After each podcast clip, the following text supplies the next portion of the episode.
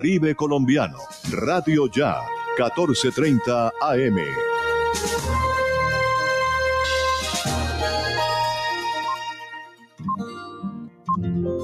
El siguiente programa es responsabilidad de sus realizadores.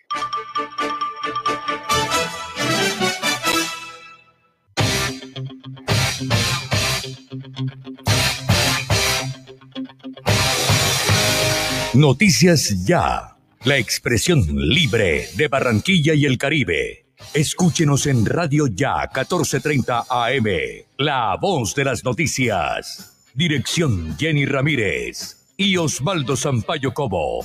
Escúchanos desde las 4.45 hasta las 9 de la mañana. Presentación GESELCA, energía que construye futuro.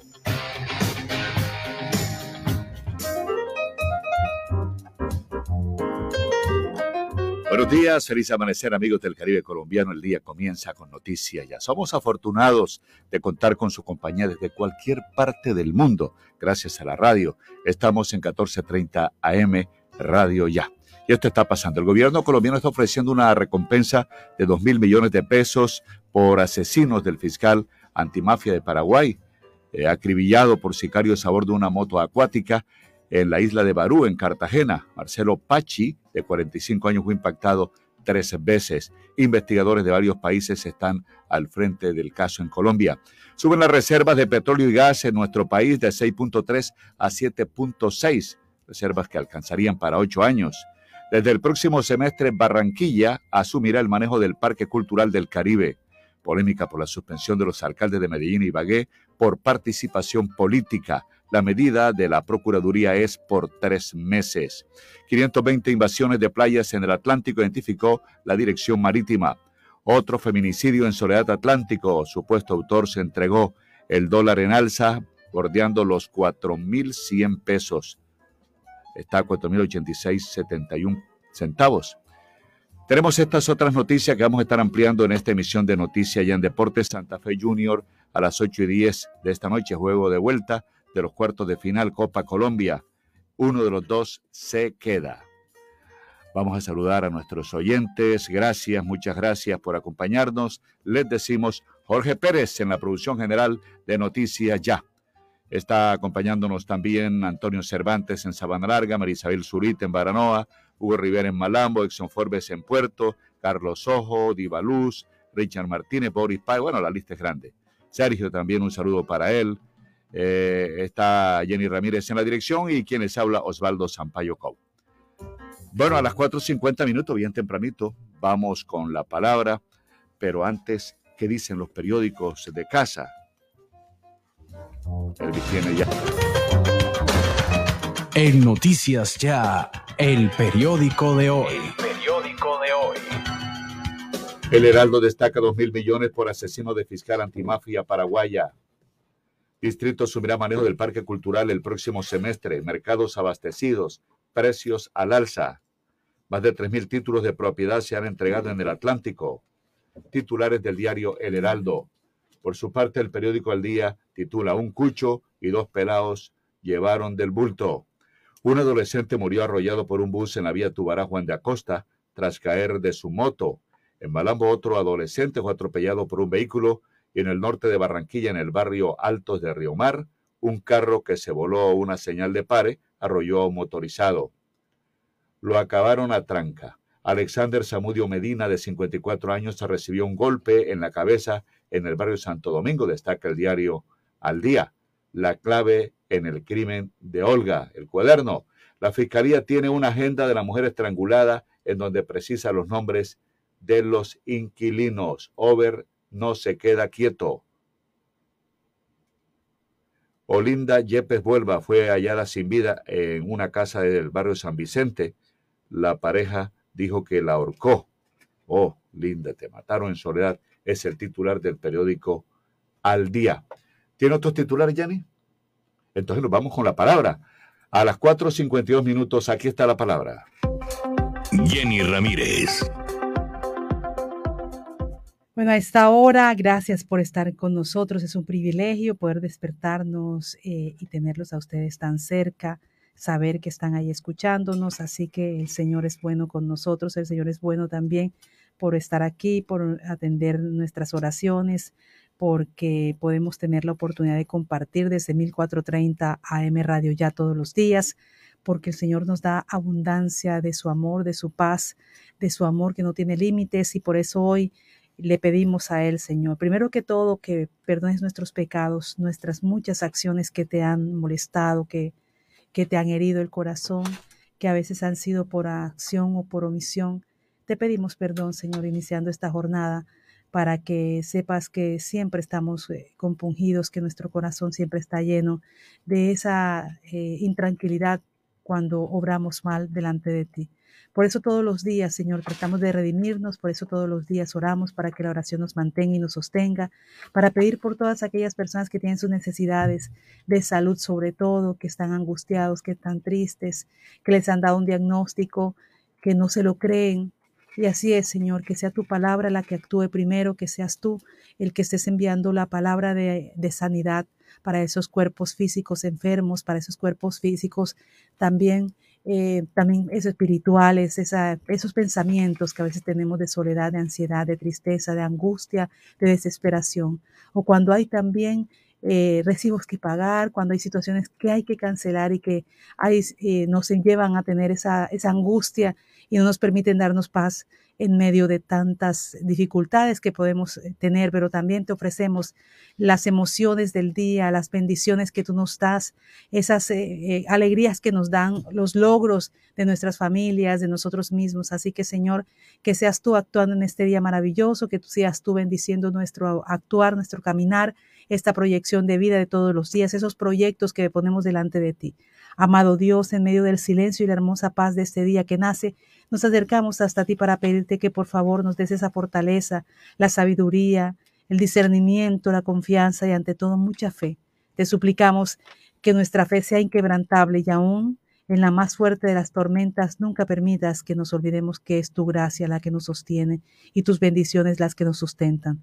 Gracias Señor, Padre eterno, porque hoy despertamos felices y con mucha ilusión porque tú estás con nosotros y si tú estás con nosotros jamás nada habrá de faltarnos.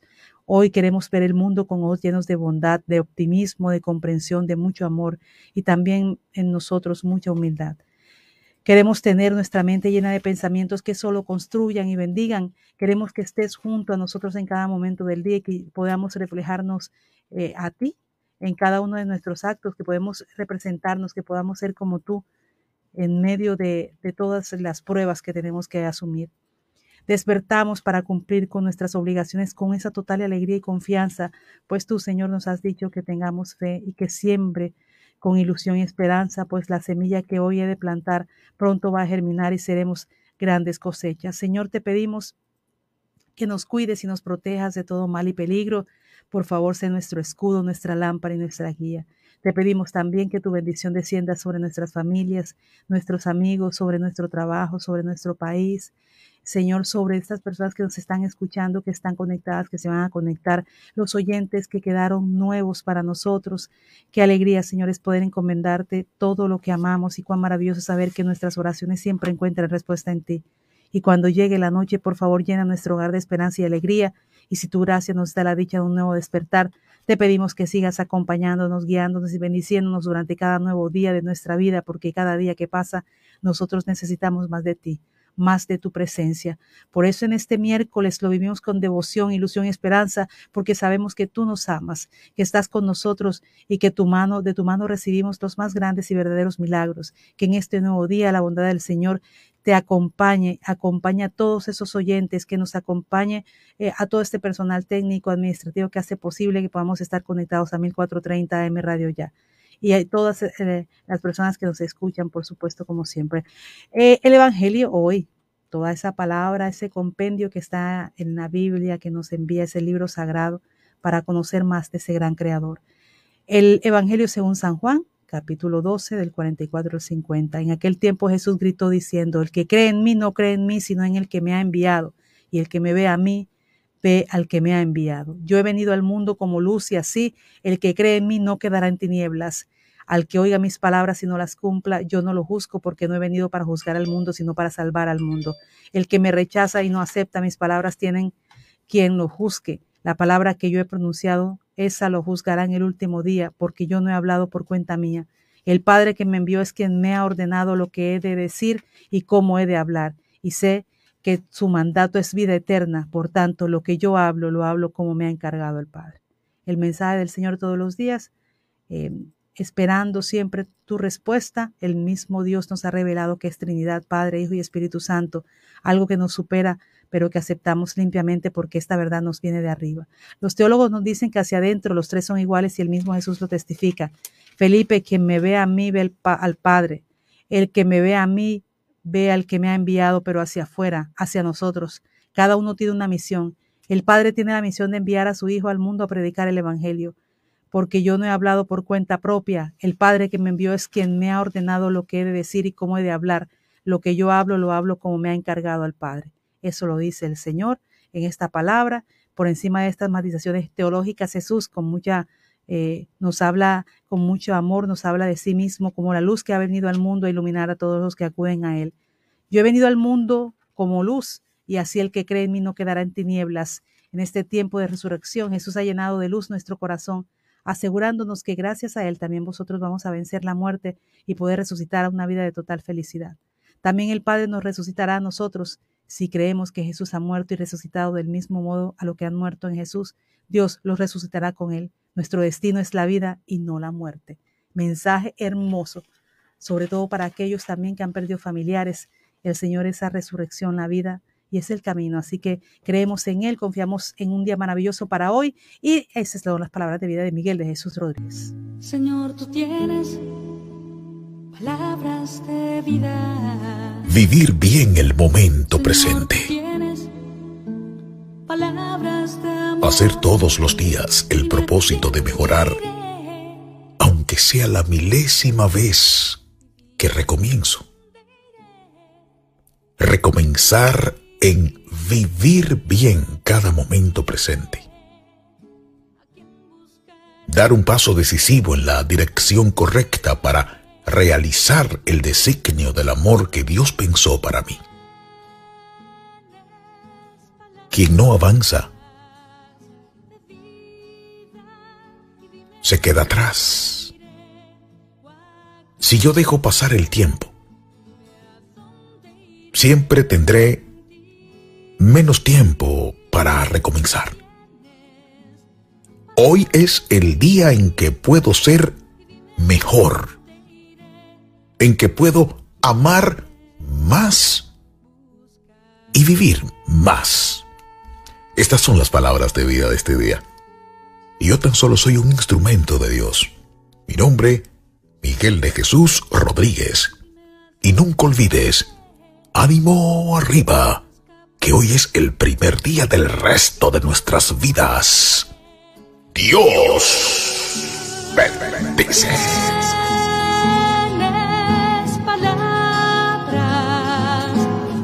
Cinco minutos, las palabras de vida. Comenzamos este día con mucha energía, mucho amor, mucha bendición. Gracias por estar con nosotros, como siempre. Cinco, dos minutos. El estado del tiempo. ¿Cómo amanecen Barranquilla y el Caribe?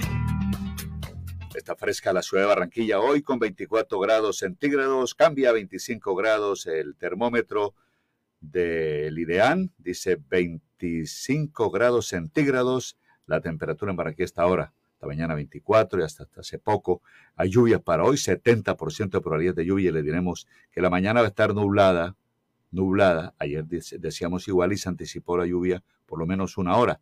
A las 11 de la mañana, 30% de lluvia a las 12 del mediodía 70%, a la 1 70%, a las 2 70% y a las 3 ya baja al 50%, a las 4 40% y así se mantiene hasta las 6 de la tarde. Después en la noche, después de 8, 8 de la noche, 30% de probabilidad de lluvia, hasta la madrugada de mañana, que tendrá 40% de probabilidad de lluvia. O sea que está hoy madurito el aguacero, bajo índice UV, Amanece a las 5 y 37, cae la tarde a las 6 y 13. Sopla brisa del sur al norte, 10 kilómetros por hora, 5 milímetros de precipitación en las últimas 24 horas, 7 milímetros dentro de 24 horas, sensación térmica 25 grados, la ciudad está fresca, humedad relativa 95% y la visibilidad en el aeropuerto Cortizos 8 kilómetros.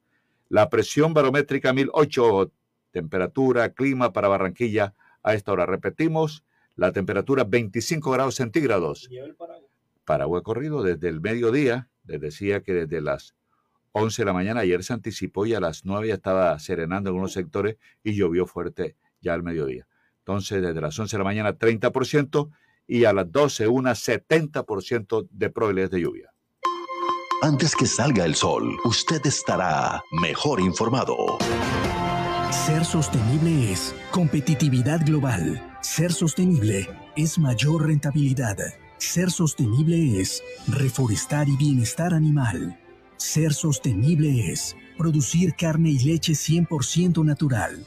Trabajamos por una ganadería moderna y amigable con la naturaleza. Somos Fedegan, Fondo Nacional del Ganado.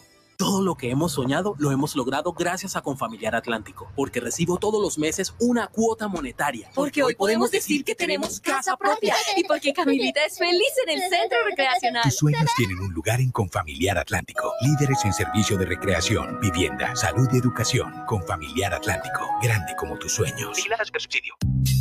Farmanat, droguería y tienda naturista, proveedora de tu bienestar, medicamentos reconocidos y productos naturales, nacionales e importados. Farmanat, plantas medicinales que relajan y mejoran el sueño. Sube tus defensas con NutriTransfer, Colostrum, vitamina C, vitamina D, Farmanat. Atención personalizada de Israel Castilla Gamarra. Domicilios por el 332-4177 al 300-807-7687. Estamos en la calle 76, número 3949, diagonal al Colegio Militar Acolsure. Atendemos en jornada continua de 8 de la mañana a 9 de la noche. En Barranquilla, ¿dónde sirven la mejor bandeja paisa? En los helechos. Pues la verdad, en los helechos. ¡Claro, mi llave! ¡En los helechos! Los helechos, la mejor bandeja paisa de la ciudad. Además, deliciosos asados, sopas, pescados, zancochos. Pregunta por nuestros combos. Restaurante Show Los Helechos. El sabor que te invita a volver. Carrera 52, número 7070. Info 309-3202. 317-437-4189. Síguenos en Instagram como Restaurante Los Helechos. No lo hemos cambiado todo, pero no todo sigue igual. Aire, se nota el cambio entre la gente. Aire, se nota el cambio en la ciudad. Aire, se nota el cambio entre la gente. Se nota el cambio en el andar. Aire. Radio Ya tiene línea directa con sus oyentes. 605-309-1015. 605-309-1015.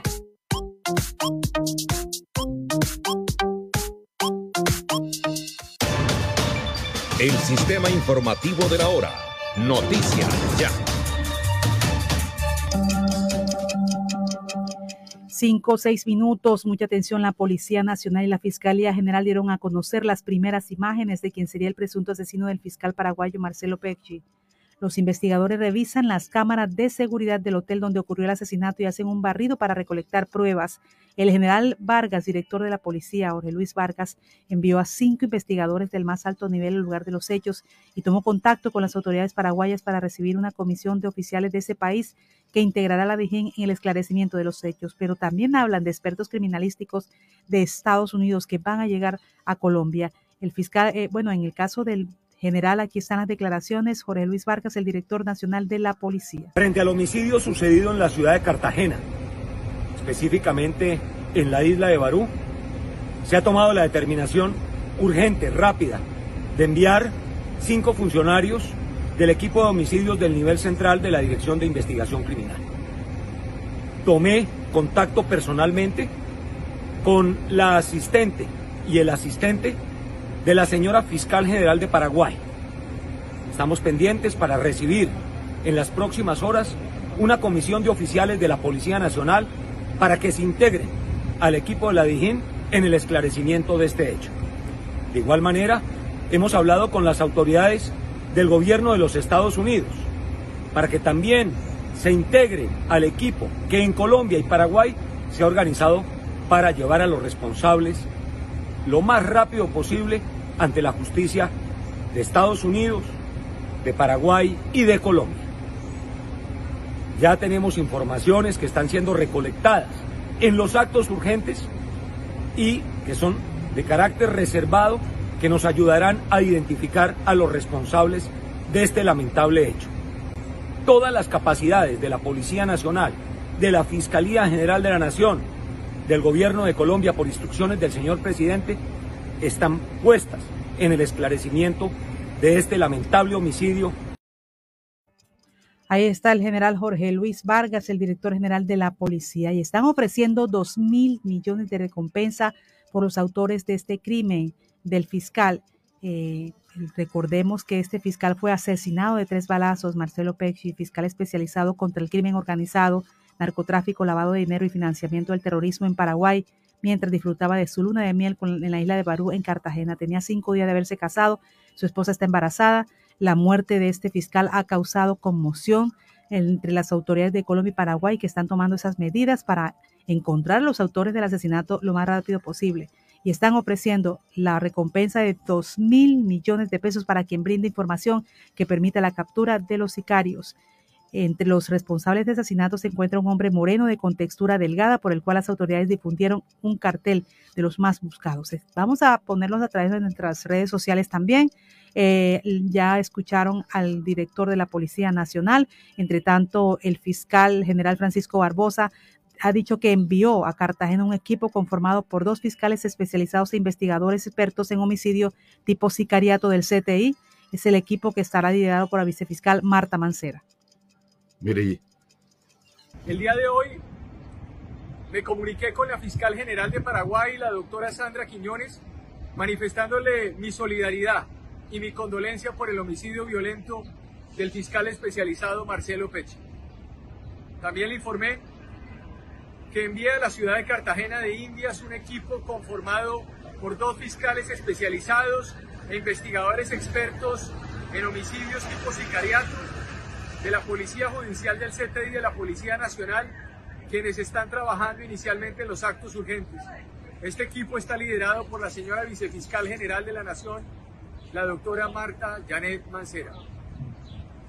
Decirle que esta solidaridad con Paraguay se materializa no solamente en este hecho, sino en muchos otros, en los cuales estamos trabajando de forma conjunta, en el marco de la cooperación judicial que fue refrendada la semana anterior con la señora fiscal general en Asunción, Paraguay. Ese trabajo es un trabajo que hemos extendido a otras fiscalías del continente y que el día de hoy también se lo hemos manifestado y lo hemos puesto en el marco de este acuerdo y de cooperación a los Estados Unidos de América.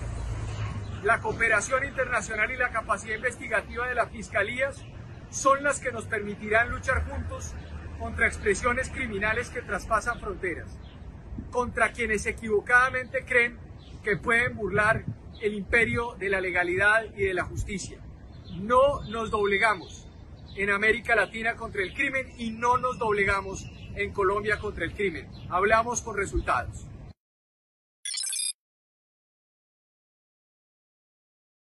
El fiscal asesinado que estaba con su esposa Claudia Aguilera, periodista, se encontraban celebrando su luna de miel, según lo dijo la misma mujer.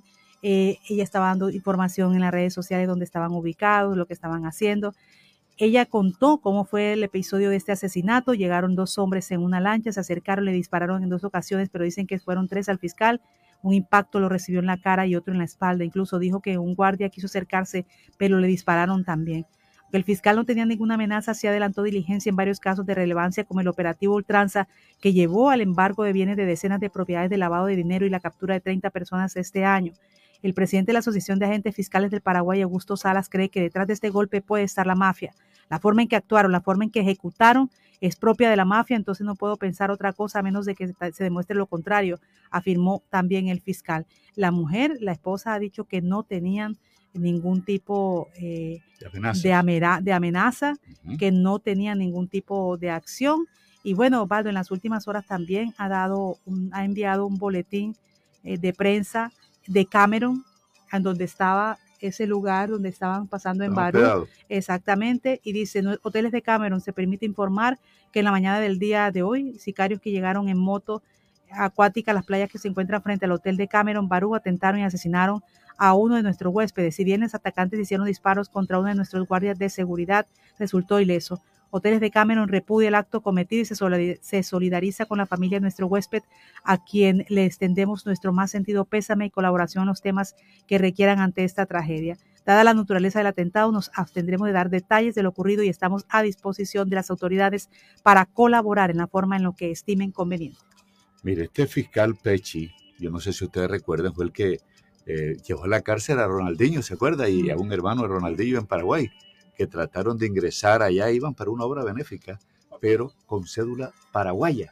O sea, eh, no se sabe por qué los organizadores de esa fundación le, levantaron una cédula falsa y total lo llevaron a la cárcel. Fue un escándalo, el más sonado del acto brasileño que tuvo precisamente la mano del inmolado fiscal. Y además de eso, recuerden ustedes lo que ocurrió hace algunos meses en una fiesta en Paraguay donde estaba el binomio de oro que estaba eh, que estaba eh, haciendo una presentación y se presentó un grupo de sicarios, mató a una de las personas que estaba ahí, también mató a una influencer que no tenía nada que ver y también serían temas de narcotráfico. El fiscal también hizo investigación con respecto a este caso. De manera que, aunque no tenía amenazas, lo que dicen las autoridades o por las primeras pesquisas es que algo tiene que ver con todo ese trabajo que hacía. Lo que también era eh, que la esposa, la presentadora, presentaba en sus redes sociales en donde estaban ubicados, que estaban haciendo. Eh, también podía uno ver las actividades que hacía con su esposo, que se casaron el 30 de abril, lo que estaba, y estaba embarazada también. Sí, señor, y estaba embarazada, pocos, pocas horas antes había anunciado con fotografías, lamentablemente este caso y que haya ocurrido también en Colombia. Eh, bueno, ahí están las situaciones que enfrenta entonces el país.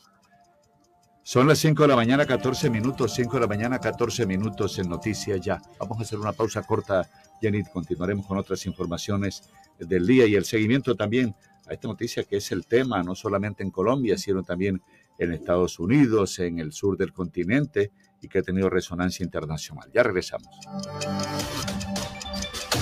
Este fue el sistema informativo de la hora en Radio Ya. Noticias Ya para que en sus obras la mirada pueda pasar con libertad, manteniendo la seguridad y el buen diseño, controlando la temperatura y el ruido externo. Su mejor opción es Tecnoglass. Transformamos el vidrio según sus necesidades. Llámenos 373-4000 Tecnoglass, el poder de la calidad. Certificado por gestión ambiental y calidad y Contec.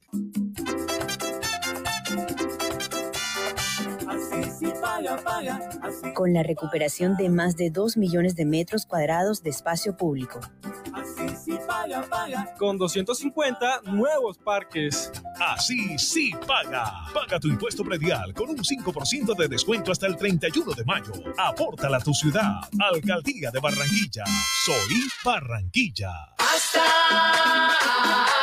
más rico.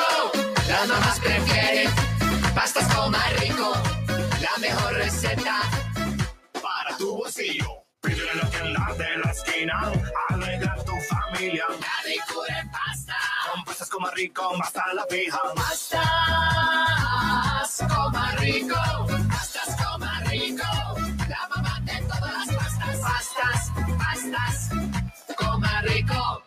La Alcaldía de Soledad concede a los contribuyentes el 5% de descuento en el pago del impuesto predial vigencia 2022 si cancelan antes del próximo 31 de mayo. Descarga tu factura en la página web www.impuestosoledad-atlántico.gov.co o reclámala en las oficinas ubicadas en la calle 41, número 1727, Barrio La Ilusión. Tus impuestos se convierten en obras para Soledad. Gran Pacto Social.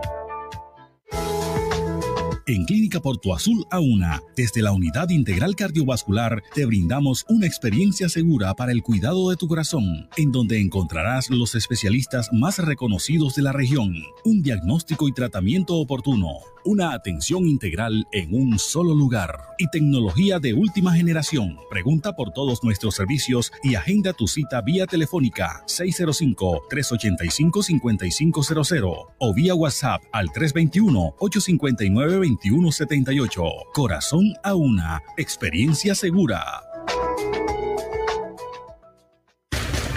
La noticia express. 5.17 minutos. Otra de las noticias también del día importante es la declaración que ha hecho la propia Procuradora General de la Nación, Margarita Cabello. Dice, la Procuraduría tiene la competencia constitucional y legal para investigar, suspender provisionalmente y sancionar hasta con destitución e inhabilidad a todos los servidores públicos del país, incluyendo a los de elección popular. Es así como la Procuradora eh, habló de algunos de los funcionarios que fueron suspendidos ayer por parte de la Procuraduría por estar haciendo prácticamente política. Esto es lo que dice la Procuradora General, cuáles son los funcionarios que eh, son, fueron suspendidos en el día de ayer por parte de la Procuraduría. Recuerde que ayer nosotros hablábamos de ese video que había, se, había, se había hecho viral de parte del, del alcalde de Medellín, Daniel Quintero, por esa presunta participación en política. La gente comenzó a hablar sobre el tema eh, también se, eh, se, suspendió provisionalmente al alcalde de Ibagué y a dos funcionarios más por intervención política. Aquí está la mm, Procuradora General de la Nación, Margarita Cabello. La Procuraduría General de la Nación tiene la competencia constitucional y legal para investigar, suspender provisionalmente y sancionar hasta con destitución e inhabilidad a todos los servidores públicos del país, incluyendo a los de elección popular. La democracia tiene reglas y estas deben cumplirse. Mientras no exista ley estatutaria, ningún servidor público, desde el menor rango y hasta el más alto nivel, puede utilizar el cargo para participar en las actividades de los partidos y movimientos políticos y en las controversias políticas sin perjuicio de los derechos previstos en la Constitución y la ley. Los servidores públicos deben tener en cuenta que la intervención en política no se reduce al pedido expreso de votar por un candidato, sino que contempla cualquier actuación que genere en el imaginario colectivo la realización de alianzas o apoyos que rompan con el equilibrio de la contienda electoral.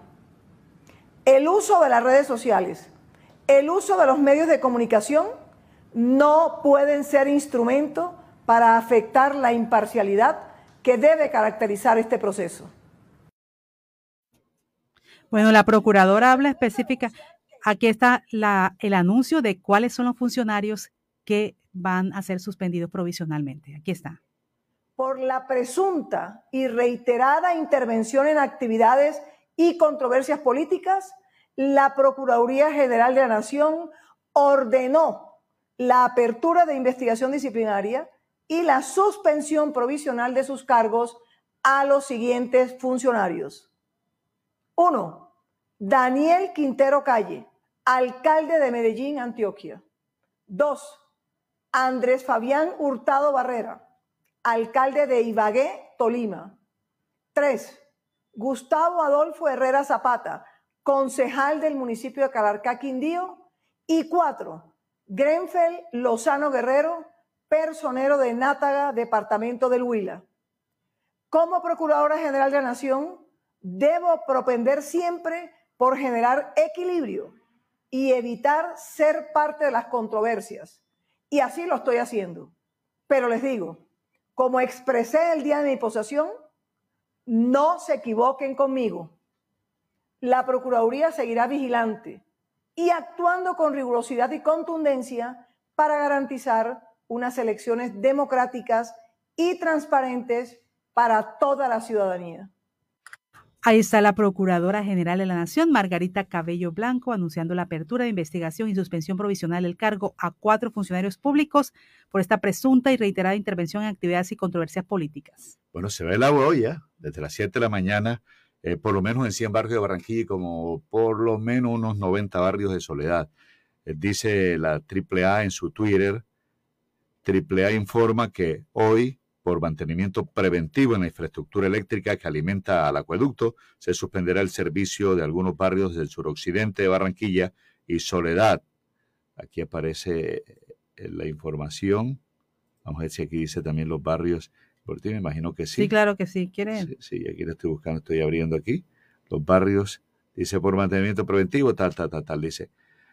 De manera preventiva, vamos a ver dónde están los barrios. En Barranquilla, bueno, esto es largo yo, son 100 barrios de Barranquilla.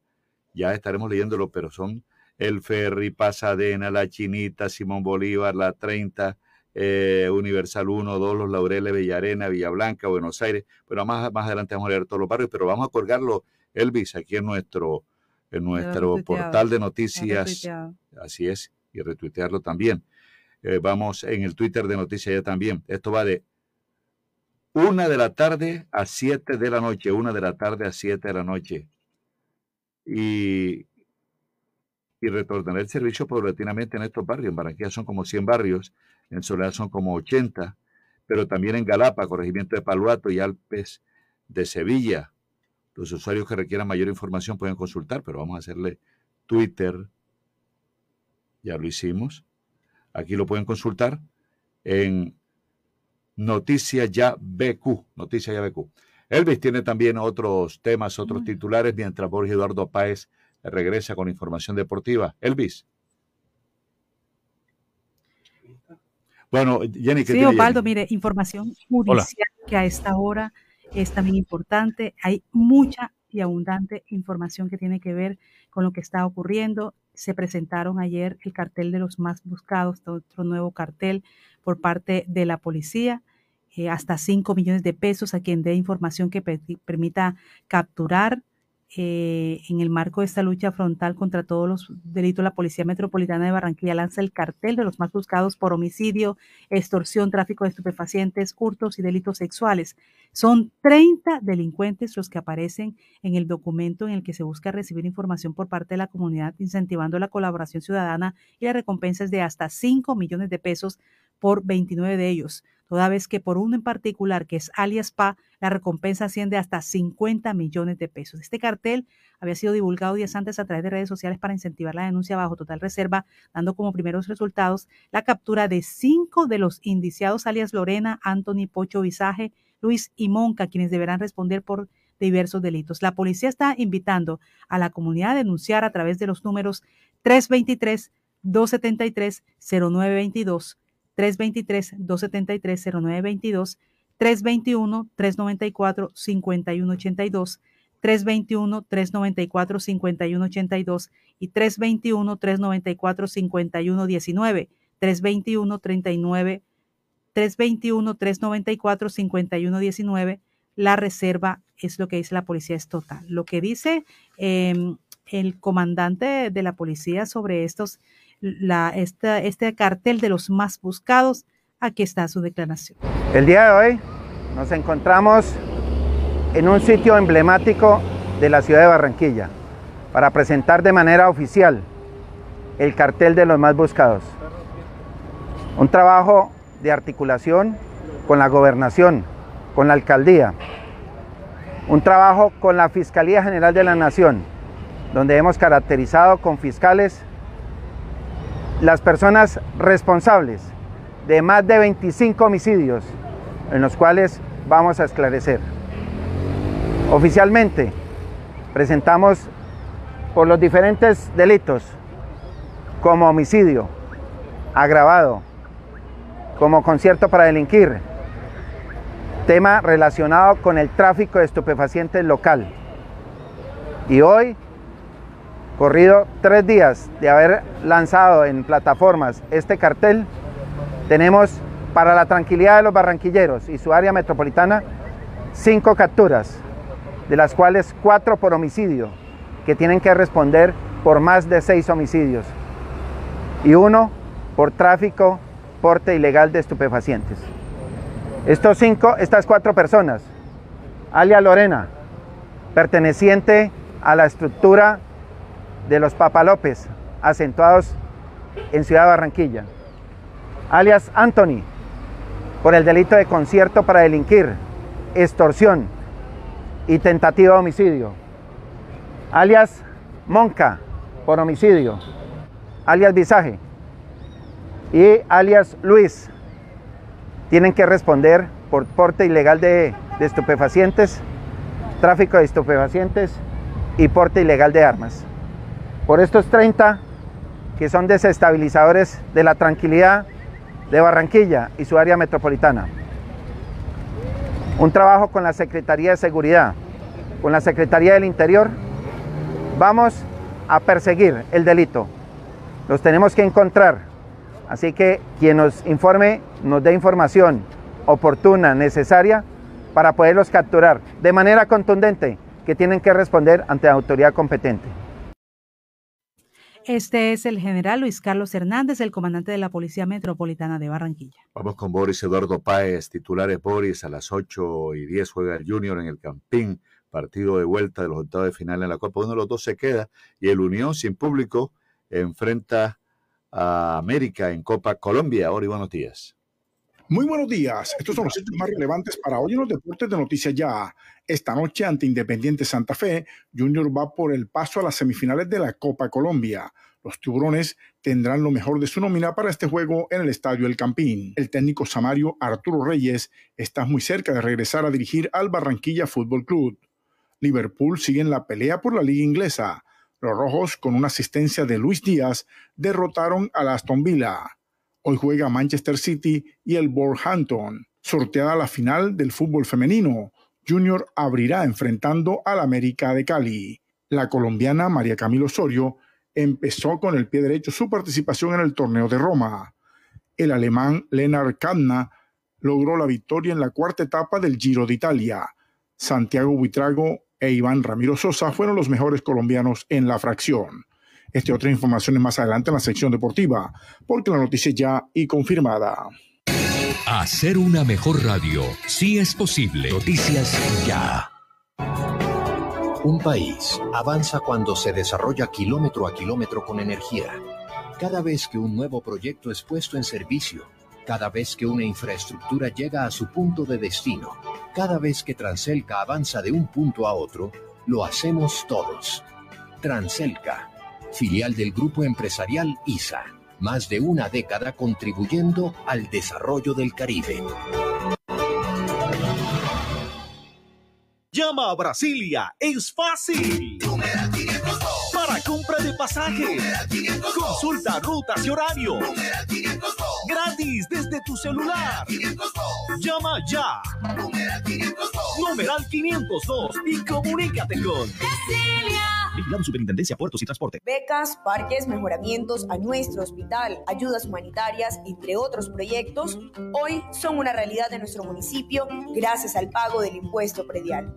Extendimos el plazo para que disfrutes del 15% de descuento hasta el 30 de junio. Para mayor información, acércate a Cobre Coactivo en la Alcaldía Municipal en horario de oficina de lunes a viernes o comunícate al 302-314-3316. Gracias a tu aporte, construimos una galapa con progreso para todos.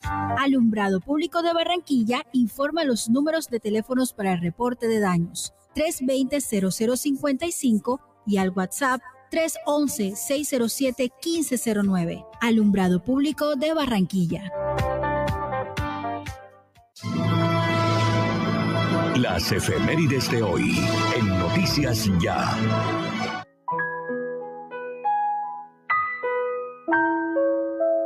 Hoy es 11 de mayo. Un día como hoy de 1904 nació Salvador Dalí, pintor, escultor, escenógrafo y escritor español, máximo representante del surrealismo.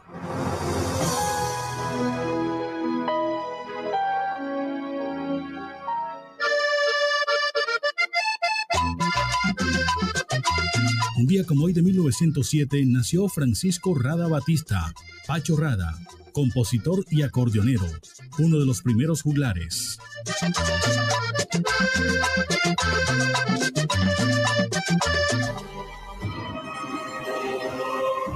En 1924, un día como hoy, fue creada la Mercedes-Benz por los empresarios Carl Benz y Gutlieb Daimler.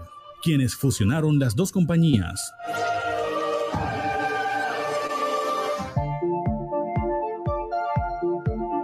Un día como hoy de 1960 en Estados Unidos sale al mercado la primera píldora anticonceptiva. Este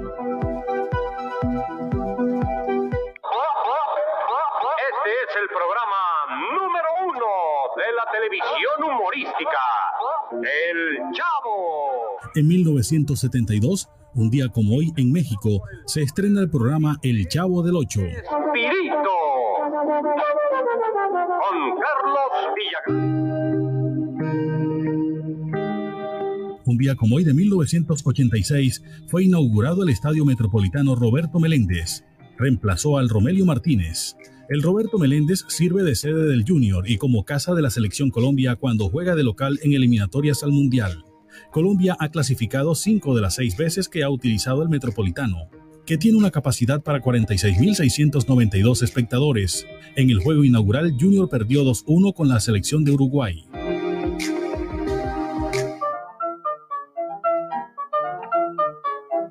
Un día como hoy de 2002 murió Pedro Calzado Suárez, conocido como Rudy Calzado, cantante, compositor, arreglista y director de orquesta cubano. Pasaron las efemérides con el apoyo documental de Antonio Cervantes Mesa. Les habló Elvis Payares Matute. Desde hace 48 años, en Promigas sabemos que la transformación se hace día a día. Construimos un mañana sostenible a través del acceso a fuentes de energía de alta calidad y bajo impacto ambiental que contribuyan al progreso de empresas, familia y entorno. Nuestro propósito es trabajar por el país mirando hacia el futuro. Promigas, energía que impulsa desarrollo. ¿Hora de entregar, cambiar o renovar la dotación de tu empresa? No te preocupes, Gleb Márquez tiene todo lo que necesitas para uniformarte. Prendas corporativas, colegios, personalizadas, telas de calidad, diseños modernos y excelentes servicios. Llámanos, estamos esperando para atenderte. 312-1582, 304-394-4432 o al 301-641-3654. Gleb Márquez Dotaciones. Conexión Regional en Noticias Ya. 5.34 minutos, comenzamos a hacer este recorrido, vamos al centro del departamento, eh, Sabana Larga, Antonio Cervantes. Antonio, bueno, robo de elementos de, de, una antena de telefonía celular, pero también, ¿qué le pasó a la concejal Concepción Verdugo en plena sesión? Buenos días, Antonio Cervantes.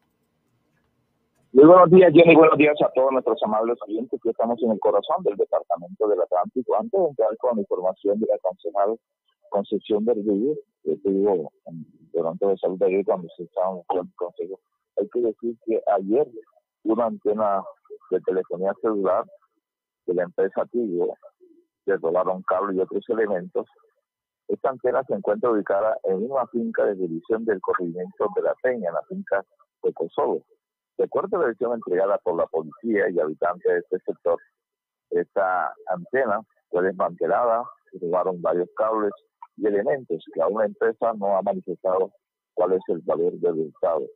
Pero sí, en los otros momentos se encuentra comunicado a través de este medio los habitantes de este sector.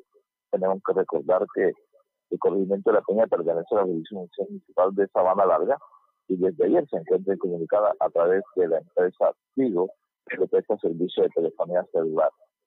Se ha podido señalar que no es la primera vez que esta entidad es afectada por eh, personas desconocidas que roban cables a esta antena de telefonía celular. Igualmente tengo que decir que ayer sesionó el Consejo del Municipio de Sabana Larga dentro del panorama de sesiones del mes de mayo y recibió como invitado al señor Ángel Barraza, que es el padre de la menor de 12 años que falleció luego de recibir golpes al ser arrollada por una moto en el sector de la avenida Ribón del municipio de Sabana Larga. El señor se dirigió a los concejales solicitando mayor control y así como al Consejo o la Administración Municipal para evitar que vuelva a suceder accidentes de esta naturaleza y que familias en Sabana Larga sufran lo que ellos están sufriendo en este momento al perder un ser querido, sobre todo a esta niña que era una estudiante del colegio Fernando Ripoll, y que desde el momento en que fue arrollado por esta moto, eh, recibió atención un centro asistencial de la ciudad de Sabana remitida a un centro asistencial de mayor complejidad, pero falleció ya que sufrió muchos golpes y tenía trauma cefálico. La niña Angie ocupaba un cargo, estudiaba en el colegio Fernando Yerritor, en donde sus compañeritas se encontraron muy doloridas al momento de ser diputada en el municipio de Sabana Larga. Igualmente ayer, durante la sesión del Consejo, la concejal Concepción Verdugo recibió una descompensación, porque que fue trasladada inmediatamente a la clínica San Rafael, donde el presidente de esta corporación manifestó que el estado aceptable y que solo fue una descompensación lo que sufrió la concejal y que ya se encuentra en bastante de su estado de salud luego de sufrir este, descompensación durante la sesión del Consejo en el día de ayer. También tenemos que decir, en materia de salud, que se vienen vacunando en el municipio de Sabana Larga. Aún no ha llegado la cuarta dosis para vacunar contra el COVID. Eh, vamos a tener de el día de mañana o el día de hoy, en mediodía, información en el secretario de Salud del municipio de Sabana Larga que ha manifestado está a la espera de la que la Secretaría de Salud del Departamento de Campo tendrá dosis para seguir vacunando a las personas del municipio de Sabana Se tiene en cuenta que en los últimos días no se han presentado contagios ni fallecimientos en esta población. Que quiere decir que las dosis anteriores han servido para proteger a los sabanalargueños.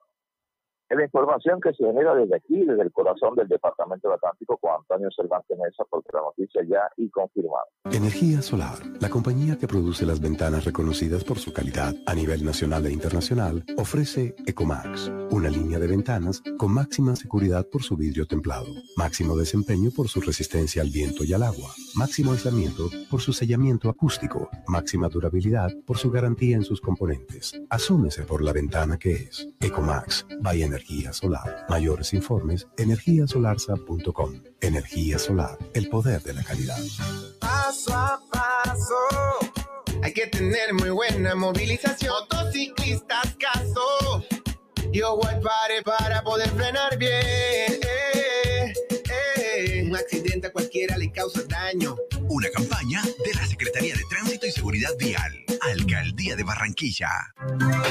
Conexión Regional en Noticias Ya. 5.39 minutos, 5.39 minutos, noticias que se desprenden del municipio de Baranoa hasta ahora, María Isabel Zurita. Desde la plenaria del Consejo de Baranoa se está pidiendo a la policía que se realicen más acciones contra los hurtos, la extorsión y amenazas que también preocupan a las autoridades y a la comunidad en el municipio y el corregimiento de Cibarco. Eh, aquí está Marisabel Zurita desde el municipio de Baranoa. Marisabel, ¿qué se conocen, qué datos hay sobre este tipo de accionar de la delincuencia en el municipio y qué se ha aprobado en las últimas horas? Buenos días. Buenos días, Jenny, a usted, a Osvaldo, a la fiel audiencia de Noticias Ya. Sí, el tema de la inseguridad en el municipio de Baranoa y lo que viene aconteciendo en el corregimiento de Cibarco, allí sus habitantes, quienes han sido víctimas de algunos grafitis amenazantes en las paredes de algunas viviendas de esta localidad. Esto tiene preocupado a estos habitantes y por supuesto a toda la comunidad de Baranoa. De igual forma la serie de extorsiones de lo que también son víctimas habitantes del municipio y la serie de hurtos que a diario acontecen en las calles de nuestro municipio. Estas, estas peticiones eh, para mejorar el accionar de la policía fue pedido ayer solicitado en la plenaria del Consejo cuando hicieron allí su, su informe la Policía Nacional eh, ubicada allí en el municipio de Baranoa. Esto fue lo que solicitó la mesa directiva a la Policía Nacional. Aquí tenemos al presidente de la mesa directiva del Consejo de Baranoa, Eduard Camilo Roja, cuando se dirigía precisamente a estas solicitudes a la Policía Nacional. Eh, muy buenos días periodistas, muchísimas gracias por este espacio. Efectivamente, en el día de hoy tuvimos la posibilidad de presentar ante la plenaria una proposición la cual fue aprobada unánimemente, en la cual se busca invitar al rector de la Universidad del Atlántico con la finalidad de buscar y determinar procesos educativos eh, en los cuales el municipio de Baranoa, las diferentes instituciones puedan trabajar mancomunadamente con la Universidad del Atlántico. Esto buscando un enlace directo, la posibilidad que en algún momento existió en donde nuestros jóvenes baranoeros, después de finalizar el ciclo complementario en la normal eh, Nuestra Señora Santana, tenían el acceso directo en cuarto semestre, si no estoy mal, a esta alma mater, lo cual permitió bueno, eh, ahí estaba, era el concejal eh, Alfredo Navarro con el tema de solicitar la visita de la directiva de la Universidad del Atlántico con respecto a, sobre todo al rector de la universidad y dialogar un tema con la finalidad de que las instituciones educativas se hagan trabajos y procesos educativos coordinados con la Universidad del Atlántico. En una oportunidad, la Escuela Normal Superior Santana tuvo un trabajo coordinado cuando se culminaba el ciclo complementario. Los estudiantes podían iniciar a través de una homologación, allí podían continuar sus estudios en la Universidad del Atlántico de manera directa. Esto por temas de pandemia y por otras situaciones de la escuela normal eh, se terminó, finalizó, pero se quiere retomar no solamente con la Escuela Normal Superior Santana, sino también con otras instituciones educativas, sobre todo las, instituciones educativas que tienen énfasis en algunas, en algunos temas, en algunos eh, que pueden continuar con carreras profesionales en la Universidad del Atlántico. Vamos a escuchar ahora sí al concejal, presidente de la corporación, eh, Eduard Camilo Roa, cuando habla del tema de las amenazas en el corregimiento de Cibarco y el tema de extorsiones que continúan fuertemente en el municipio de Baranoa. Esto pidió la corporación a la Policía Nacional a, los ciudadanos, están bastante preocupados por el tema, están ejerciendo las funciones para evitar cualquier tipo de incidente eh, que pueda ocurrir con esto. Eh, pero en síntesis, pues una, una, una, sesión bastante importante. El tema en el municipio de Baranoa de, con respecto a seguridad es un tema álgido. Conocemos y entendemos que ha habido muchos casos de, de personas que han capturado, por, sobre todo por el tema de hurto, por el tema de eh, de extorsiones, por el tema de hurto a motocicleta, de violencia doméstica. Pero bueno, hoy contamos con una Policía Nacional que está en función. Obviamente sabemos y entendemos que hay muchísimo más por hacer, pero estamos por el camino correcto. Estamos por el camino correcto. Eh, pero eh, amenazas de qué tipo y directamente hay temas políticos relacionados con las amenazas. Pues bueno, lo que yo le puedo decir hoy sería una suposición. Ellos están tratando de indagar e investigar con respecto a qué es están siendo eh, fuente de amenaza a las personas del corregimiento de Cibarco. Hoy no tienen claro y no se atreven a dar un dictamen eh, eh, de confiabilidad porque están apenas en proceso de investigación. Cuando llegue el momento, pues aquí en este recinto establecerán un informe bastante detallado y sabremos a qué corresponde. Ahí estaba el presidente de la mesa directiva de la Corporación Consejo Municipal de Baranoa cuando hacía referencia a este tema que preocupa a los habitantes no solamente del corregimiento de Cibarco, sino también a todo el municipio de Baranoa. En el corregimiento de Cibarco se vienen presentando unas situaciones de personas que están ubicando en los alrededores del corregimiento unos cambuches.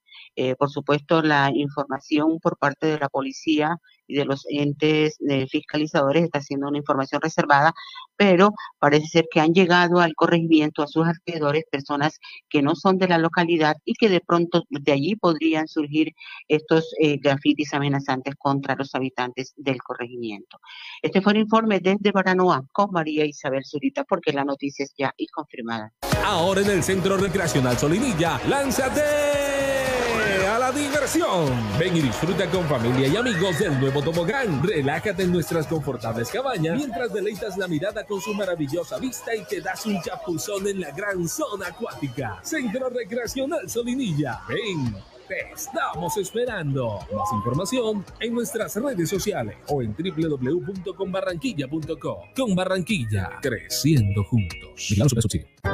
Tu mejor ruta es estar al día. Paga tus derechos de tránsito 2022 en las sedes del Tránsito del Atlántico, en Barranquilla y en Sabana Grande, a través de pagos PSE, en la página de tránsito departamental o en cualquier oficina de vivienda. También puedes pagar tus derechos de tránsito en puntos Red, Baloto, Red Val y con Red. Seguimos trabajando por un tránsito del Atlántico para la gente. Gobernación del Atlántico. La ñapa continúa. En Supergiros, gánate el 50% más en el premio de chance de tres cifras. Visita tu punto de venta Supergiros más cercano o con tu vendedor de confianza y disfruta 50% más. ¿Para qué giros? Cuando hay Supergiros. Autoriza el suerte. En Gases del Caribe tenemos una nueva línea de WhatsApp para atender tus solicitudes relacionadas con nuestro servicio. Escríbenos al 605-322-7000 y obtén respuesta inmediata. Recuerda 605-322-7000. En Gases del Caribe, tus trámites a la mano. Estamos contigo. Vigilado Superservicios. Conexión Regional en Noticias Ya. 5.47 minutos. Bueno, al municipio costero de Puerto Colombia ayer eh, se entregaron títulos de propiedad a muchos de sus habitantes, 650 títulos de vivienda en Puerto Colombia a familias beneficiarias del programa de titulación que se desarrolla en el Departamento del Atlántico. Edson Forbes nos amplía la información. Buenos días, Edson.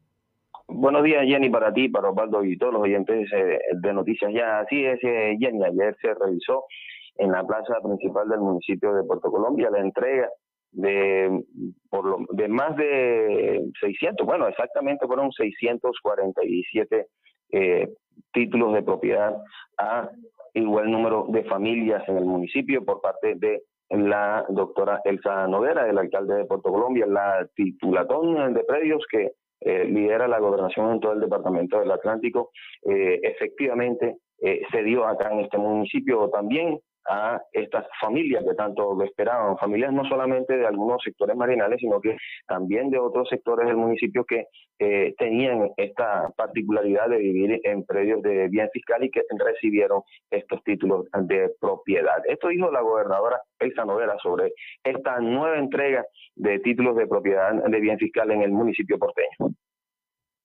Estamos felices de ver 650 rostros de familias completamente felices porque por fin tienen su título de propiedad de vivienda. Llevaban años intentándolo, les quitaban mucho dinero, diferentes abogados los ponían a llenar formularios, pero en esta ocasión, gracias a esa alianza que hemos hecho con la alcaldía, la gobernación y la superintendencia de registro y notariado, de manera gratuita le estamos entregando la escritura a estas familias que llevaban años soñando con tenerla.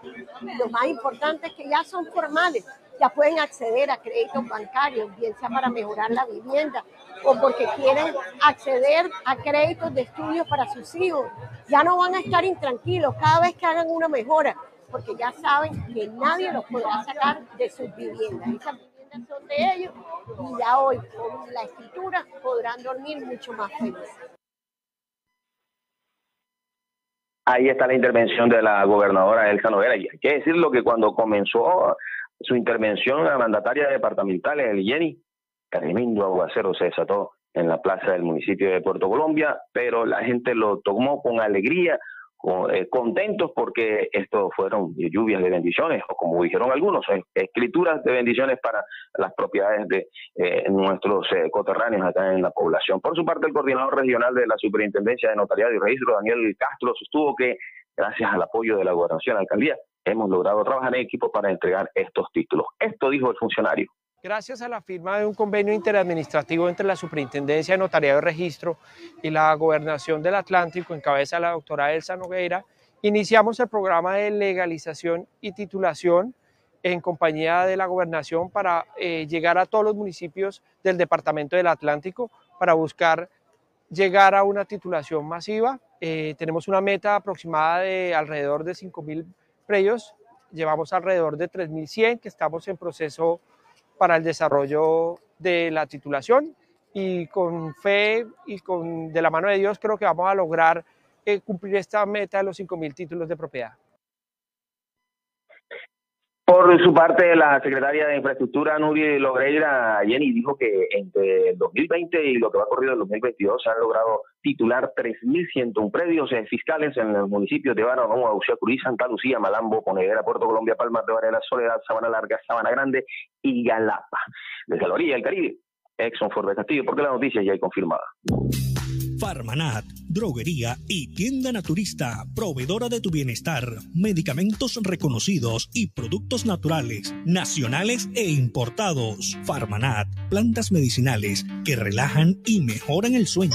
Sube tus defensas con NutriTransfer, Colostrum, vitamina C, vitamina D, Farmanat. Atención personalizada de Israel Castilla Gamarra. Domicilios por el 332-4177 al 300-807-7687. Estamos en la calle 76, número 3949, diagonal al Colegio Militar Acolsure. Atendemos en jornada continua de 8 de la mañana a 9 de la noche.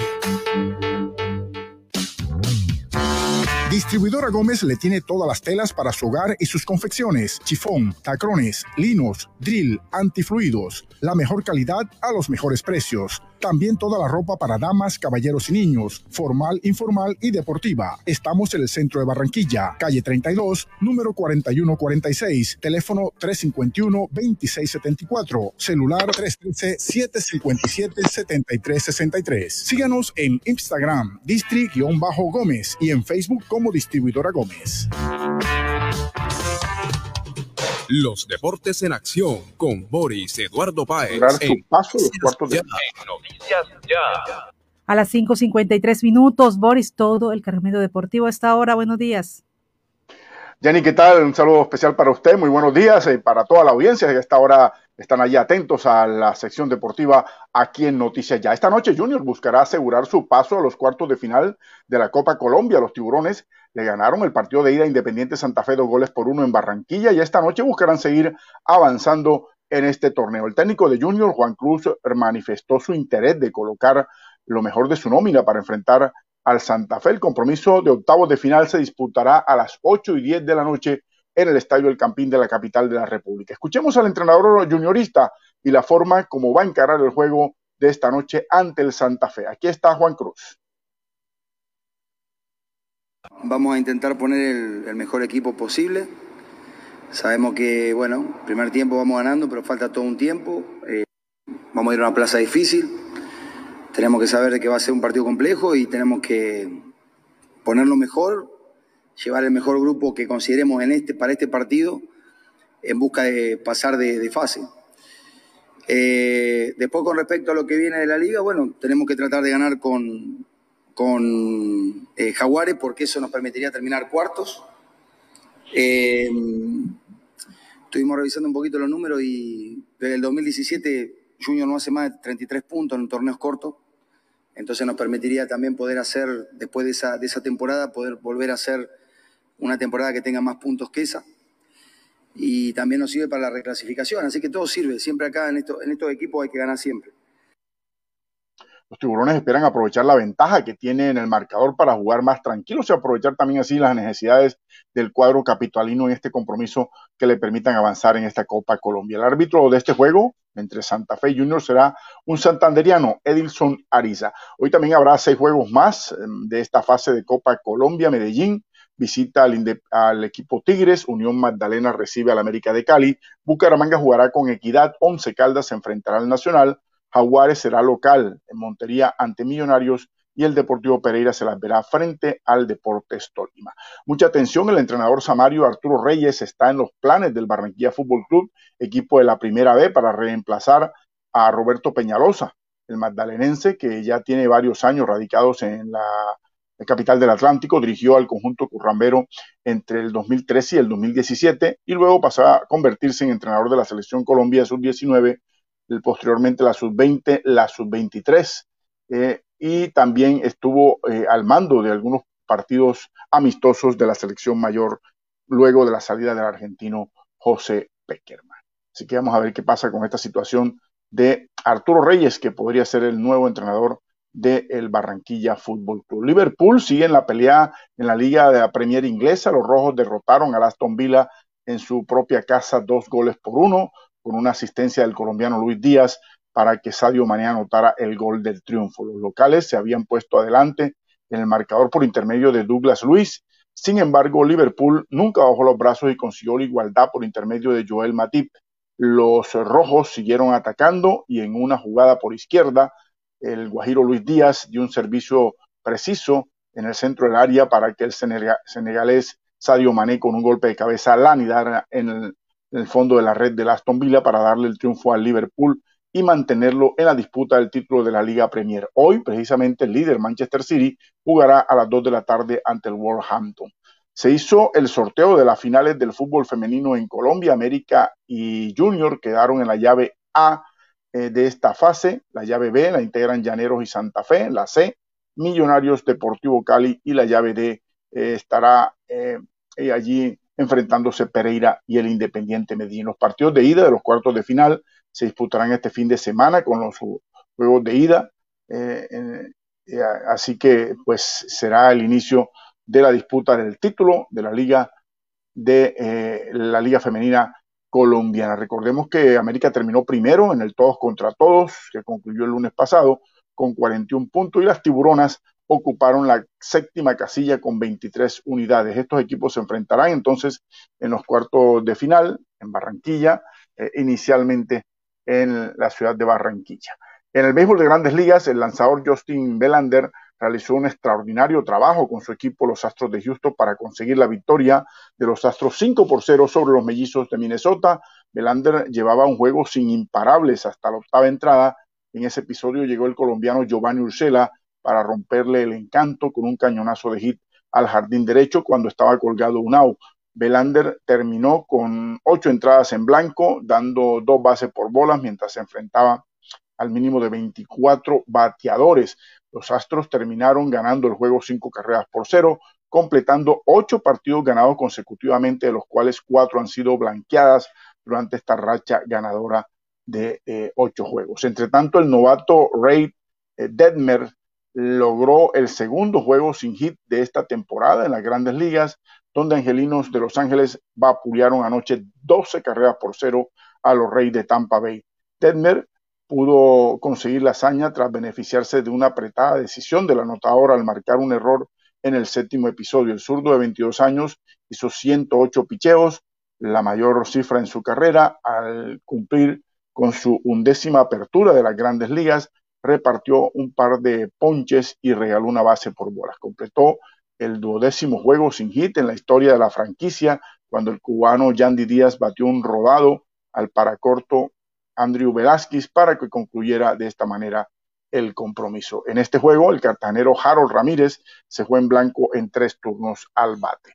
Por su parte, la colombiana María Camilo Osorio empezó con pie derecho su participación en el torneo de tenis en Roma, en la, eh, en la que su primer obstáculo, que parecía la locada eh, Lucía Bronzetti, número 79 del mundo, y beneficiada por un wildcard por la organización, llevaba a la capital romana con mucha confianza. Sin embargo, la cucuteña salió victoriosa con parciales de 7-6-6-3 en un partido que duró una hora y 51 minutos. Ahora, el máximo reto para la colombiana será de mucha más categoría, la doble campeona, eh, la bielorrusa Victoria Zarenka, que está ubicada 16 en el mundo, es el escollo que busca eh, superar María Camilo Osorio en este eh, torneo italiano. El alemán Lennart Kadma logró la victoria en la cuarta etapa del Giro de Italia, que terminó con una subida al monte Etna, y el español Juan Pedro López entró segundo en la meta, se enfundó, se vistió con la camiseta eh, rosa que distingue al nuevo líder.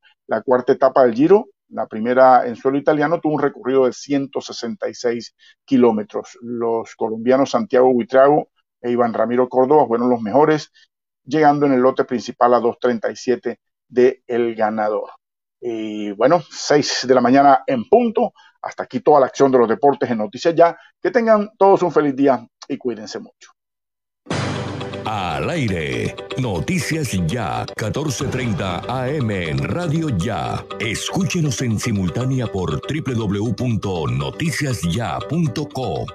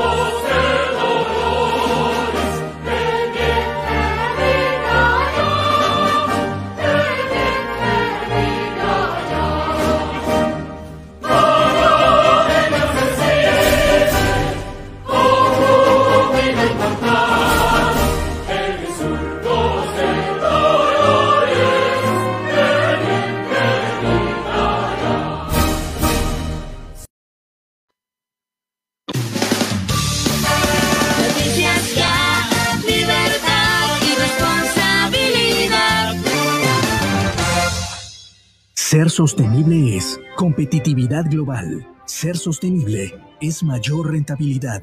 Ser sostenible es reforestar y bienestar animal.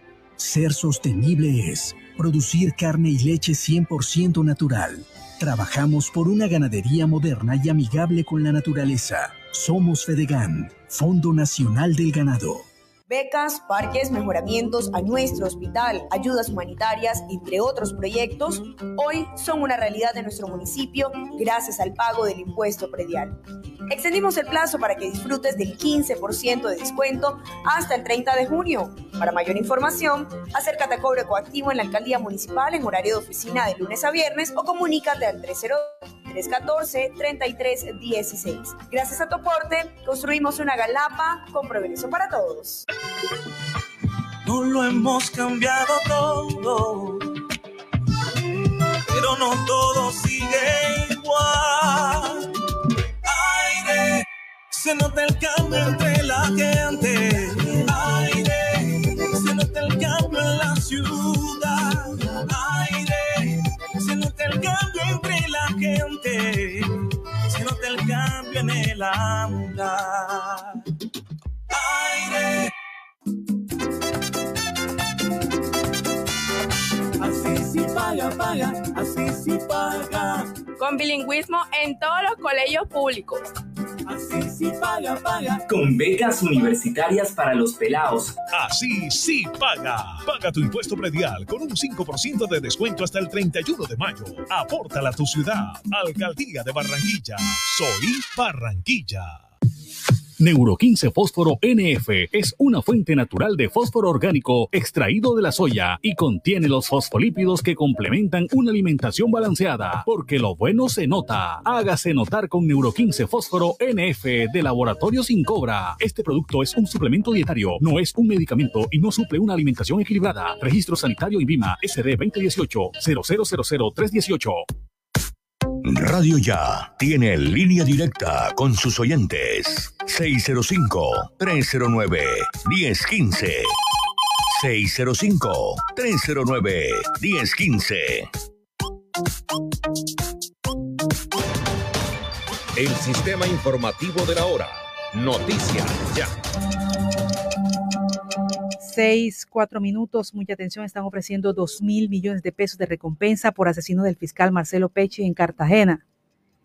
Al término de un consejo de seguridad, la Policía Nacional ofreció esta recompensa de dos mil millones de pesos por los asesinos del fiscal paraguayo Marcelo Pechi, quien recibió dos impactos de bala cuando disfrutaba de su luna de miel al lado de su esposa Claudia Aguilera en la isla de Barú. El funcionario y su esposa se encontraban celebrando su luna de miel que habían contraído matrimonio el 30 de abril, según confirmó la misma mujer en sus propias redes sociales. Lo que dice el general Jorge Luis Vargas, el comandante o el director de la Policía Nacional. Frente al homicidio sucedido en la ciudad de Cartagena, específicamente en la isla de Barú, se ha tomado la determinación urgente, rápida, de enviar cinco funcionarios del equipo de homicidios del nivel central de la Dirección de Investigación Criminal. Tomé contacto personalmente con la asistente y el asistente de la señora fiscal general de Paraguay. Estamos pendientes para recibir en las próximas horas una comisión de oficiales de la Policía Nacional para que se integren al equipo de la DIJÍN en el esclarecimiento de este hecho. De igual manera, hemos hablado con las autoridades del gobierno de los Estados Unidos para que también se integre al equipo que en Colombia y Paraguay se ha organizado para llevar a los responsables lo más rápido posible ante la justicia de Estados Unidos, de Paraguay y de Colombia. Ya tenemos informaciones que están siendo recolectadas en los actos urgentes y que son de carácter reservado que nos ayudarán a identificar a los responsables de este lamentable hecho todas las capacidades de la Policía Nacional, de la Fiscalía General de la Nación, del Gobierno de Colombia por instrucciones del señor presidente, están puestas en el esclarecimiento de este lamentable homicidio el director de la Policía Nacional, Jorge Luis Vargas. Mire, hay dos hipótesis que se manejan inicialmente por parte de las autoridades colombianas y paraguayas frente al asesinato del fiscal antimafia de Paraguay, Marcelo Pecci, ocurrido ayer en este balneario de la ciudad de Cartagena. Se demuestra que fue un ataque directo contra el funcionario investigador. La primera de ellas apuntaría que este habría sido seguido desde su salida de Asunción, Paraguay a Colombia y no se descarta que los asesinos abordarían el mismo vuelo de la víctima en los primeros días de mayo, tras su casamiento con la periodista Claudia Aguilera, quien sobrevivió al ataque criminal. Partiendo de esta situación, las autoridades solicitaron a la aerolínea el listado completo de quienes viajaron en ese vuelo y las imágenes, tanto del embarque como desembarque de los pasajeros, tanto la salida de Paraguay como a su llegada a Colombia. La segunda teoría gira alrededor de que los asesinos, los asesinos habrían sido contratados en Colombia para ejecutar el plan criminal y en el que participaron varias personas. El fiscal general de la Nación también habló sobre este caso, la preocupación existente. Francisco Barbosa ha dicho que envió a Cartagena un equipo conformado por dos fiscales especializados e investigadores expertos en homicidio tipo sicariato del CTI. El día de hoy me comuniqué con la fiscal general de Paraguay, la doctora Sandra Quiñones, manifestándole mi solidaridad y mi condolencia por el homicidio violento del fiscal especializado Marcelo Peche. También le informé que envía a la ciudad de Cartagena de Indias un equipo conformado por dos fiscales especializados e investigadores expertos en homicidios tipo sicariato de la Policía Judicial del CTI y de la Policía Nacional, quienes están trabajando inicialmente en los actos urgentes. Este equipo está liderado por la señora vicefiscal general de la Nación, la doctora Marta Janet Mancera. Decirle que esta solidaridad con Paraguay se materializa no solamente en este hecho, sino en muchos otros, en los cuales estamos trabajando de forma conjunta en el marco de la cooperación judicial que fue refrendada la semana anterior con la señora fiscal general en Asunción, Paraguay. Ese trabajo es un trabajo que hemos extendido a otras fiscalías del continente y que el día de hoy también se lo hemos manifestado y lo hemos puesto en el marco de este acuerdo y de cooperación a los Estados Unidos de América.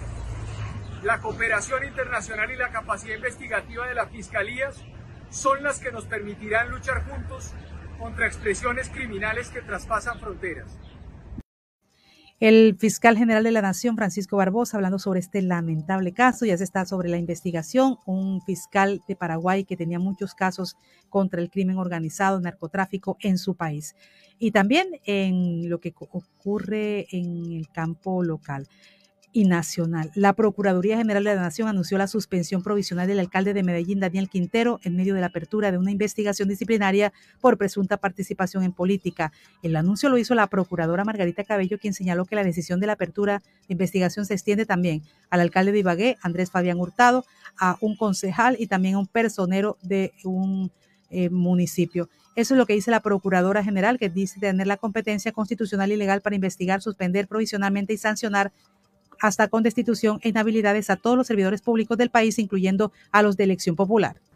De acuerdo con lo anterior y siguiendo siempre el debido proceso, me permito anunciar que por la presunta y reiterada intervención en actividades y controversias políticas, la Procuraduría General de la Nación ordenó la apertura de investigación disciplinaria y la suspensión provisional de sus cargos a los siguientes funcionarios.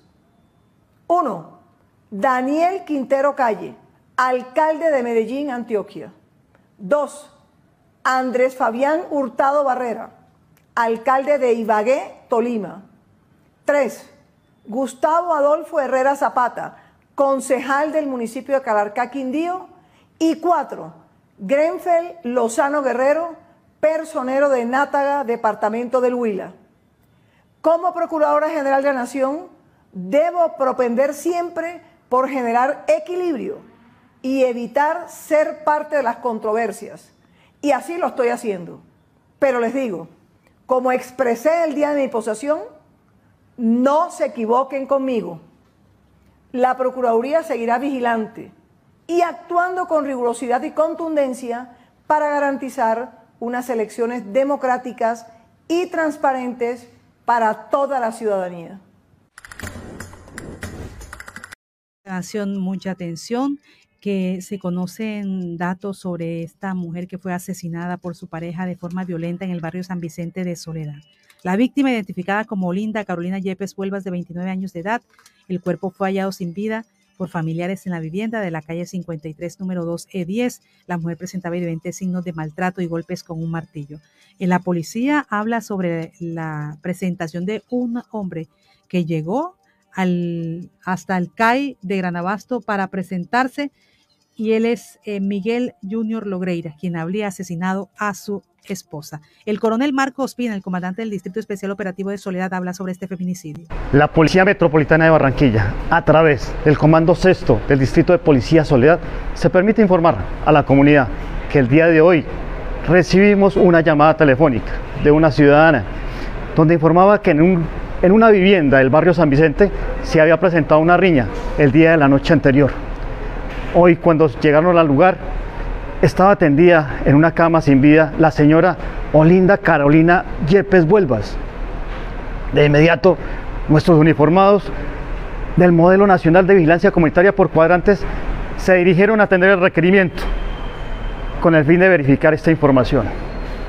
Al llegar al lugar, hallaron en la residencia a varias personas quienes manifestaron que eran sus familiares de la hoy Oxisa quienes al ingresar al inmueble hallaron el cuerpo sin vida, sin signos vitales de esta señora. De igual manera, nos indican que la víctima se encontraba discutiendo con su pareja sentimental en la noche anterior, quien al parecer la asesinó en las horas de la noche y que en la madrugada de hoy se había dado a la huida. De inmediato se activó el plan candado para dar con la captura de este presunto agresor. Posteriormente se presentó ante el CAI de Granabastos el señor Miguel Junior Logreira Márquez, quien manifestó ser victimario del feminicidio de la señora Olinda. Por lo que se Ahí está Marco Yair Ospina Moncada, el comandante del Distrito de Policía número 6. También en el municipio de Soledad, en las últimas horas capturadas 12 personas por diferentes delitos e incautadas cuatro armas de fuego ilegales y la recuperación de dos motocicletas que habían sido hurtadas en Soledad. También habla sobre este caso, ampliando la información, el comandante del Distrito de Policía número 6, el coronel Marco Yair Ospina. En la lucha frontal que mantiene la Policía Metropolitana de Barranquilla a través del comando del Sexto Distrito de Policía Soledad, en las últimas horas, gracias al trabajo de la policía y de la comunidad, se desplegaron unos planes de prevención y control y se logró la captura de 12 personas por diferentes delitos y se logró la incautación de cuatro armas de fuego y la recuperación de dos motocicletas que habían sido hurtadas. Es a través que la realización de estas caravanas contra el homicidio, que la Policía Nacional viene trabajando para mitigar estos delitos que son de alto impacto aquí en el municipio de Soledad y de Malambo, estas son integradas por unas ofertas interinstitucionales, eh, por uniformados pertenecientes al modelo nacional vigilancia comunitaria por cuadrantes.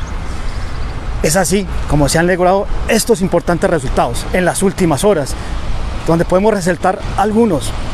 Por ejemplo, un primer caso, gracias a esa oportuna información que la ciudadanía nos dio y a esos planes de registro y control en los establecimientos públicos se logró la captura de un sujeto de sexo masculino, 39 años, quien al momento de solicitarle sus antecedentes y tenía una orden de captura vigente por delitos de tráfico, porte y fabricación de armas de fuego y homicidio agravado.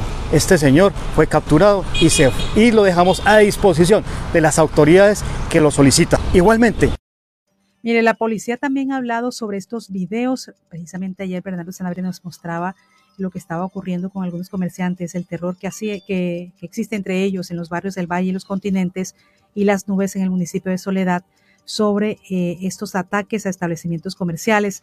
Ha hablado el Gaula de la Policía Metropolitana en cabeza del mayor Diego Molina, que es el comandante, tras pedir a los comerciantes mantener contacto con la línea 165 con el código QR establecido para denunciar extorsiones, reiteró que la institución se está, eh, está haciendo acompañamiento a estos establecimientos y a los comerciantes. Aquí está el comandante del Gaula del Atlántico, el mayor Diego Molina. A raíz de unas denuncias de algunos comerciantes eh, en el sector de, del barrio El Valle. Eh, hemos realizado un comando situacional anti-extorsión para contener estos hechos de, extorsión que se vienen registrando las últimas semanas. Es así como el Gaula eh, asume la investigación y darle a ustedes eh, y a la comunidad y a los ciudadanos barranquilleros una pronta solución a estos temas. ¿Qué se conoce de estos dos casos precisamente? El de Soledad, en donde un niño estaba, está involucrado al ser posible víctima, y en el otro caso, en donde está el incendio, que incendian pues un negocio. Bueno, el, el, el, el primer caso de, de eh, del, donde está involucrado un menor de edad son hechos eh, de la semana pasada y sabemos y tenemos conocimiento de que el coordinador de estas extorsiones es alias el negro over. Desde las cárceles está realizando estas llamadas extorsivas a estos ciudadanos. ¿sí? Estamos buscando los autores materiales de este caso. En el caso del estadero, eh, no es por temas de extorsión. Ayer precisamente con el acompañamiento de mi coronel eh, Daza, hablamos personalmente con la esposa o los dueños de, del estadero, manifiesta que son problemas, eh, intereses personales que tiene el esposo con una persona quienes en ese estadero estaban realizando la noche anterior un bingo. Ahí está entonces el Gaula hablando sobre estos eh, hechos delincuenciales y mucha atención que también se hizo el lanzamiento en las últimas horas del cartel de los más buscados, hasta 5 millones de pesos aquí en información que permita su captura y hay, un, hay uno que sí están pidiendo 50 millones de pesos que es alias PA. Este es el marco de lo que ha presentado la policía este cartel de los más buscados por homicidio, extorsión, tráfico de estupefacientes, hurtos y delitos sexuales. El comandante de la Policía Metropolitana de Barranquilla, el general Luis, Luis Carlos Hernández. El día de hoy nos encontramos en un sitio emblemático de la ciudad de Barranquilla para presentar de manera oficial el cartel de los más buscados. Un trabajo de articulación con la gobernación, con la alcaldía, un trabajo con la Fiscalía General de la Nación, donde hemos caracterizado con fiscales las personas responsables de más de 25 homicidios en los cuales vamos a esclarecer.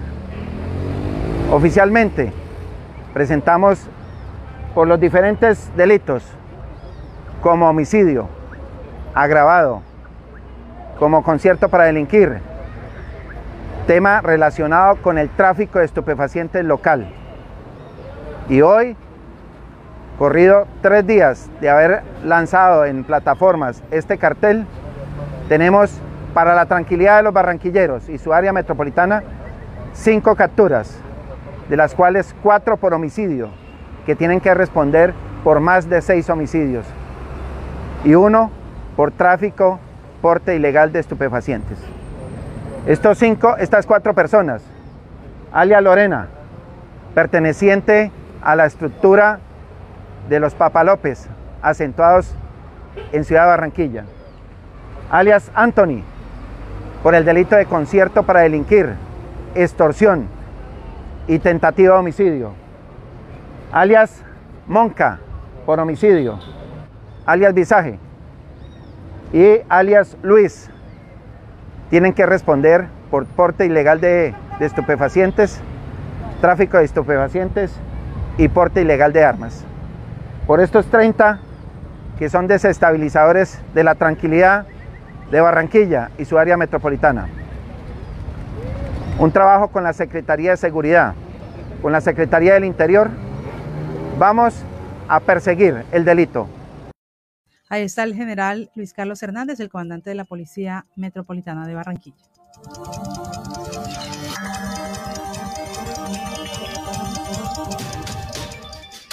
Este fue el sistema informativo de la hora en Radio Ya. Noticias Ya.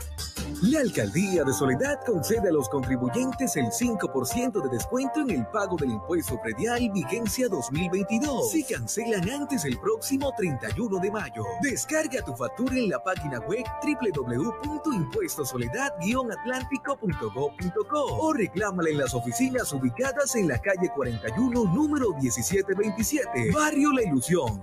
Tus impuestos se convierten en obras para Soledad. Gran Pacto Social. Cuando trabajamos en equipo, también rendimos un homenaje al amor. La Superintendencia de Industria y Comercio reconoce a Los Olivos como una de las marcas más sobresalientes y notorias de Colombia, gracias al incremento en el valor y posicionamiento de nuestra marca, el tiempo de operación y la sostenibilidad de la organización. Los Olivos, siempre rindiendo un homenaje al amor. Paso a paso hay que tener muy buena movilización. Motociclistas, caso. Yo voy pare para poder frenar bien. Eh, eh. Un accidente a cualquiera le causa daño. Una campaña Secretaría de Tránsito y Seguridad Vial. Alcaldía de Barranquilla. ¿En Barranquilla dónde sirven la mejor bandeja paisa? En los helechos. Pues la verdad, en los helechos. ¡Claro, mi llave! ¡En los helechos! Los helechos, la mejor bandeja paisa de la ciudad. Además, deliciosos asados, sopas, pescados, zancochos. Pregunta por nuestros combos. Restaurante Show Los Helechos. El sabor que te invita a volver. Carrera 52, número 7070. Info 309-3202. 317-437-4189. Síguenos en Instagram como Restaurante Los Helechos. ¿Cómo amanece el río Magdalena hoy? Con buena navegabilidad. Se están invirtiendo 1.5 billones de pesos para beneficiar a 6.6 millones de habitantes de 69 municipios a orillas del río Magdalena, creando más de 16 mil empleos con obras hidráulicas en 686 kilómetros del río Magdalena.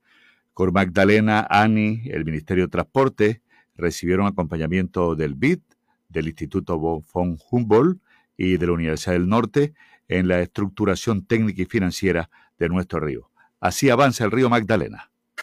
Porque además de darnos vida, hacen de ello una experiencia llena de amor, entrega, dulzura y comprensión incondicional. En el mes de las madres, GESELCA resalta la labor de esas mujeres que transforman su energía en bienestar para sus familias. GESELCA, siempre contigo. Entérese, ¿qué hay para hoy? Bueno, hoy se va el agua desde bien temprano por mantenimiento preventivo en la infraestructura eléctrica que alimenta el acueducto. Por eso se va a suspender el servicio en algunos barrios de los suroccidente de Barranquilla y Soledad. Aquí le vamos a dar a conocer los barrios eh, en esta emisión, pero aparecen ya en nuestro Twitter, Noticias Ya BQ. Eh, son trabajos que va a realizar Transelca y que va a aprovechar la AAA para hacer mantenimiento activo de conexión, como son transformadores de potencia, líneas de transmisión de energía que alimentan el acueducto distrital de Barranquilla.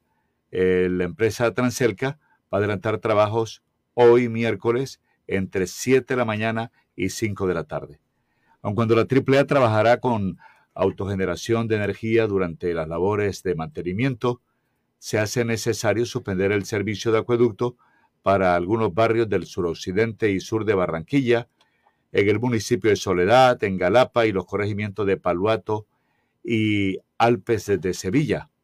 Luego de realizados los trabajos de mantenimiento, la AAA procederá de manera gradual a restablecer el bombeo después de las 7 de la noche, presurizando las líneas de distribución de agua en los sectores afectados. El servicio se va ahora bien temprano y retornará a las 7 de la noche. 7 de la noche. Dígame los barrios, Valdo. Le voy a decir los barrios ya que están eh, programados para hoy. Por mantenimiento se suspende el servicio en estos barrios que vamos a dar a conocer para que usted se provea del líquido bien temprano. Todavía tiene tiempo. Entonces, en Barranquilla, mucha atención. Este es el listado de barrios afectados en Barranquilla. Eh, se va el agua desde las, dice, Luego de realizar los trabajos de mantenimiento, AAA procederá de manera gradual a restablecer el servicio, presurizando las líneas de distribución de agua en los sectores afectados. El servicio regresará a las 7 de la mañana. Se va entre 7 de la mañana y 5 de la tarde. 7 de la mañana y 5 de la tarde, o sea, en media hora. Tiene tiempo. El ferry Pasadena, La Chinita en Barranquilla, Simón Bolívar, calle 30, acera par desde la carrera 2 hasta la carrera 8, Universal 1 y 2, Los Laureles, Bella Arena, Villa Blanca, Buenos Aires, Las Palmas, El Limón, se ve el agua en Tairona, El Parque, San Nicolás, José Antonio Galán, se ve el agua hoy en La Magdalena, El Campito, Alboraya, El Milagro, 7 de abril, Santo Domingo de Guzmán, la Ciudad 20 de julio, Conidec, Los Girasoles, Carrizal, La Sierrita, Las Américas, Santuario, El Romance, Villaflor, California, en la cordialidad, Villas de San Pedro, primera, segunda y tercera etapa. Se va el agua en la Gloria, el Bosque, en el Edén, en las Granjas Campesinas, en San Carlos, San Luis, Santa María, 20 de julio, conjunto residencial, Las Gardenias, Las Malvinas, Evaristo Surdís, 7 de agosto, La Paz, Los Olivos, 1 y 2, Por fin, Mequejo, La Manga, La Esmeralda, Los Rosales, Pastoral Social, un sector. En Lipaya, un sector. Ciudad Modesto, sectores de Los Ángeles, primera, segunda y tercera etapa, el pueblo, Ciudadela 20 de Ciudadela de Paz, Caribe Verde, Bernardo Hoyo, se va el agua en Villa de San Pablo, Corredor, carrera 38 desde la pradera hasta la entrada Juan Mina, en Pinar del Río, Villa La Cordialidad, Zona Franca Sofía, Empresa Ultracén, Corredor La Cordialidad, de, de, la Circunvalar hasta Villas de la Cordialidad, Sinaí, Sevilla, Sevilla Real y Villa Valery. Entonces son los, los sectores donde se va el agua hoy. Repetimos, de 7 de la mañana a 5 de la tarde, pero hay más. Los siguientes barrios de Barranquilla tendrán afectación al horario de 1 de la tarde a 7 de la noche. Los primeros, repetimos los que leímos, se va el agua de 7 de la mañana a 5 de la tarde, son las 6 y 28 minutos. Y estos barrios de Barranquilla tendrán afectación en el horario de 1 de la tarde a 7 de la noche, dependiente. San Isidro, Boris, Santo Domingo, Nueva Granada, Olaya, Lucero, Loma Fresca, Los Pinos, Ciudadela, Ciudadela de la Salud, San Felipe, Los Andes, El Valle, Pumarejo, Buena Esperanza, El Carmen, Villate, La Ceiba, Sevillar, La Sierra, La Victoria, Los Continentes y Kennedy. No sé si Elvis tiene los de Soledad también. Elvis tiene los de Soledad tiene los, los, los, trabajos que va a tener en la empresa Aire. Ah, bueno, yo le digo los barrios de Soledad. Sí, díganme los barrios de Soledad que la gente también está esperando.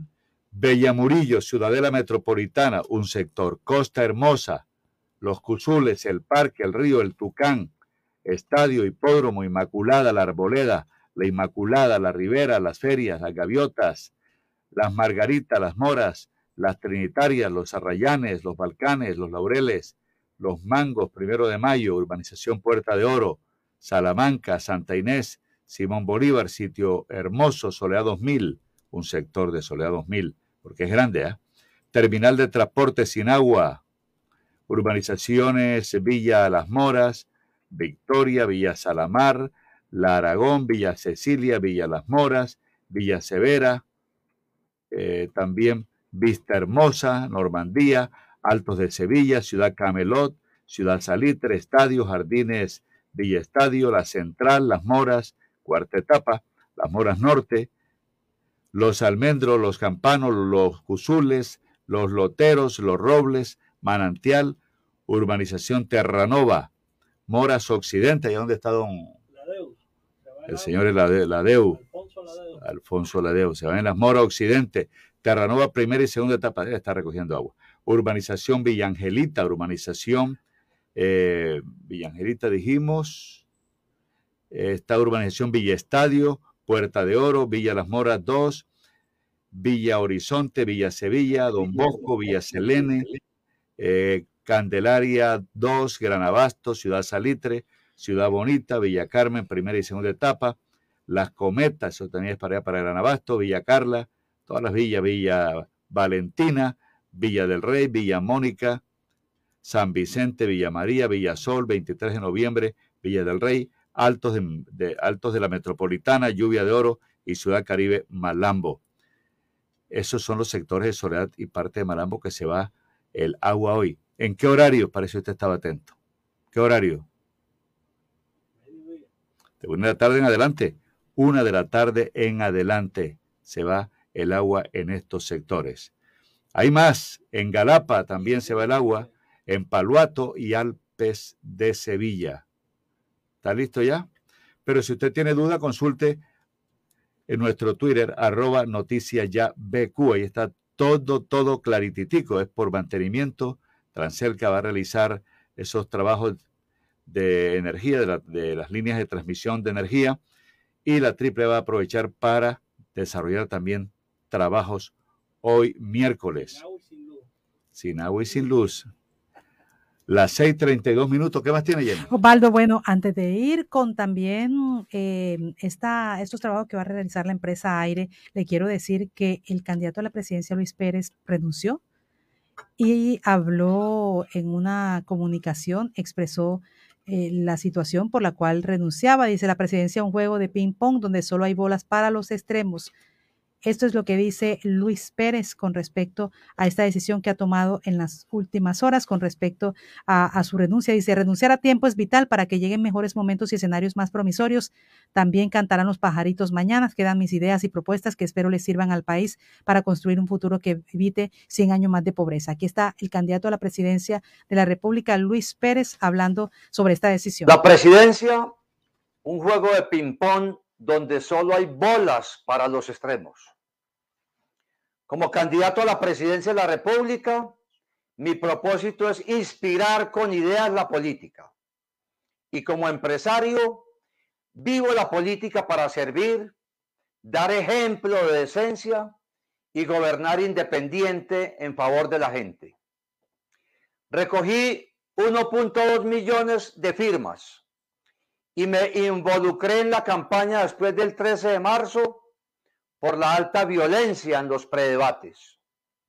Parece que llegué tarde porque la carrera a la presidencia se volvió de tres vueltas. Me encontré en un ambiente polarizado y lleno de odios y dividido entre buenos y malos y entre malos y buenos dependiendo del extremo que juzgue. Están acabando con la riqueza de la diferencia y legitimando la intolerancia como un mal estilo de hacer política. No calculan el mal que le hacen al país del futuro.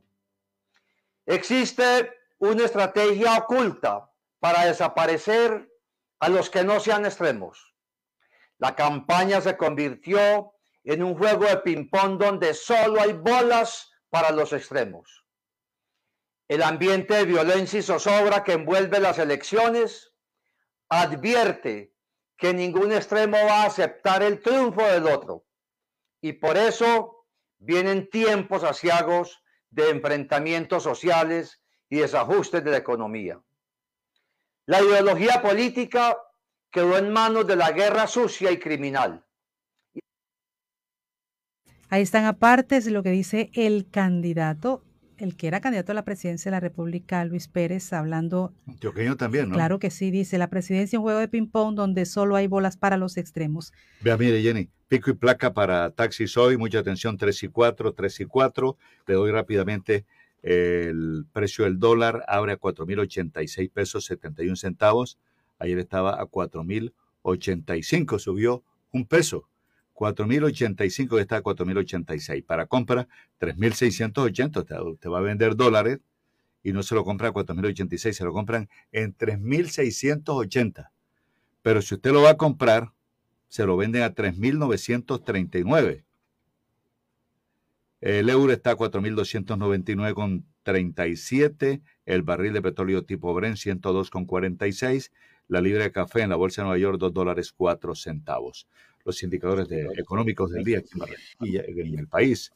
Mucha atención, capturan en Bogotá a ficha clave en el caso de corrupción de centros poblados. Según la Fiscalía, Jorge Enrique López fue quien falsificó las pólizas del millonario contrato por 70 mil millones de pesos en medio de un procedimiento de requisa. Patrulleros de la policía en la localidad de Chapinero, ubicada al oriente de Bogotá, le solicitan los documentos a Jorge Enrique López y cuando verifican sus antecedentes encontraron que había una orden de captura por falsificación de documento público sin saber que se trataba de la ficha clave en el caso de centros poblados. La localidad de Chapinero, en Bogotá, los uniformados abordaron a este ciudadano para pedirle su documento. Al consultar los antecedentes, se encuentran que tiene antecedentes por falsificación de documento privado y es requerido por la justicia, por lo que se dio su captura y fue trasladado a la URI de Palo Quemao. Así lo dijo el oficial de inspección de la Policía Metropolitana de Bogotá, el coronel Salvador Cerón. López es considerado por la Fiscalía como la pieza clave en el escándalo de corrupción de centros poblados y el Ministerio de las Tecnologías de Información y Comunicaciones. Según la Fiscalía, este sujeto fue quien falsificó las pólizas del polémico contrato por más de un billón de pesos, de los cuales se entregó un adelanto por 70 mil millones para llevar Internet a los niños en las regiones más apartadas del país. Bueno, hay fútbol hoy ya, hay fútbol antes de ir con Elvis Payares. Eh, juega Junior en Bogotá, eh, con Santa Fe a partir de las 8 y 10 de la noche. Esta es eh, la partida de vuelta de los octavos de final de la Copa. El primer partido lo ganó Junior aquí en Barranquilla, ¿verdad? ¿Cuánto lo ganó, Jorge? 2-1. Allí uno de los dos tiene que quedarse. Pero el Unión, Unión Magdalena a las 3 y 30, sin público, recibe en el Estadio Sierra Nevada al América en Copa Colombia. La serie va 2-1 a favor del Ciclón. O sea que el Ciclón ganó en, en Cali. Fíjese usted, el Ciclón ganó en Cali. Ahora juega en Santa Marta con el viento. ¿Cómo es que le llaman? La loca, la brisa loca. La loca. Sí, la loca a favor del Unión Magdalena. Hay otros partidos para hoy. Bucaramanga, Equidad a las 5, Jaguares Millos a las 6, Caldas Nacional a las 6, Pereira Tolima a las 7, Santa Fe Junior a las 8, Fortaleza Cali mañana a las 8 de la noche. ¿Tiene algo más? Sí, Osvaldo, para decirles un poco más de lo que se conoce de las investigaciones que adelantaba el fiscal asesinado en las últimas horas aquí en Colombia, lo que en los procedimientos que hacía el fiscal paraguayo contra el crimen organizado Marcelo Pecci. Hablan, por ejemplo, mm, de este de investigación de una investigación enorme para esquemas de narcotráfico y lavado de dinero. También dice que estuvo en algunas asociaciones en Europol. Es difícil saber quién está detrás del crimen, pero lo evidente es que tenía muchas investigaciones importantes que tocaban a la mafia. Tenía que ver estas investigaciones con narcotráfico, crimen organizado, lavado de dinero, así que podría dirigir la mirada hacia varias direcciones, lo que se están diciendo. Estuvo Europol trabajando en desactivar organizaciones criminales en el país. Recientemente estuvo a cargo de otras investigaciones relacionadas con el crimen organizado, como la del lo que le decía yo, el atentado en el Festival de Música Yao Mini en San Bernardino en enero de este año, así lo han dicho eh, desde Paraguay. También estuvo al frente o dentro de este proceso del asesinato de la hija de un gobernador y otras tres personas en Pedro Juan Caballero el año pasado. Y uno de los más sonados, el de los documentos oficiales paraguayos con contenido falso del exfutbolista brasileño Ronaldinho. Entonces, ahí están muchos temas. Estados Unidos también se ha pronunciado sobre el hecho, eh, lamentándolo, rechazándolo y apoyando a Colombia para las investigaciones. Ya son las 6:39 minutos, prevención para Elvis. Usted habla de la captura en Bogotá de una ficha clave Sí. en el caso de corrupción de centros poblados. Sí. De Barranquilla tienen casa por cárcel y están por fuera. Por fuera. Muchos de los que están, eh, de los contratistas de centros poblados están en Barranquilla también. A las 6:40 minutos, 20 minutos para las 7 de la mañana. Elvis, ¿qué más hay para hoy? Mire, hay una información que se está generando en estos momentos y tiene que ver con que unos sujetos en moto dispararon esta madrugada contra un estadero en el barrio Manuela Beltrán, en el municipio de Soledad, y están eh, señalando los comerciantes que se ha reactivado la extorsión en la ciudad de Barranquilla y también en los municipios del área metropolitana. Mucha atención en otras informaciones, bueno, en lo que tiene que ver con el deporte, tal como usted también lo ha señalado, pero en el caso del Giro de Italia, hoy el Giro de Italia tendrá una etapa corta con solo una subida sin complicaciones a Portela Mandrasi a mitad de camino. Durante los últimos 70 kilómetros la etapa sigue la línea de costa. Las carreteras son bastante anchas, planas y rectas con algunas áreas urbanas a lo largo de la ruta en el día de hoy. 174 kilómetros en el Giro de Italia el día de hoy.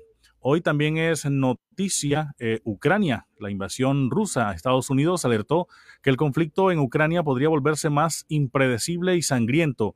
Las fuerzas del Kremlin llevan a cabo operaciones ofensivas en la zona operativa oriental para establecer el control total sobre el territorio de las regiones de Donetsk y Lugansk además de Kherson, y para mantener el corredor terrestre entre estos territorios y la Crimea eh, ocupada. En el plano internacional también, el Senado de Estados Unidos vota sobre proyecto de ley sobre el derecho al aborto. El Senado de Estados Unidos votará hoy sobre un proyecto de ley nacional eh, sobre el derecho al aborto, un proceso que probablemente esté condenado al fracaso luego de que un proyecto de decisión filtrado señalara la disposición de la Corte Suprema a revocar la decisión Roe Watt en, de 1973. El líder de la mayoría demócrata en el Senado, Chuck eh, Schumer, eh, quien calificó el proyecto de fallo como una abominación, dijo que a ha acelerado la votación sobre la codificación del derecho al aborto en Estados Unidos, que la Corte de mayoría conservadora parece dispuesta a prohibir. Las perspectivas de éxito son prácticamente nulas, dado el poder de bloqueo de los republicanos en un Senado eh, dividido equitativamente de 100 escaños, eh, donde la legislación clave casi siempre enfrenta un umbral de 60 votos. La empresa de energía aire adelantará hoy trabajos en el marco del plan de mantenimiento de equipos eléctricos al interior de la subestación 20 de julio. En esta ocasión se presentará interrupción del servicio en los circuitos 20 de julio, Terranova, Los Robles y Las Moras. El circuito Terranova de 12 del mediodía a 4 de la tarde, sectores de soledad afectados, Villa Estadio eh, Palma, Las Moras, Villa Estadio, Altos de Sevilla, eh, Villa Las Moras, Urbanización Nuevo Horizonte, Estadio María de los Ángeles, El Manantial, Los Loteros y Ciudad Camelot.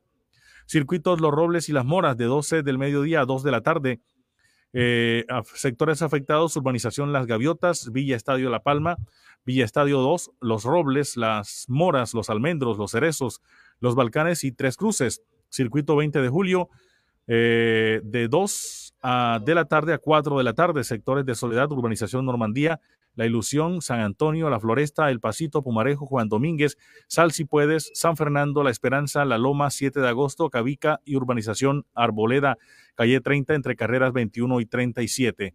En Barranquilla, la empresa trabajará en adecuación de redes y transformadores en el circuito Cordialidad 8, que obliga a suspender el suministro de energía de 8 y 30 de la mañana a 11 y 30 de la mañana en la calle 48 con carrera 4A Sur, carrera 6 Sur con calle 47D, calle 50B con carrera 5A Sur, carrera 5B Sur con calle 50, carrera 6 Sur con calle 48E y carrera 6 Sur con calle 48D, Ciudadela 20 de julio.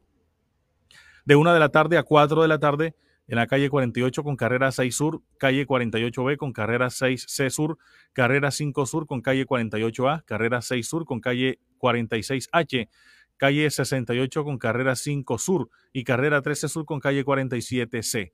En los municipios, personal de mantenimiento trabajará en cambio de postes y redes de 8 de la mañana a 4 de la tarde en los corregimientos Santa Cruz, Las Caras, El Peñique, Cien Pesos, Las Tablas y la vía La Puntica Santa Cruz. De 8 y 50 de la mañana a 4 de la tarde en la carrera 4 entre calles 3 y 6, finca Los Limones, El Ato y Carrol Viejo en Ponedera. Son los trabajos de aire en el día de hoy que usted también puede consultar a través de la página web www.noticiasya.co, al igual que los barrios que se verán afectados hoy por el servicio o el corte del servicio de agua, también los puede consultar en www.noticiasya.co. Las 6:45 minutos. El estado del tiempo. ¿Cómo amanecen Barranquilla y el Caribe? El segundo informe del clima en Barranquilla ya está ahora cuando son las 6:45 minutos, 25 grados la temperatura, niebla en Barranquilla está ahora, cielo nublado y probabilidad de lluvia. Ahora descienden un poco, está más alta antes de las 5. Al mediodía 30%, 11 de la mañana, 12 del día 30% y a la 1 de la tarde las probabilidades de lluvia suben al 70%, a 1, 2, 3 de la tarde, después baja 40% a las 4, se mantiene a las 5, 6 y después en la noche, después de 8 de la noche, 30%, y ya a las 11, 40 y 50% de probabilidad de lluvia hasta las 3 de la madrugada. El clima para Barranquilla está ahora cero, el índice V, cae la tarde a las 6 y 13, está soplando brisa del sur con dirección norte 8 kilómetros por hora, 5 milímetros de precipitación en las últimas 24 horas, 25 grados la sensación térmica en Barranquilla, la humedad 93%, 5 kilómetros la visibilidad se redujo, estaba en 10 kilómetros, la presión 1009 y báñese. váyanse porque se va el agua temprano. ¿Cómo está el río, Jenny? Osvaldo, bueno, eh, algunas situaciones que nos han presentado, que nos han enviado antes de ir a esto, que nos envía Gustavo de la Rosa desde el sur del Departamento del Atlántico, nos manda un audio para darnos un parte de cómo amaneció hoy los municipios, el lacote de desbordamiento, el canal del dique, el nivel. También hay que decirle a nuestros oyentes que nos enviaron unas imágenes, no sé, Jorge, si ya las tiene ahí, eh, se registraron ayer inundaciones en algunas viviendas del barrio San Antonio en Galapa.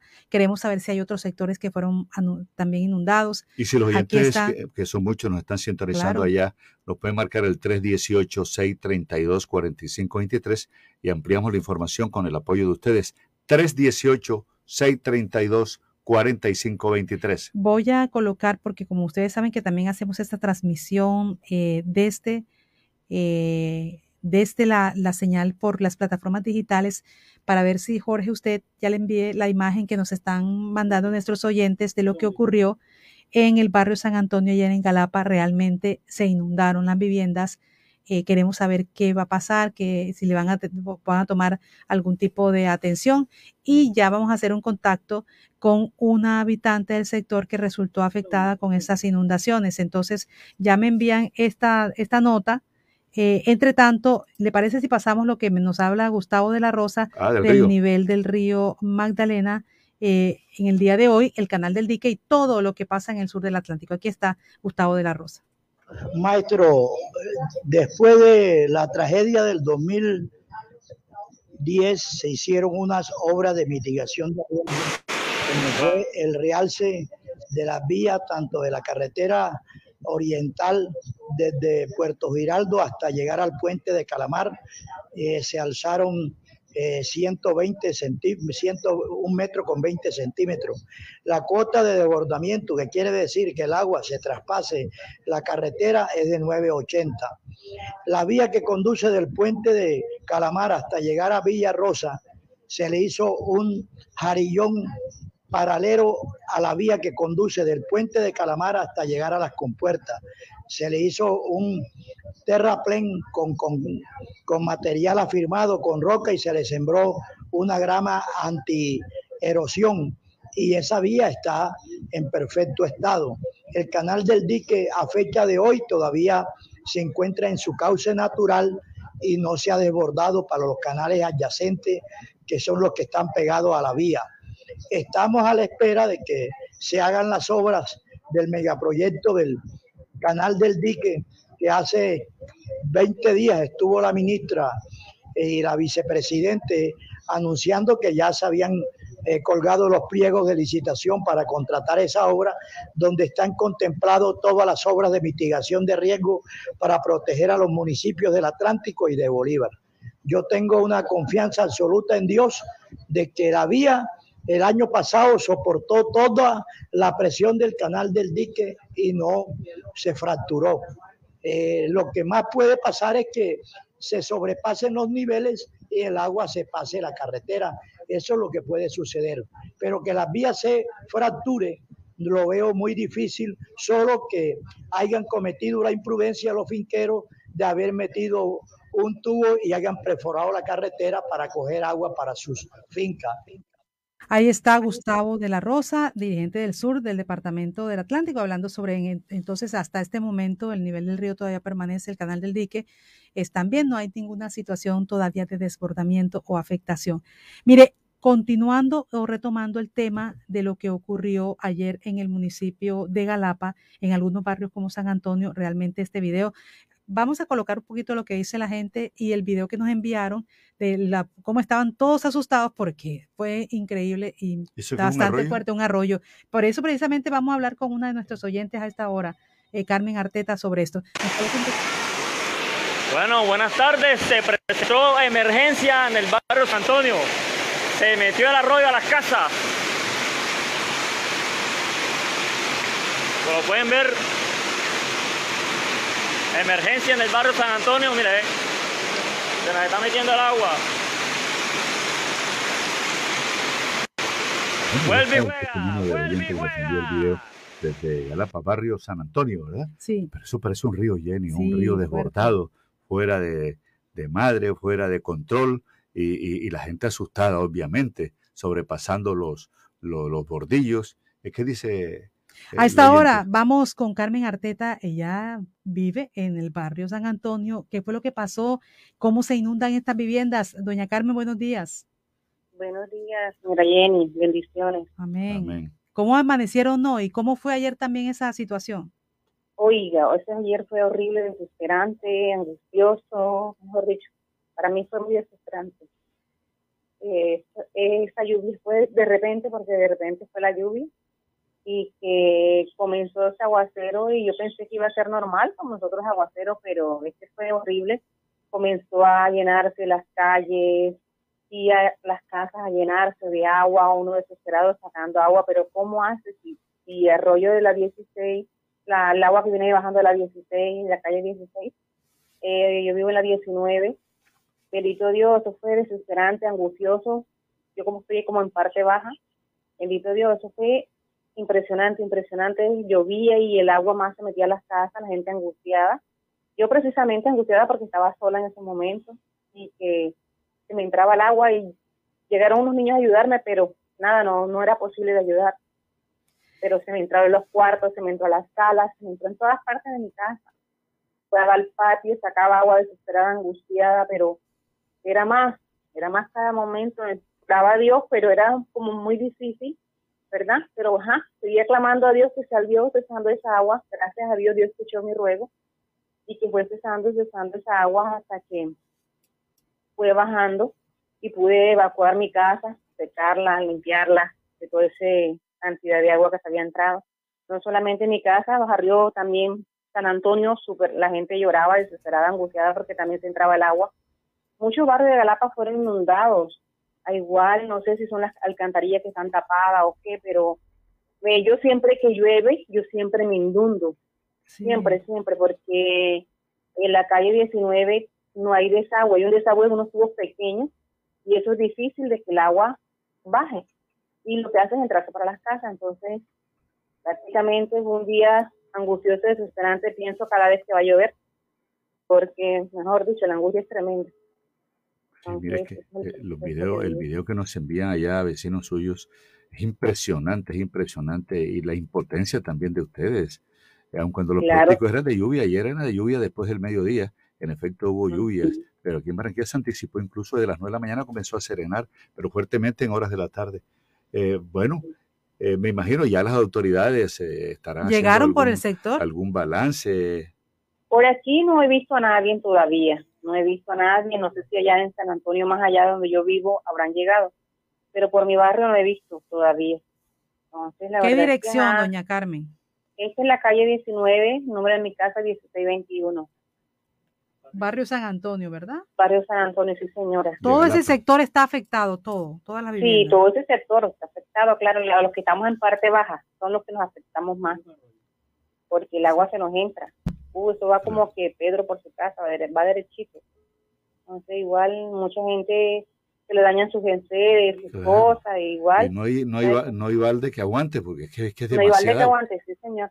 Claro, demasiado, y que de pronto uno en el momento, la angustia lo invade y es difícil de, de poder hacer, ¿cómo hace uno para, para evacuar? Deja que el agua se entre porque ya es difícil de sacarla. Y si son personas mayores, se agitan y, y, eh, todo eso puede, puede pasar, hay que evitar. Claro.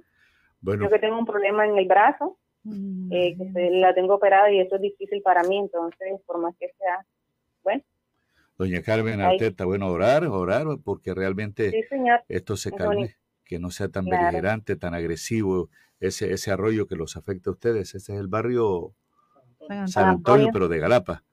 Doña Sí, de Galapa, sí, señor. muchas gracias y gracias por escucharnos. Bueno, sí, señor, que Dios le bendiga. Luego, que tenga buen día. Amén. Cinco minutos para las siete de la Bueno, mañana. Osvaldo, nos dieron el teléfono de María Angélica Humada de Planeación de Galapa. Estamos viendo eh, de qué manera hacemos este contacto para que nos dé un balance y qué es lo que se va a hacer con esta Claro, ¿qué se familia. va a hacer con la gente? Hay muchos que pueden estar damnificados. Cinco minutos para las siete, eh, faltando dos minutos para las siete, tendremos un avance informativo. En noticias ya la información fluye. ¿Qué me decía? Ay, saludos de oyentes. ¿Los tiene Elvis? Bueno, Elvis es el que le envían los saludos. Elvis, ¿quiénes nos están sintonizando y tiene la manito así como la que tienen los taxistas diciendo... Aquí "Chao, estoy, aquí estoy. sí. Elvis. Sí, señor, nos están sintonizando Albaluz Fierro, dice buenos días a todos los periodistas de Noticias Ya. Nayib Rafael Fontalvo también nos eh, saluda en nombre de la Fundación Amigos Pro La Leña ONG en sus 22 años y dice y en el mío propio conectados desde la zona turística del Guájaro en la Peña Atlántico. Albaluz Fierro también desde Kissimmee, Florida, Estados Unidos. Informador Digital Estéreo desde Zapayán, Magdalena. También nos reporta sintonía, dice José Palacio, conectado con las noticias ya día a día. A esta hora fuerte lluvia en esta región del Magdalena. Un abrazo, Dios los guarde. Gracias por mantenernos informados. Saludo también para Ana María Zúñiga Hasbún. Buenos días, familia. Cielo Escobar Molinelo, Vivian Payares también desde Curazao. También saludos para Javier Fernández Pali desde Villa Carolina Norte. Saludos para Alfonso Atencio Esquiaqui. Yadi Paz Hernández, bendiciones, nos dice Nelson Alberto Robles Llano, buenos días. También saludos para Katy Blum Pupo, eh, dice buena vibra en este miércoles. Edgardo Suárez Zurita nos sintoniza por el canal de YouTube. Eh, para toda la mesa de trabajo, bendiciones también para todos los oyentes. Rafael García Barreto, buenos días, Radio Ya. Omaira Arteta Torres, buenos días, bendiciones para ustedes. Cecilia Martínez también nos reporta su sintonía. Nubia Pinilla, Romualdo Olmos Rojas también nos está saludando. Luis González, buen día mi gente. Dama Dorada también se reporta lo mismo que eh, Doris Acuña Lacera desde Estados Unidos, Nayib Rafael Fontalvo Mesino, Ana María Zúñiga Hasbún, Aura Flores Pertús, Gilberto Manuel Fonseca Medina, saludos para Alexander Moreno, Saludos también para Alfonso Cantillo Cantillo, Isabel Núñez, Yadi Paz Hernández, los oyentes conectados a esta hora con Noticias Ya.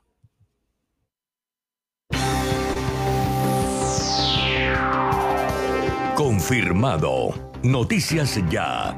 Periodismo útil en buenas manos. Mucho de lo que hoy tenemos te lo debemos a ti, a tu sabiduría, a tus enseñanzas. Es momento de decirte gracias, maestro. Caja Copy te extiende una gran invitación este 13 de mayo al mediodía a un delicioso almuerzo. En nuestra sede Prado, ponte tu mejor pinta y celebra con nosotros tu día. Comunícate con tu asesor de confianza al celular 318-734-6869 y reserva ya al mejor precio. Con Caja Copy es posible disfrutar más. Vigilado Super Subsidio. Fugas 116, reporte de daños 116, fraudes 116, recolección de podas y escombros 116, peticiones, quejas y reclamos 116. 116 es el número de contacto de AAA para que todo sea más fácil. Llámanos. AAA. Donde estés, estamos para que en sus obras la mirada pueda pasar con libertad, manteniendo la seguridad y el buen diseño,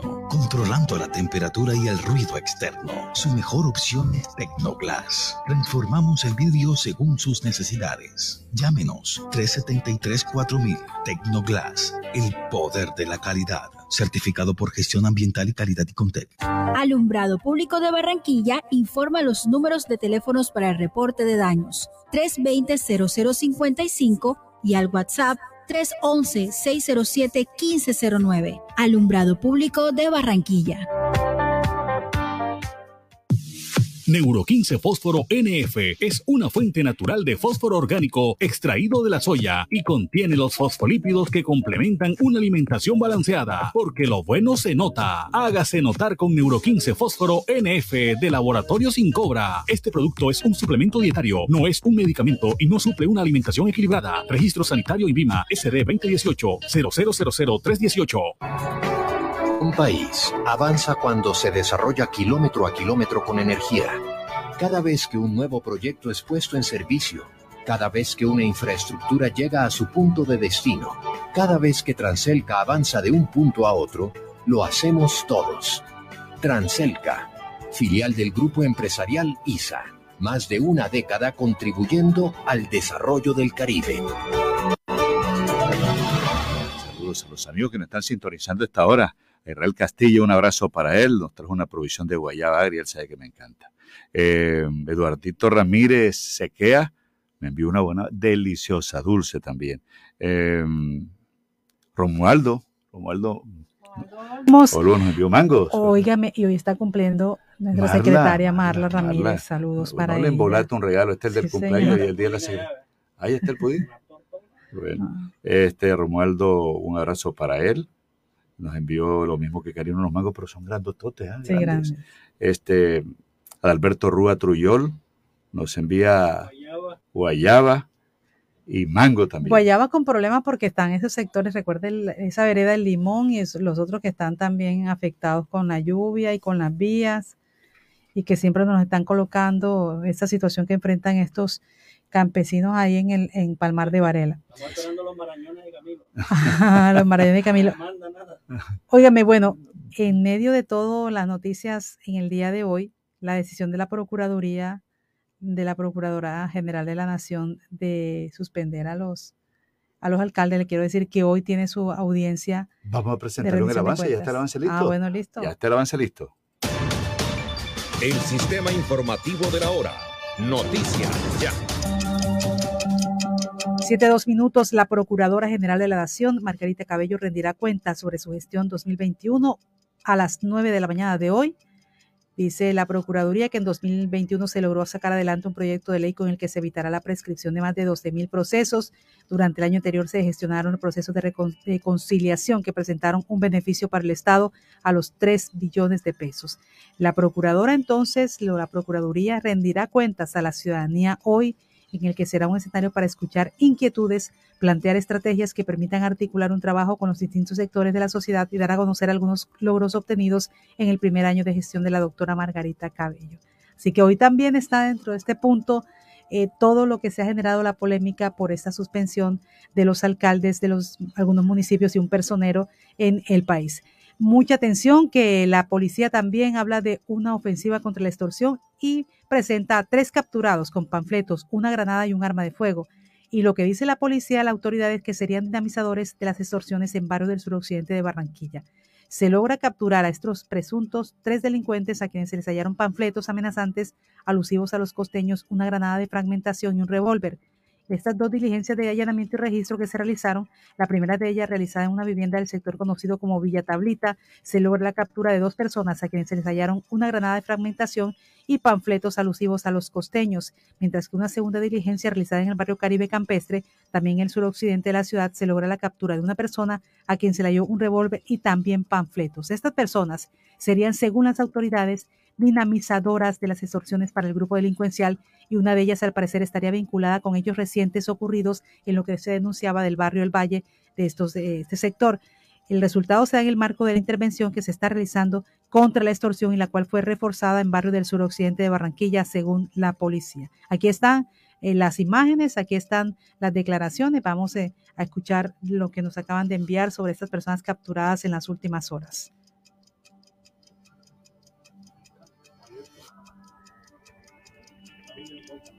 Bueno, aquí está la declaración que se hace, eh, las imágenes que muestran sobre estos panfletos que envían también de manera amenazante. Algunos dicen, por ejemplo, la oficina de la, costa los costeños. Y dice en esos panfletos, a partir de este momento tienen dos horas para comunicarse con el comandante José Guerra y agregar su situación con nosotros, de lo contrario será declarado objetivo militar. Eso forma parte de estos panfletos que fueron hallados, encontrados dentro de estos operativos y estas capturas de las tres personas señaladas de participar en estos temas de extorsión. Siete, cinco minutos, siete, cinco. Bueno, saludos a José Reyes Salcedo y igualmente a José Reyes Viana. Están escuchando a esta hora en el boletín informativo de las 7, 5 minutos. ¿Cómo están los cocos, Jenny? Excelentes. Muchas gracias, José. Tiene una casa con una finca. No sé si es una finca casa, pero es un patio, Jenny, que es una finca. Saludos. Soledad no descarta que la AAA siga como operador de acueducto. El Consejo de Soledad, en sesión extraordinaria, ha escuchado a los secretarios de despacho sobre la sustentación de este proyecto. De acuerdo, hay revuelo pues en el municipio de Soledad debido a la intranquilidad por la prestación del servicio de acueducto luego de que la alcaldía presentara un proyecto de acuerdo al Consejo para iniciar el proceso para celebrar una nueva concesión.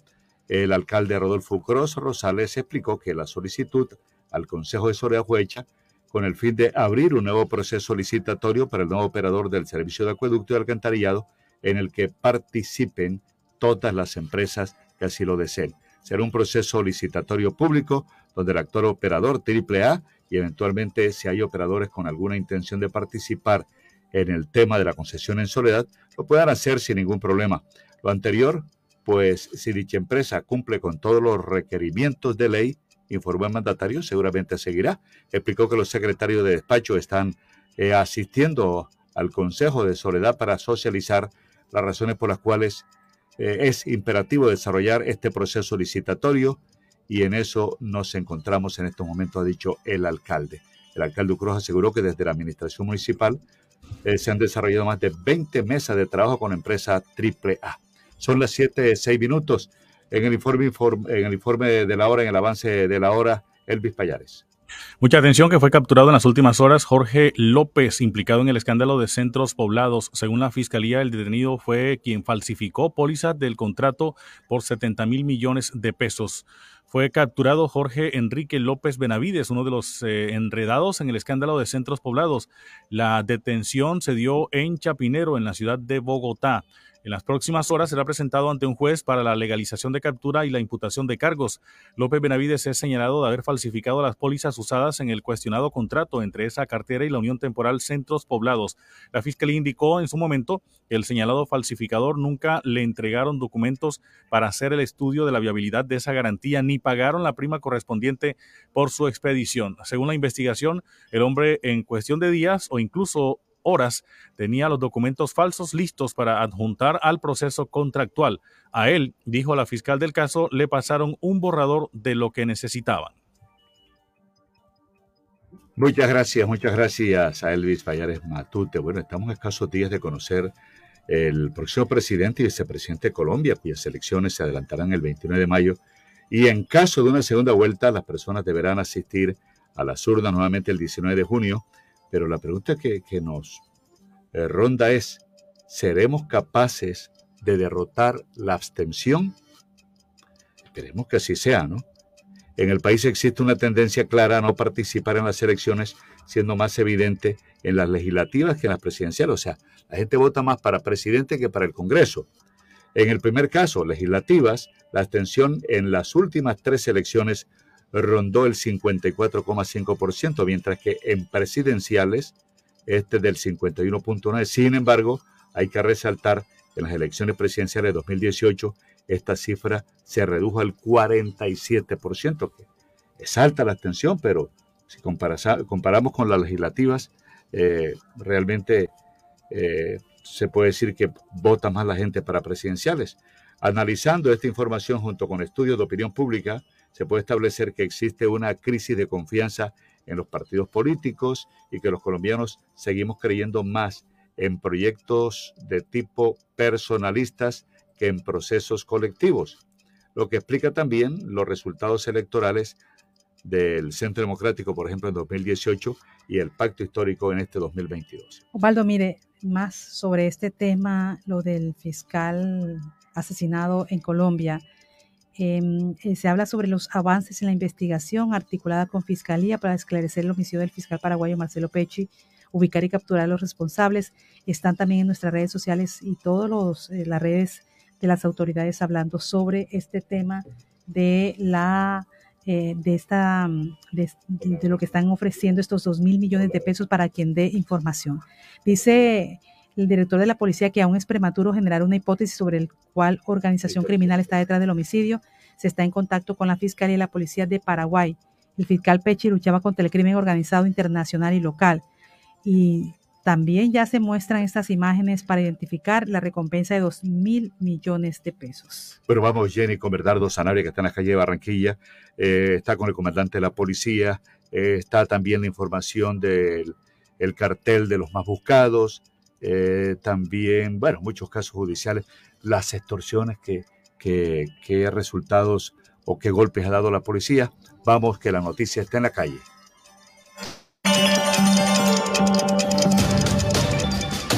Este fue el sistema informativo de la hora en Radio Ya. Noticias Ya. La noticia está en la calle. Sobusa, calidad y servicios. Bueno, estamos en directo con usted, Bernardo Sanabria, con el comandante de la policía también para conocer eh, más detalles sobre los más buscados y también eh, casos y golpes que ha dado la policía en cuanto a, los casos de extorsión que, aquí se han informado. Buenos días, Bernardo. Buen día, un, saludo muy cordial para usted, eh, Osvaldo, a los oyentes que están en este Hoy la Policía Nacional, eh, desde bien temprano, como lo viene haciendo regularmente, hoy invitó a los medios de comunicación a que madrugáramos con él, al general Luis Hernández, está mostrando el cartel de los más buscados, 30 delincuentes que por diferentes delitos son buscados, especialmente homicidio, porte ilegal de armas de fuego, extorsión, entre otros pormenores. Hasta 5 millones de pesos, Pablo, pero por uno de ellos, alias Paz, Víctor Alfonso Díaz Iglesias, ofrecen hasta 50 millones de pesos en este trabajo articulado. General Luis Hernández, ¿qué pasa tenerlo aquí en noticias ya, hombre, de su casa? ¿Cómo está? Eh, Bernardo, muchas gracias y para toda la bella audiencia, Osvaldo, un saludo muy especial.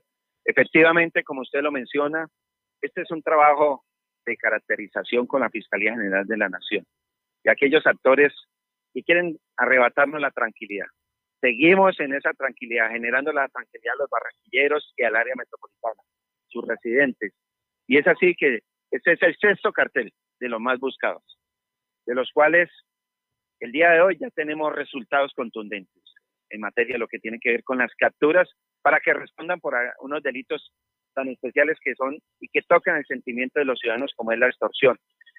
Llevamos cuatro homicidas y permítame decirle dentro del cartel de los 30 son 15 homicidas que tienen que responder por más de 25 homicidios cometidos en el área metropolitana de Barranquilla, desde el año pasado y lo que ya ha transcurrido este año.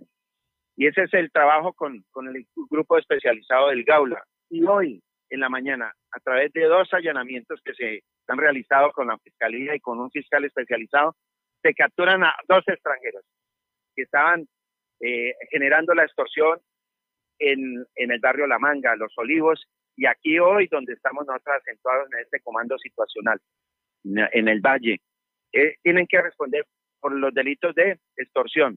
Se le incautó una granada de fragmentación, porte ilegal de armas y panfletos extorsivos eh, pertenecientes a un grupo delincuencial, los costeños. Este trabajo de capacidades con la gobernación, con la alcaldía de Barranquilla, con la fiscalía y todos sumados en materia de lo que tiene que ver para poder contrarrestar este flagelo, que a la fecha también es importante dar esta cifra. Llevamos 302 capturados desde septiembre del año pasado, que se empezó una, una lucha frontal contra la extorsión.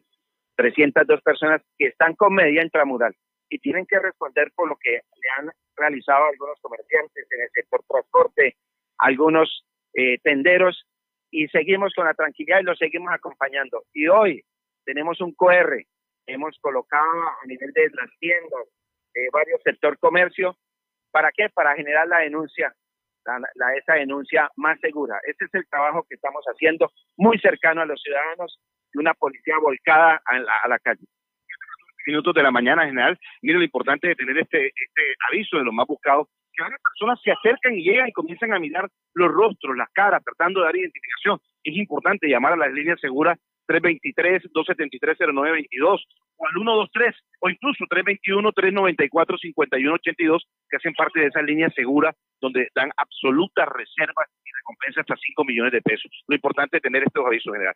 A propósito, mi general, aprovechamos la oportunidad ayer se dieron a conocer una serie de videos, impactos que eh, algunas personas hacían contra locales comerciales ubicados en diferentes puntos de la ciudad. Hay golpes ya contundentes, hay resultados en torno a estos ataques a los eh, redes de extorsionistas que vienen intimidando a los comerciantes. Sí, lo más importante, que llega a nuestro gaula, llega la inteligencia, llega policía judicial y los ciudadanos denuncian. Nos gusta eso porque así se activa el sistema judicial y la investigación nuestra. Importante los videos. Los videos a esas líneas que usted ha mencionado, importante recibirlos de primera mano. ¿Para qué? Para garantizar y proteger también a, aquellas personas que se iban afectadas. Y es así que los resultados que ya hoy arrojaron dos capturas y que tienen que responder por unos hechos que han cometido, como lo reitero, en los barrios olivos, algunos comerciantes, algunos tenderos, en la manga, aquí en el valle, esos tienen que responderme por esos hechos. Y seguimos trabajando en unas investigaciones muy juiciosas con fiscales especializados. Y lo reitero, llevamos 302 capturas desde que empezamos esta lucha frontal contra la extorsión. Grupo élite del Gaula, Policía Judicial, Inteligencia. Y no vamos a ceder un milímetro, como lo he mencionado, porque no nos van a amedrantar ni nos van a arrebatar la tranquilidad de los tenderos, de los transportadores. Y seguimos, seguimos mostrando los resultados y por eso es tan importante estas capturas que ya tenemos en el cartel de los más buscados, que es el sexto y se lanza a nivel del Departamento del Atlántico y su área metropolitana. Muchísimas gracias, general. Sé que tiene otros compromisos con medios de comunicación. Repetimos, no nos cansamos de dar los números. 323-273-0922, 321-394-5182 y hasta 50 millones de pesos por el señor Víctor Alfonso Díaz Iglesias, alias Paz, líderes de estas temibles bandas delincuenciales eh, que operan, que, o que delinquen más bien en esta zona del Caribe colombiano. El Daula continúa su trabajo entregado también. Lo importante de Jenny, y aquí tenemos mucha gente del Gaula que nos acompaña hoy también, aquí presente, eh, toda la fuerza institucional de las diferentes especialidades que tiene la Policía Nacional. Lo importante es denunciar. Más del 90% de los casos que llegan al Gaula por extorsión, estimados oyentes, usted, amigo tendero, que se encuentra en su negocio, que está siendo amenazado, diríjase al Gaula. Llame, que el 90% de los casos son resueltos de manera positiva, es decir, el grado de efectividad es muy alto eh, y lo importante es la denuncia, entregar información oportuna a las autoridades. Información que originamos aquí desde el sur de la capital del Departamento del Atlántico, con las personas observando los carteles, aquí la gente del Gaula también acompañando y en general atendiendo a la comunidad en este comando situacional desde el sur de la capital del Departamento del Atlántico. Bernardo. Bernardo Sanabria. Dígame, mi querida. Bernardo, mándenos una, una imagen que se vea el, el, cartel, porque es que nos enviaron las imágenes, pero no se ve directamente. Ya inmediatamente, Jenny. En un segundito se la estoy enviando. Listo. Un abrazo para todos. Gracias. Siempre atentos a Bernardo en vivo y en directo con el comandante de la Policía Metropolitana de Barranquilla, el general Luis Carlos Hernández. Bernardo, esa es la información, está en la calle en este momento. Que tenga un buen día, Bernardo. Cualquier información, estamos atentos. Noticias ya. Universidad Simón Bolívar, 50 años brindando educación de calidad y promoviendo la cultura, la investigación científica y la innovación. Universidad Simón Bolívar, 50 años impulsando el desarrollo del país. Institución acreditada en alta calidad, vigilada Mineducación. Simón Bolívar, tu universidad. Fugas 116, reporte de daños 116, fraudes 116, recolección de podas y escombros 116, peticiones, quejas y reclamos 116. 116 es el número de contacto de AAA para que todo sea más fácil. Llámanos. AAA, donde estés, estamos. Pastas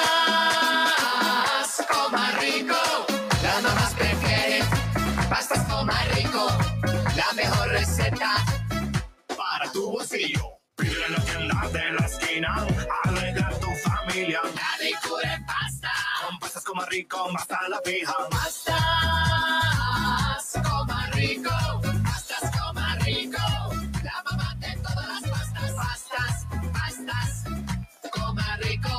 Ahora en el Centro Recreacional Solinilla, lánzate a la diversión. Ven y disfruta con familia y amigos del nuevo tobogán. Relájate en nuestras confortables cabañas mientras deleitas la mirada con su maravillosa vista y te das un chapuzón en la gran zona acuática. Centro Recreacional Solinilla. Ven. Te estamos esperando. Más información en nuestras redes sociales o en www.conbarranquilla.com. Con Barranquilla, creciendo juntos. Cuando recorres el Atlántico, se ve el progreso en su gente, en las obras que avanzan, en los sueños y proyectos que pronto serán una realidad. Para que el Atlántico siga sobre ruedas, paga tu impuesto de vehículo automotor 2022 hasta el 19 de julio en nuestra página web www.atlántico.gov.co y en sucursales del Banco de Occidente. También puedes pagar en los canales autorizados .red, Baloto, Redval y Conred. Realiza tu pago hoy mismo. Recuerda, Atlántico para la gente, Gobernación del Atlántico. Entretenimiento. Moda. Sabores. Compras. cultura. Buenavista es el centro comercial de los barranquilleros. En Buenavista siempre hay un motivo. En Clínica Porto Azul A1, desde la Unidad Integral Cardiovascular, te brindamos una experiencia segura para el cuidado de tu corazón, en donde encontrarás los especialistas más reconocidos de la región, un diagnóstico y tratamiento oportuno, una atención integral en un solo lugar y tecnología de última generación. Pregunta por todos nuestros servicios y agenda tu cita vía telefónica 605-385-5500 o vía WhatsApp al 321-859-21 2178. Corazón a una. Experiencia segura. Bueno, ya son las 7.21 minutos, así se mueve el río Magdalena. Eh, vea que se han invertido más de 309 mil millones de pesos para garantizar la navegabilidad del río Magdalena.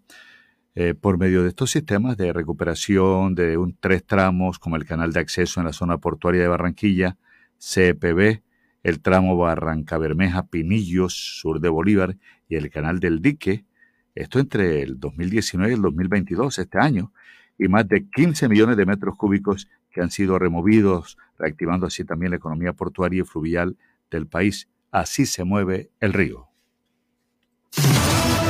Al instante, noticias ya. Así es, al instante, 7.22 minutos, 7.22 minutos. Hace algún momento, algunos segundos, acaba de enviar una comunicación el Ministerio de Transporte. Eh, por supuesto, es la Superintendencia de Transporte que está hablando de una sanción a la Secretaría de Tránsito de Barranquilla, la Oficina de Tránsito y Transporte de Magdalena, les ordena suspender la operación de cámaras de fotodetección por incumplir requisitos técnicos. Ese es el comunicado que entrega la Superintendencia de Transporte que sanciona a la Secretaría de Tránsito de Barranquilla, la Oficina de Tránsito y Transporte del Magdalena y les ordena suspender la operación de cámaras de fotodetección por incumplir requisitos técnicos. La Superintendencia de Transporte declaró responsable a la Secretaría de Tránsito y Seguridad Vial de Barranquilla por operar un dispositivo electrónico móvil de cámara de fotodetección sin contar con la autorización que concede el Ministerio de Transporte y la Agencia Nacional de Seguridad Vial. Ah, esa es la camioneta. La camioneta que anda en la calle. Por lo anterior, este organismo de tránsito fue sancionado con la suspensión de estas ayudas tecnológicas hasta tanto se cumplan las disposiciones legales para su funcionamiento.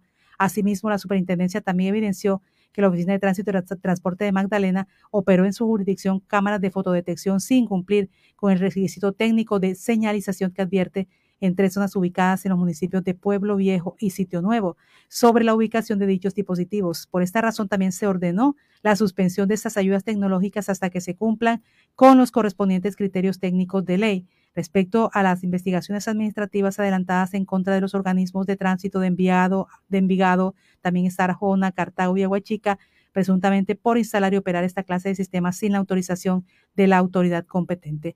Habla precisamente sobre estas sanciones el superintendente de transporte Wilmer Salazar Arias. Mediante las resoluciones 971 del 1 de abril y 1098 del 7 de abril del presente año, la Superintendencia de Transporte declaró responsable a la Secretaría de Tránsito y Seguridad Vial de Barranquilla y a la Oficina de Tránsito y Transporte del Magdalena al respecto, lo que se evidenció es que el organismo de tránsito de Barranquilla operó una cámara de fotodetección sin contar con la autorización que concede el Ministerio de Transporte y la Agencia Nacional de Seguridad Vial. Y en relación con el organismo de tránsito del Magdalena, se estableció que operó sin justificación cámaras de fotodetección sin cumplir con el requisito técnico de señalización que advierta en tres zonas ubicadas en los municipios de Pueblo Viejo y Sitio Nuevo sobre la ubicación de dichos sistemas. Por esta razón, en uno y otro caso, se ordenó la suspensión de estas ayudas tecnológicas hasta tanto se cumpla con la totalidad de las disposiciones legales que regulan su funcionamiento. Por otra parte, se aclara que las investigaciones administrativas adelantadas en contra de los organismos de tránsito de Envigado, Arjona, Cartago y Aguachica presuntamente por instalar y operar esta clase de sistemas sin la autorización de la autoridad competente y aparentemente sin la señalización que permitiría advertir sobre su ubicación, fueron archivadas toda vez que se constató que ninguna de estas autoridades vulneró las disposiciones vigentes y aplicables para la instalación y operación de las ayudas tecnológicas en comento. Es con hechos que protegemos los derechos de los usuarios de las vías nacionales, al mismo tiempo que incentivamos el cumplimiento de la normatividad por parte de las autoridades que integran el sector transporte. Bueno, ahí está entonces el superintendente de transporte hablando sobre estas sanciones, sobre algunas oficinas de tránsito. es una noticia de última hora, la acaba de enviar por parte de la comunicación del Ministerio de Transporte. Así se mueven las redes sociales. Esto es tendencia en las plataformas digitales. Bueno, el retiro de la estatua de Diomedes Díaz por falta de cultura ciudadana en Valledupar se mueve en las redes sociales y también eh, se lanzan comunicados de las administraciones, especialmente de la alcaldía de Valledupar, que ha retirado de manera temporal la escultura, la pesada escultura del cantante Diomedes Díaz para realizar eh, restauraciones luego de que la obra haya sido eh, vandalizada, fuera vandalizada, pero también la administración municipal va a, darle la manito a esculturas como la de Caled Morales, vandalizada, la de Peter Manjarres también, la de Jorge Oñate, la bicicleta de Carlos Vives también será intervenida, dice eh, el alcalde de Valledupar, que se necesita es incentivar la cultura ciudadana de todos los habitantes que vayan al monumento, a los monumentos de talla nacional y que viene mucha gente de, diferentes partes del mundo a tomarse fotos.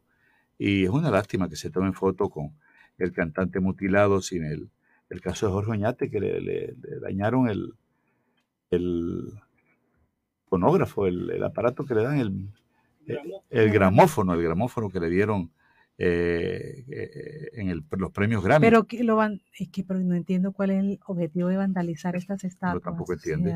no sé si llevarse eso como recuerdo, pero. O, venderlo o qué, o no sé. La gente se toma fotos. El alcalde de Valledupar, el Meyo Castro, eh, ha dicho que va a restaurarlas. Y en las últimas horas fue vandalizada la escultura, como dijimos, de Jorge Oñate. También le robaron el gramófono. Eh, ¿Qué más tiene Elvis? ¿Qué más dicen las redes, Elvis? ¿Tiene algo? No, no, Elvis no está ahí. Elvis no está. Bueno, 7 de la mañana, 28 minutos. ¿Elvis sí está? Está Sofía Pisani. Ah, está Sofía Pisani. Bueno, ¿le parece si entonces vamos donde la información que siempre nos envía Sofía Pisani desde Washington nos ofrece la información de lo que sucede en Estados Unidos, como la Cámara de Representantes de Estados Unidos aprobó más de 40 mil millones de dólares más para ayudar a Ucrania y la competencia o lo que ha surgido en las últimas horas sobre la Secretaría del Tesoro de Estados Unidos, Janet Yellen, ante una comisión de Congreso que se desvió y se convirtió en un tenso e inesperado debate sobre el aborto, que es uno de los temas también álgidos en este país del norte. Sofía Pisani, ¿qué más nos trae? ¿Qué ampliación hay sobre estas noticias? Buenos días. La Cámara de Representantes de Estados Unidos aprobó el martes más de 40 mil millones de dólares más de ayuda para Ucrania, mientras el Congreso se apresura para mantener el flujo de ayuda militar e impulsar al gobierno en Kiev mientras lidia con la invasión rusa. La Cámara aprobó el proyecto de ley de gastos de Ucrania con 368 a 57 votos y cada voto negativo provino de los republicanos. La medida ahora se dirige al Senado, que se espera que actúe rápidamente. Por otro lado, la comparecencia de la secretaria del Tesoro de Estados Unidos, Janet Yellen, ante una comisión del Congreso se desvió y se convirtió en un tenso e inesperado debate sobre el aborto cuando los senadores le preguntaron sobre el impacto económico que tendrá una prohibición total a la interrupción del embarazo. La secretaria del Tesoro explicó que quitarle a las mujeres el derecho de decidir las privará de la capacidad de continuar educándose y que las más afectadas seguramente serán jóvenes de raza negra. En otras informaciones, Estados Unidos no ha cerrado la puerta a invitar a Venezuela, Nicaragua y Cuba a la Cumbre de las Américas que se llevará a cabo el 6 de junio en Los Ángeles, California. La portavoz de la Casa Blanca, Jen Psaki, expresó que las invitaciones no se han emitido en referencia a las declaraciones del presidente de México, Andrés Manuel López Obrador, de no asistir en caso de que se mantenga la prohibición a los tres países. Desde Washington, Sofía Pisani, Voz de América. Noticias Ya le da la vuelta al mundo. Conéctese con nosotros. www.radioya.co www.noticiasya.co Radio Box, Radio Garden, Colombia.com, TuneIn Radio, en Facebook Noticias Ya Barranquilla, en YouTube Noticias Ya Barranquilla, en Twitter arroba Noticias Ya BQ. Noticias Ya se escucha en todo el planeta. Ser sostenible es competitividad global. Ser sostenible es mayor rentabilidad. Ser sostenible es reforestar y bienestar animal. Ser sostenible es producir carne y leche 100% natural. Trabajamos por una ganadería moderna y amigable con la naturaleza. Somos Fedegan, Fondo Nacional del Ganado. Euro 15 Fósforo NF es una fuente natural de fósforo orgánico extraído de la soya y contiene los fosfolípidos que complementan una alimentación balanceada, porque lo bueno se nota. Hágase notar con Euro 15 Fósforo NF de Laboratorio Sin Cobra. Este producto es un suplemento dietario, no es un medicamento y no suple una alimentación equilibrada. Registro sanitario INVIMA SD 2018 0000318. No lo hemos cambiado todo, pero no todo sigue igual. Aire, se nota el cambio entre la gente. Aire, se nota el cambio en la ciudad. Aire, se nota el cambio entre la gente. Se nota el cambio en el andar. Aire. Llama a Brasilia, es fácil. Para compra de pasaje, consulta rutas y horario. Gratis desde tu celular. Llama ya. Numeral 502 y comunícate con Vigilado Superintendencia Puertos y Transporte. Desde hace 48 años, en Promigas sabemos que la transformación se hace día a día. Construimos un mañana sostenible a través del acceso a fuentes de energía de alta calidad y bajo impacto ambiental que contribuyan al progreso de empresas, familia y entorno. Nuestro propósito es trabajar por el país mirando hacia el futuro. Promigas, energía que impulsa desarrollo. Becas, parques, mejoramientos a nuestro hospital, ayudas humanitarias, entre otros proyectos, hoy son una realidad de nuestro municipio gracias al pago del impuesto predial. Extendimos el plazo para que disfrutes del 15% de descuento hasta el 30 de junio. Para mayor información, acércate a Cobre Coactivo en la Alcaldía Municipal en horario de oficina de lunes a viernes o comunícate al 302-314-3316. Gracias a tu aporte, construimos una galapa con progreso para todos. Abre bien tus ojos, no lo pienses más. Si aprendes inglés, tu vida pronto cambiará. El Colombo Americano te está esperando ya. Con los mejores docentes y la mejor calidad. En el Colombo Americano te enseñamos inglés de verdad. En Medivets crecemos con las necesidades de tu mejor amigo. Pronto también encontrarás Medivets en una más confortable sede, con todos sus habituales y nuevos servicios para el bienestar animal. Medivets, en carrera 64, 81B72, a unos metros de la calle 84. Medicina veterinaria al más alto nivel, bajo la dirección del doctor Belisario Roncayo. Fugas 116, reporte de daños 116, fraudes 116, recolección de podas y escombros 116, peticiones, quejas y reclamos 116. 116 es el número de contacto de AAA para que todo sea más fácil. Llámanos. AAA. Donde estés, estamos.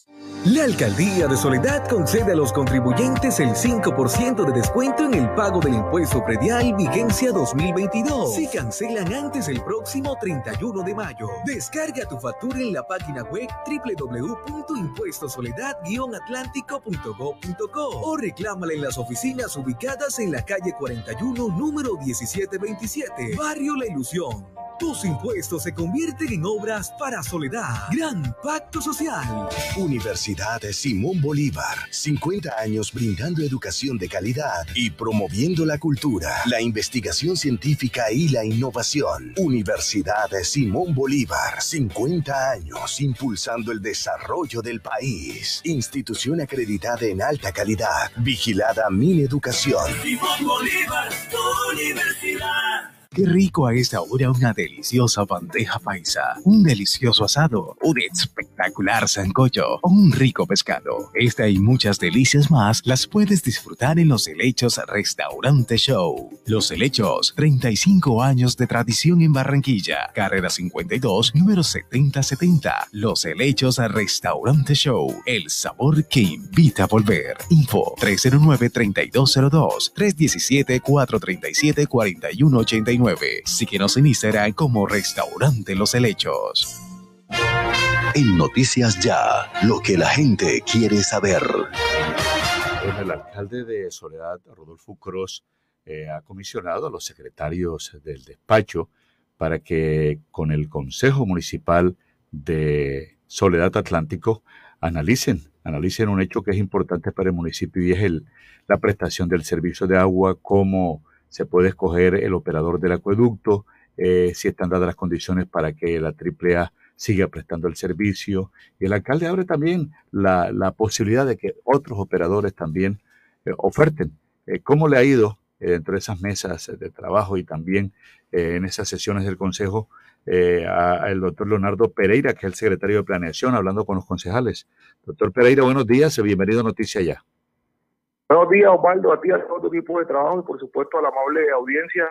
Tal y cual como usted lo señalaba, en el día de ayer nos correspondió a nosotros como secretario de Planeación atender una citación ante el Honorable Consejo Municipal de Soledad a efectos de aportar unos sustentos, unos soportes técnicos que corresponde presentar para el trámite de este tipo de proyectos que implican unas vigencias futuras, compromiso unas vigencias futuras excepcionales Así las cosas en el día de ayer, nosotros estuvimos haciendo entrega de las evidencias, de las certificaciones, de las constancias, por ejemplo, de que este proyecto fue declarado de importancia estratégica en un consejo de gobierno, que en el marco fiscal de mediano plazo no genera eh, alteraciones extraordinarias, que el proyecto se encuentra incorporado en el plan de desarrollo, que el proyecto se radicó a través de un estudio técnico en la oficina de banco de proyectos y para tales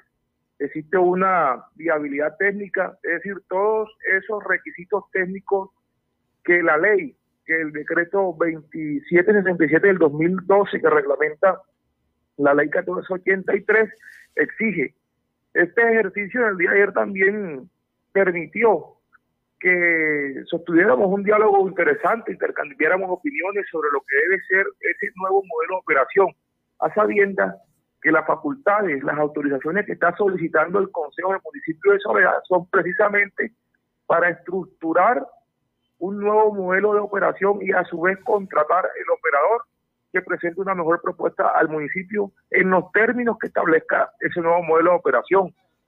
Y lógicamente lo que se busca con este modelo de operación es que el servicio de agua y alcantarillado se garantice en términos de calidad, de cobertura, de continuidad, que el municipio pueda obtener esa autonomía en la producción del agua, entendiendo pues que hoy de momento existe una construcción de una planta de tratamiento de agua potable que escasamente cubría el 40%, y lo otro que se tiene muy presente es que, por supuesto, esto no vaya a generar ningún tipo de alteración o de incremento tarifario. Esos son como los términos gruesos generales de este nuevo modelo de operación que busca también corregir lo que en su momento hace más de 20 años, cerca de 21 años, el municipio definió cuando a nivel nacional apenas esta figura de las concesiones nacían y nosotros comprendemos que en el tiempo se han ido perfeccionando las normas, se han ido estableciendo unos, unas condiciones, se han ido eh, redefiniendo unos términos alrededor de esta figura concesionaria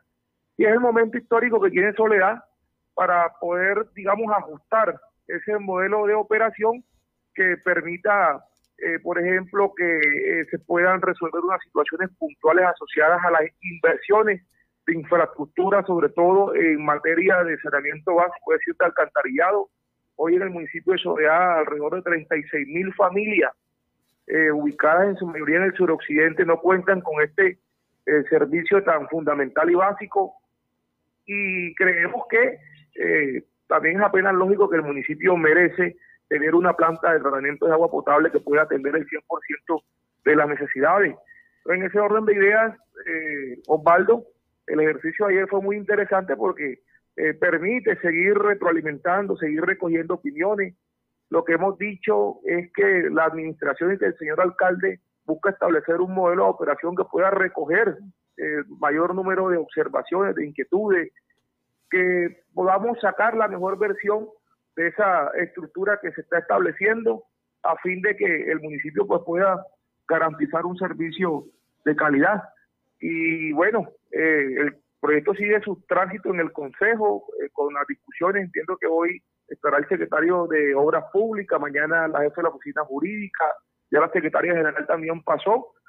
Y la idea es que, eh, bueno, el Consejo ya finalmente, con base a todas esas reflexiones, a esos debates, pueda tomar la decisión de entregarle o no las autorizaciones al, alcalde para que pueda finalmente él establecer ese modelo y hacer la invitación pública para que los oferentes que estén interesados, incluso eh, sin cerrar la puerta al actual operador, porque yo particularmente he venido eh, sosteniendo que aquí la discusión ya en estos casos concretos no es si el operador cumplió o no cumplió, porque aquí hay oraciones encontradas. Aquí ya lo que de forma eh, inconclusa y en revisar la posibilidad de que se puedan presentar todos los oferentes que estén interesados en prestar el servicio acá en el municipio de Baldo. Doctor Leonardo Pereira, hay un aspecto muy importante que no sé si lo analizaron ayer y es el interés que tiene también la administración de Soledad de ser socio de la empresa que opera el acueducto y alcantarillado, pero también con voz y voto. ¿Qué tanto el Consejo vio con beneplácito eh, ese interés de la administración? Es que ahí son dos escenarios, porque es que hay voces que plantean de que el municipio tiene que proponerle a la empresa triple al operador que le permita ser socio y naturalmente bajo los términos jurídicos que se confeccionó esa concepción, decía hace 20 años, es imposible que eso pueda suceder. Lo otro es que en el nuevo modelo de operación, donde el municipio tendría tres escenarios, uno, ser él directamente el operador del servicio, ¿cierto? A través de la creación de una empresa de servicio público, cosa que es supremamente compleja. La segunda, que el municipio, a través de una alianza público-privada, entonces eh, pueda tener una participación accionaria con un operador privado. Y la tercera es que el municipio le entregue toda la operación a un privado y eh, digamos que son los tres escenarios que existen hoy de momento, cada uno con una característica y con una complejidad distinta. Este tema de poder ser accionario eh, lógicamente es una propuesta seductora, pero también hay que entender que esto depende de decisiones internas de esos eventuales operadores, donde las juntas de accionarios, en el caso, por ejemplo, de que eh, hipotéticamente pudiera ser la AAA, tendría que la AAA surtir unos términos internos con sus socios, determinar cantidad, o sea, es una operación nada fácil. Interesante, pero, pero desde el punto de vista de la aplicación, de la operativización como tal, no es un tema que hoy esté ahí a la vuelta de la esquina. Y además nosotros en algún momento, por ejemplo, en los 18 meses de trabajo que sostuvimos con la empresa AAA, recibimos por parte de ellos una manifestación de interés de que esa figura pudiera aplicarse con ellos, por decirle algo. Y lo otro, ya lógicamente que queda en el camino, es que el municipio como operador, pero que ese operador pueda garantizar un paquete de inversión importante, que se habla que puede estar por el orden de los 300 mil millones de pesos a invertirse durante los primeros 10 años de la operación del servicio. Es decir, que el operador que llegue, llegue con recursos frescos en caja y que pueda atender de manera inmediata, por ejemplo, la construcción del 60% de la planta para poder atender el 100% de la población. Dos, que pueda resolver en el corto tiempo la situación o la problemática de inexistencia de servicios de alcantarillado a las 35 mil familias del municipio de Soledad. Entonces, aquí yo personalmente he creído que lo importante es que el municipio pueda garantizar la inversión en unas obras de infraestructura, en saneamiento básico, en calidad del servicio del agua, en la construcción de la planta de tratamiento de agua y pensar incluso en la posibilidad de la construcción de una planta de tratamiento de aguas residuales. Si se garantiza eso, entiende uno que en la lógica de quienes puedan estar también suponiendo creyendo en la posibilidad de ser accionistas para recibir no unas utilidades, sino unos dividendos, porque las empresas generan utilidades, pero lo que se repara son unos dividendos y que después esos dividendos posteriormente el municipio los puede invertir. Si lo ve en esos términos de lo que realmente interesa, termina siendo aquí es realmente determinante es garantizar la inversión de unos recursos que lo que no se puede equivocar el municipio es en el monto. Eh, así es, doctor Leonardo Pereira. Entonces, algunos aspectos que quedaron claros y que también eh, para toda la opinión pública, porque esa polémica que se ha generado, entonces no se descarta ni el mismo operador ni el nuevo operador, uno de los aspectos. El otro, lo que tiene que cumplir en esa primera, los primeros 10 años, ustedes tienen claro que son 300 mil millones de pesos que debe invertir porque ya ustedes saben las necesidades que tiene el municipio en materia de servicio público, de ese servicio público. Y lo otro, ajá, y lo otro, doctor Leonardo Pereira, ¿hasta cuándo va este operador, la AAA? La AAA va hasta el 18 de septiembre, si mal no estoy, hasta el 18 de septiembre. Ajá. Y los otros aspectos, entonces, ya ustedes tienen claro las necesidades que tienen y es lo que van a presentar, lo que están presentando y socializando. Sí, correcto, eso, exactamente. Todo el plan de inversiones, las necesidades que tiene el municipio, en qué sectores, eh, donde, por ejemplo, unos temas de instalaciones de red, donde unas reposiciones.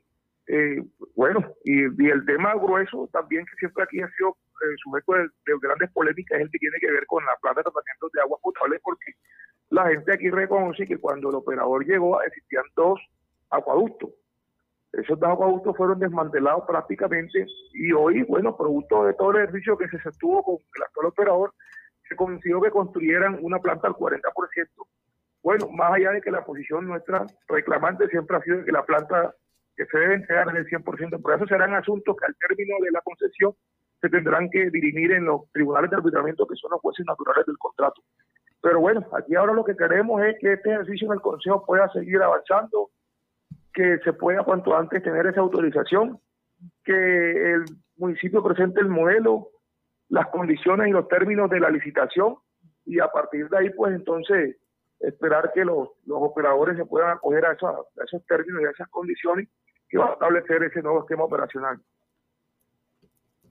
Bueno, muchas gracias. Ha sido muy amplio y la comunidad también eh, está informándose a través de noticias ya de lo que se está haciendo, de lo que se va a hacer hoy y durante todos estos tiempos, las sesiones con el Consejo y cada una de las secretarías, cómo socializa, cómo analiza, cómo interpretan eh, lo que sería el nuevo operador o, reafirmar la operación por parte de la AAA. Al secretario de Planeación de Soledad, Leonardo Pereira, usted ha sido muy amable con su tiempo para explicarle a los oyentes, especialmente que nos están sintonizando en soledad, eh, sobre lo que se está debatiendo. Muchas gracias y buen día. Gracias, Osvaldo.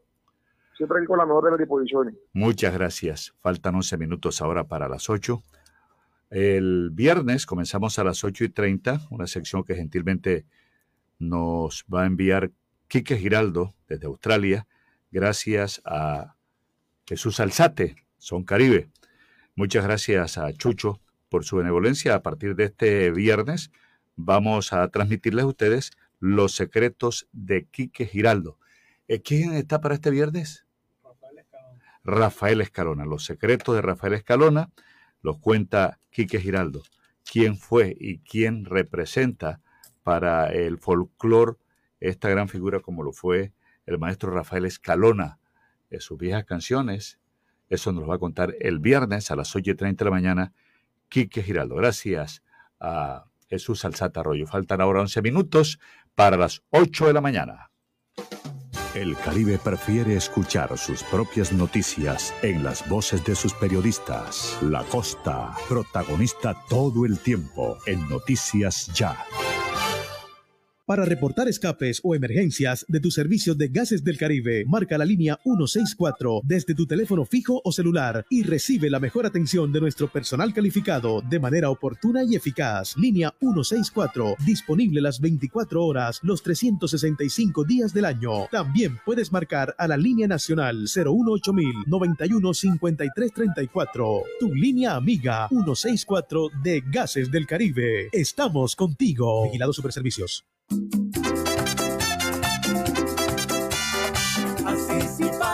Con una red de 45 hospitales y centros de salud en todos los barrios. Con la vacunación de toda nuestra gente. Así sí paga. Paga tu impuesto predial con un 5% de descuento hasta el 31 de mayo. Apórtala a tu ciudad. Alcaldía de Barranquilla. Soy Barranquilla. Cuando trabajamos en equipo, también rendimos un homenaje al amor. La Superintendencia de Industria y Comercio reconoce a Los Olivos como una de las marcas más sobresalientes y notorias de Colombia, gracias al incremento en el valor y posicionamiento de nuestra marca, el tiempo de operación y la sostenibilidad de la organización. Los Olivos, siempre rindiendo un homenaje al amor. Cuando recorres el Atlántico, se ve el progreso en su gente, en las obras que avanzan, en los sueños y proyectos que pronto serán una realidad. Para que el Atlántico siga sobre ruedas, paga tu impuesto de vehículo automotor 2022 hasta el 19 de julio en nuestra página web www.atlántico.gov.co y en sucursales del Banco de Occidente. También puedes pagar en los canales autorizados .red, Baloto, Redval y Conred. Realiza tu pago hoy mismo. Recuerda, Atlántico para la gente, Gobernación del Atlántico. Porque además de darnos vida, hacen de ella una experiencia llena de amor, entrega, dulzura y comprensión incondicional. En el mes de las madres, GESELCA resalta la labor de esas mujeres que transforman su energía en bienestar para sus familias. GESELCA, siempre contigo.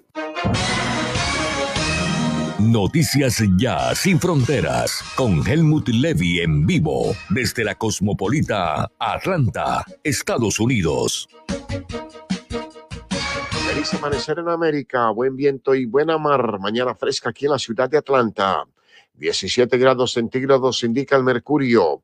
El rey de los astros acompaña con toda su fortaleza, con todo su esplendor. Hecho de la información. La Organización Mundial de la Salud informó que se registraron 348 casos probables de una misteriosa variante de hepatitis que afecta especialmente a niños y que se aceleraron los estudios sobre su posible vinculación con la infección por COVID-19. Según la entidad, se notificaron casos en 20 países, con 70 casos adicionales de otros 13 países que están pendientes de clasificación a la espera de que se completen las pruebas.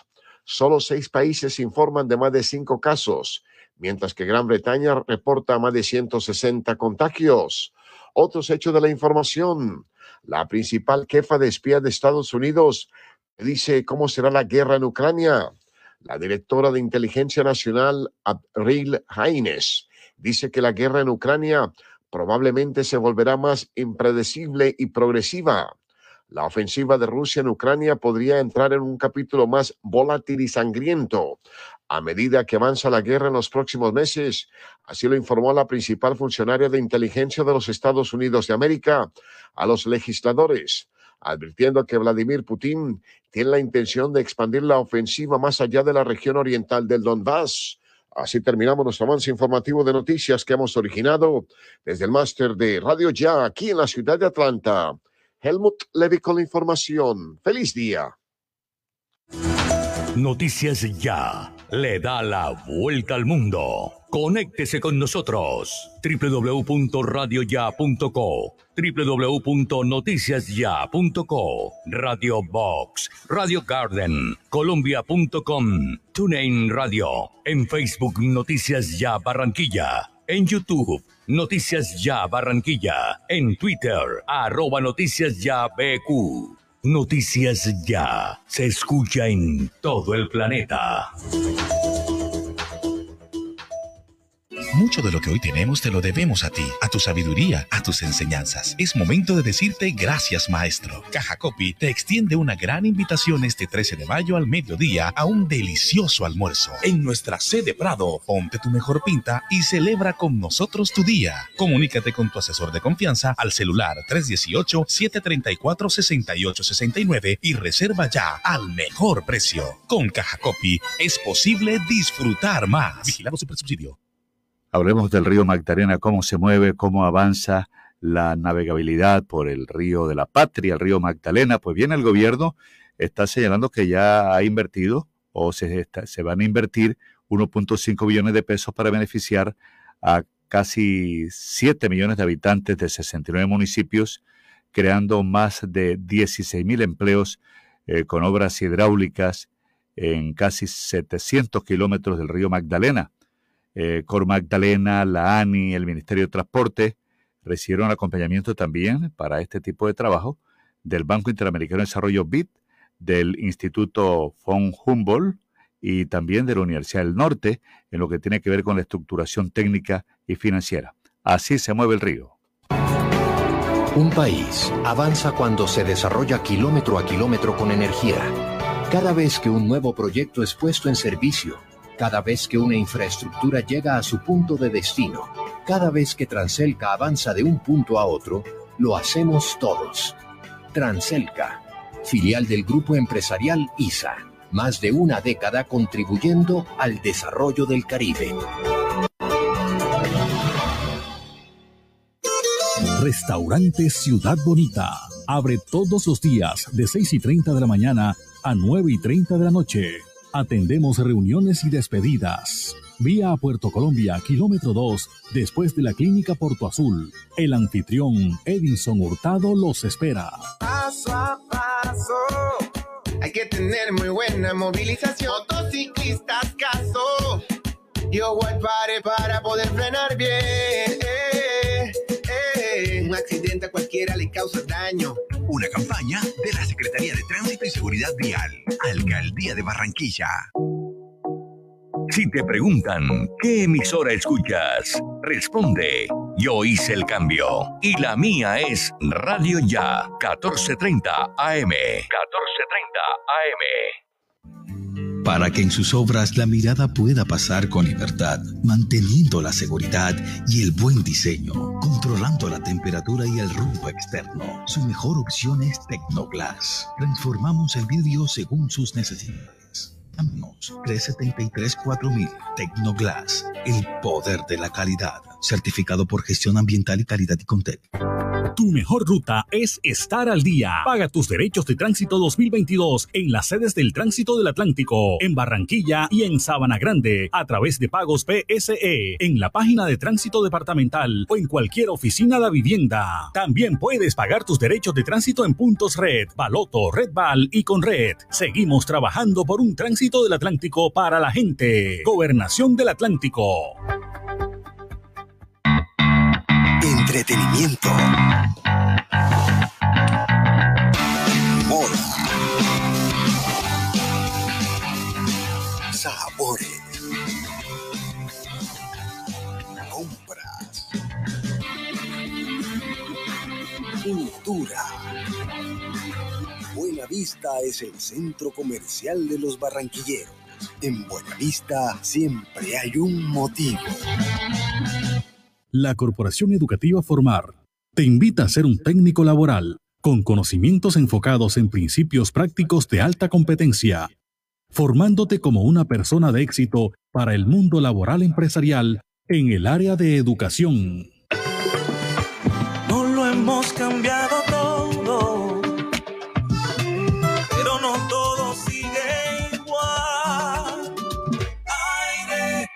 Se nota el cambio entre la gente. Aire, se nota el cambio en la ciudad. Aire, se nota el cambio entre la gente. Se nota el cambio en el habla. Aire. La Alcaldía de Soledad concede a los contribuyentes el 5% de descuento en el pago del impuesto predial vigencia 2022 si cancelan antes el próximo 31 de mayo. Descarga tu factura en la página web www.impuestosoledad-atlántico.gov.co o reclámala en las oficinas ubicadas en la calle 41, número 1727, Barrio La Ilusión. Tus impuestos se convierten en obras para Soledad. Gran Pacto Social. El sistema informativo de la hora. Noticias ya. Luego de hacer un seguimiento a esta noticia, la alerta por explosivos y municiones que venían en un camión rumbo a Bogotá Eh, la policía de carreteras interceptó el vehículo en vías de Nariño y están indagando si planeaban atentados en la capital del país. En medio de racimos de plátano verde y acomodados entre cajas de cartón, así venían ocultos en un camión explosivos, armas, municiones que salieron de Ipiales, Nariño, y que tenían como destino final Bogotá. El arsenal de guerra fue interceptado por miembros de la Policía de Tránsito en medio de labores de registro en el río o en la vía Rumichaca-Pasto. Esto fue en el fin de semana, pero trascendió apenas en las últimas horas. Fue el domingo por la noche. El inquietante hallazgo le fue informado a las autoridades en la capital del país para establecer quiénes son los dueños del cargamento y qué estaba planeando a menos de cuántos días, de unos 20 días de las elecciones presidenciales.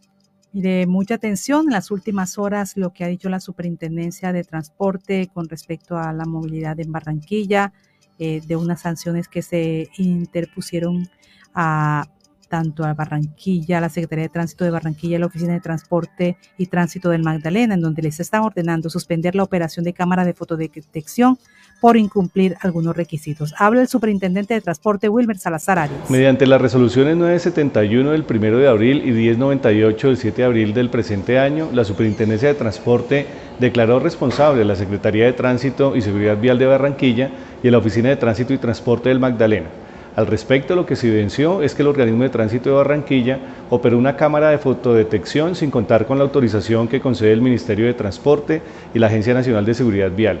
Y en relación con el organismo de tránsito del Magdalena, se estableció que operó sin justificación cámaras de fotodetección sin cumplir con el requisito técnico de señalización que advierta en tres zonas ubicadas en los municipios de Pueblo Viejo y Sitio Nuevo sobre la ubicación de dichos sistemas.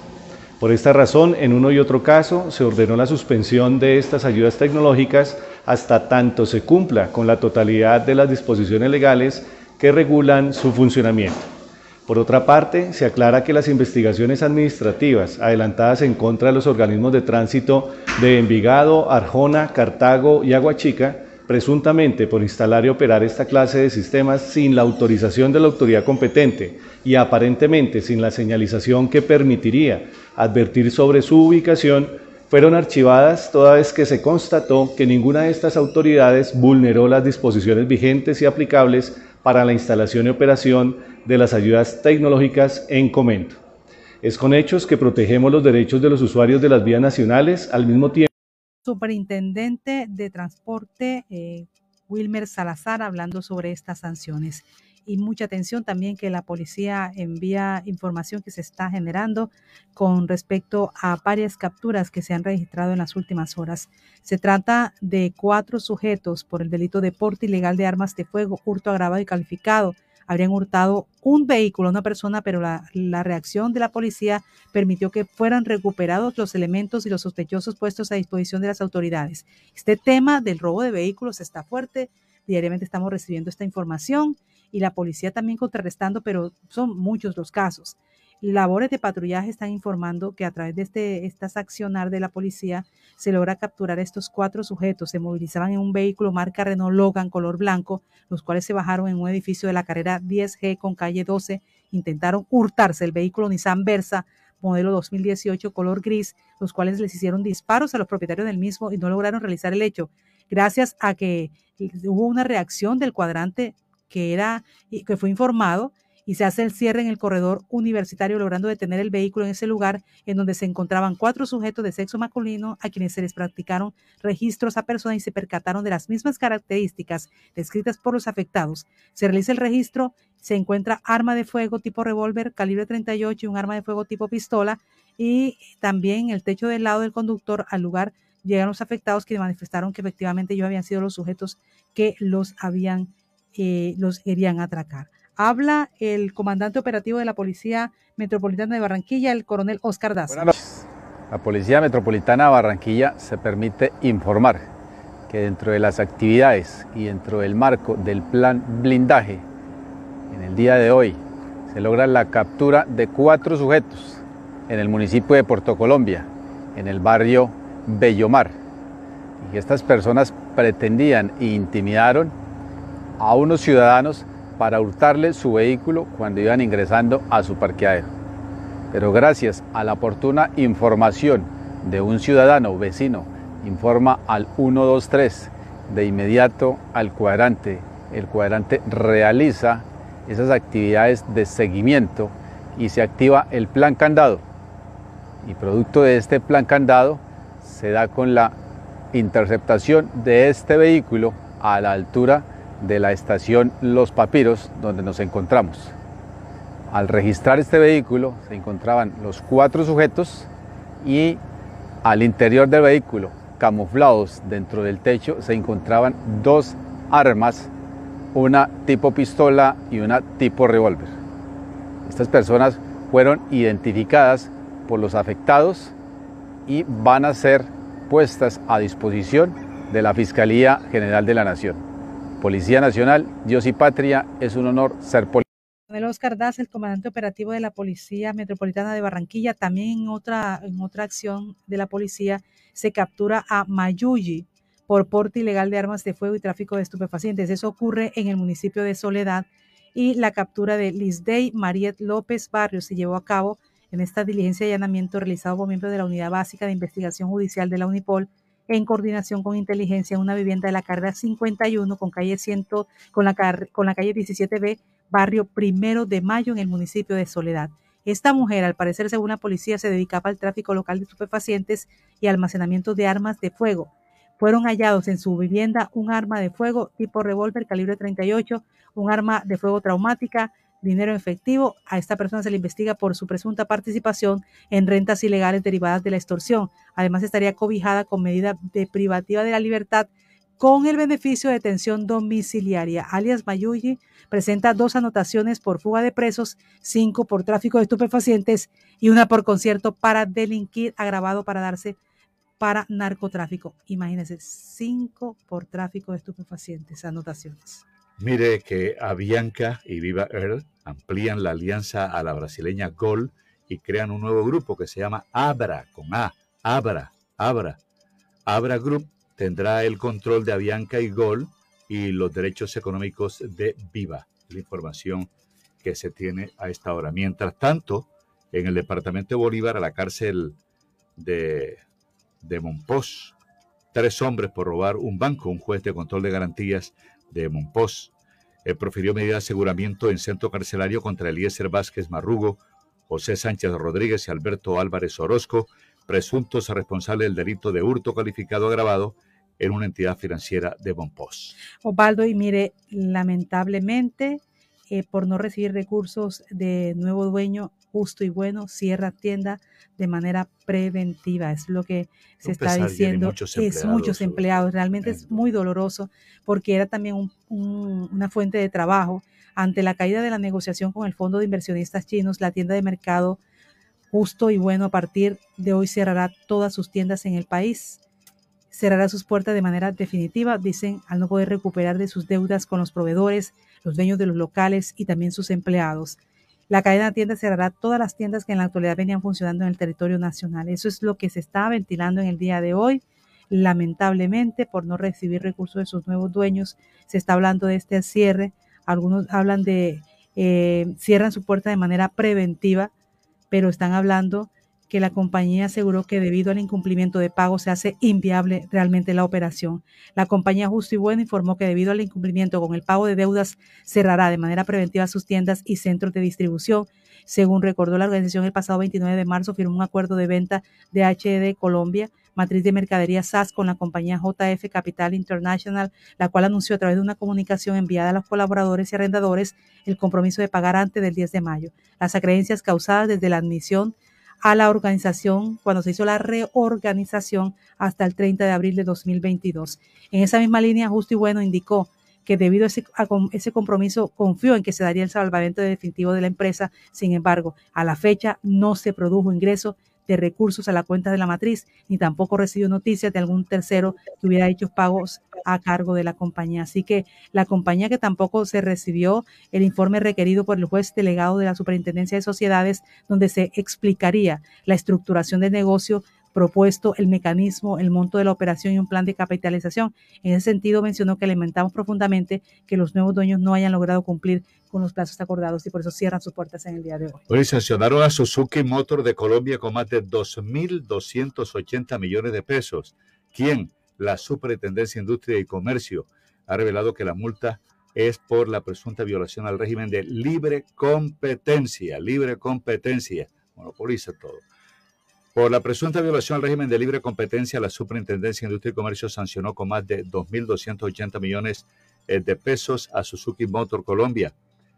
De acuerdo con información, la entidad quedó demostrado que limitó la participación plural de proponentes en los procesos de selección pública para la venta de motocicletas y mantenimiento preventivo y correctivo con suministro de repuestos. Osvaldo, y les pregunto a ustedes, a nuestros oyentes y a usted también, ¿usted sabe cuál es la firma Goltejer? Ah, también, mire, la van Pero a cerrar. reconocido, Osvaldo. Mire, el edificio es hermoso, tiene una, es una aguja. Así comienza así y termina en una aguja, o sea, en una punta, una punta.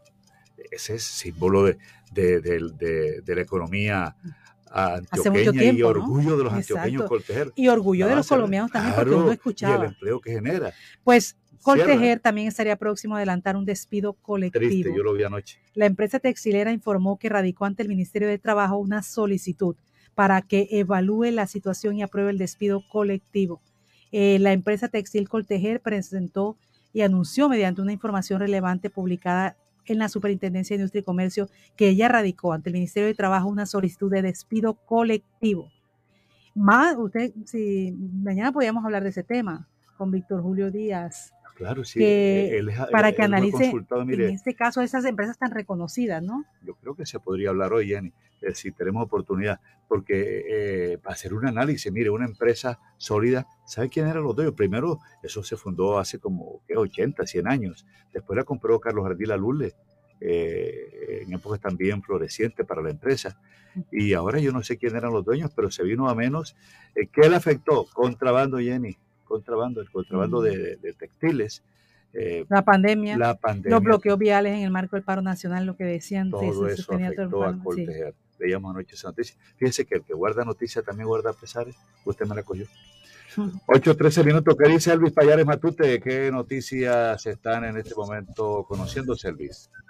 A esta hora, noticia internacional, el Comité Internacional de la Cruz Roja alertó hoy de que el conflicto en Burkina Faso está agravando la grave crisis alimentaria en el país, sumido además por la peor sequía en más de una década en el Sahel, una región en la que cerca de 10,5 millones de personas se encuentran, eh, se encuentran desnutridas. Los países más afectados son aquellos que están en conflicto armado y que a veces experimentan de forma cíclica shocks climáticos como los que hemos visto en Burkina Faso, en Malí, como las inundaciones o las sequías en el cuerno de África, ha dicho el director regional del Comité Internacional de la Cruz Roja para África.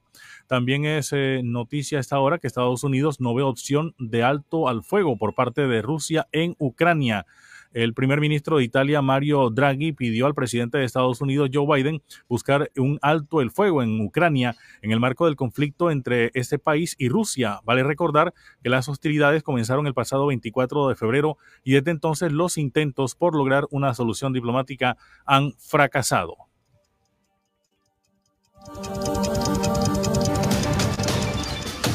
Este fue el sistema informativo de la hora en Radio Ya. Noticias Ya. Las noticias de Barranquilla y el Caribe colombiano están en www.noticiasya.co, el portal noticioso de Radio Ya 1430 AM. Sintoniza Radio Ya en la web www.noticiasya.co.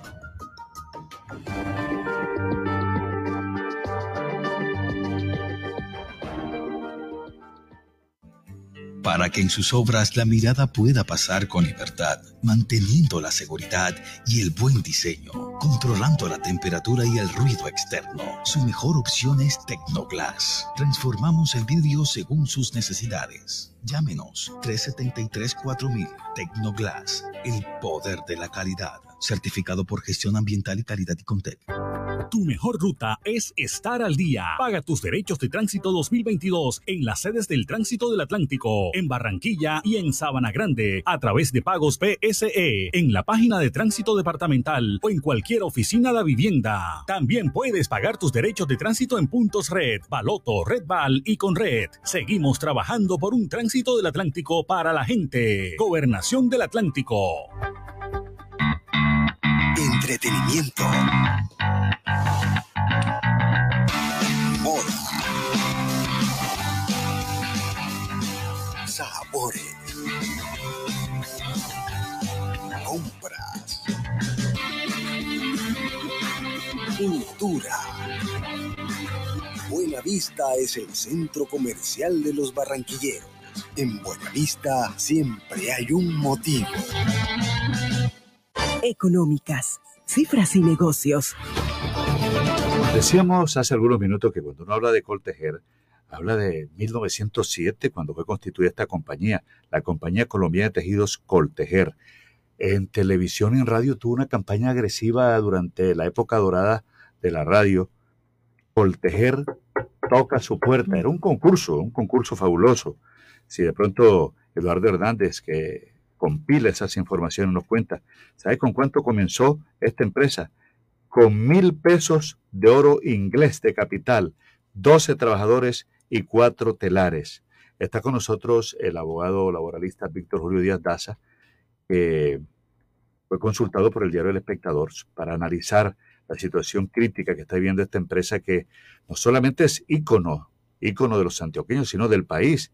Y precisamente ayer la empresa textil anunció mediante una información relevante publicada por la Superintendencia de Industria y Comercio, que radicó ante el Ministerio de Trabajo una solicitud de despido colectivo.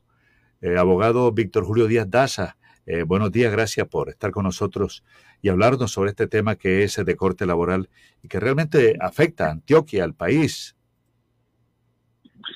Buenos días, Osvaldo, para ti, para Jenny, para todos tus radioyentes. Es un placer compartir con, contigo en esta importante emisora como es Radio Ya y en este importante noticiero como es Noticias Ya para hablar un poco sobre la situación laboral del país y esta difícil situación por lo cual es, está atravesando por esta empresa.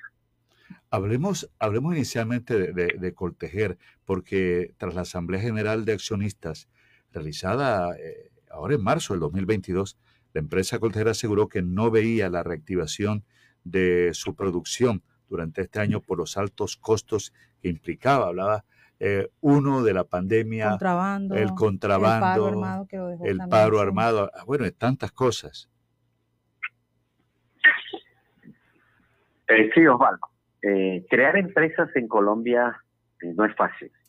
Hay muchos requisitos por cumplir, muchas obligaciones que atender, las tributarias, las laborales, las nacionales, las internacionales, las competencias leal, desleal, y por lo tanto, pues esta empresa ícono de los antioqueños y de Colombia, como dices, eh, hace algunos años, pues creíamos que esta empresa era un monstruo y que iba a estar para siempre.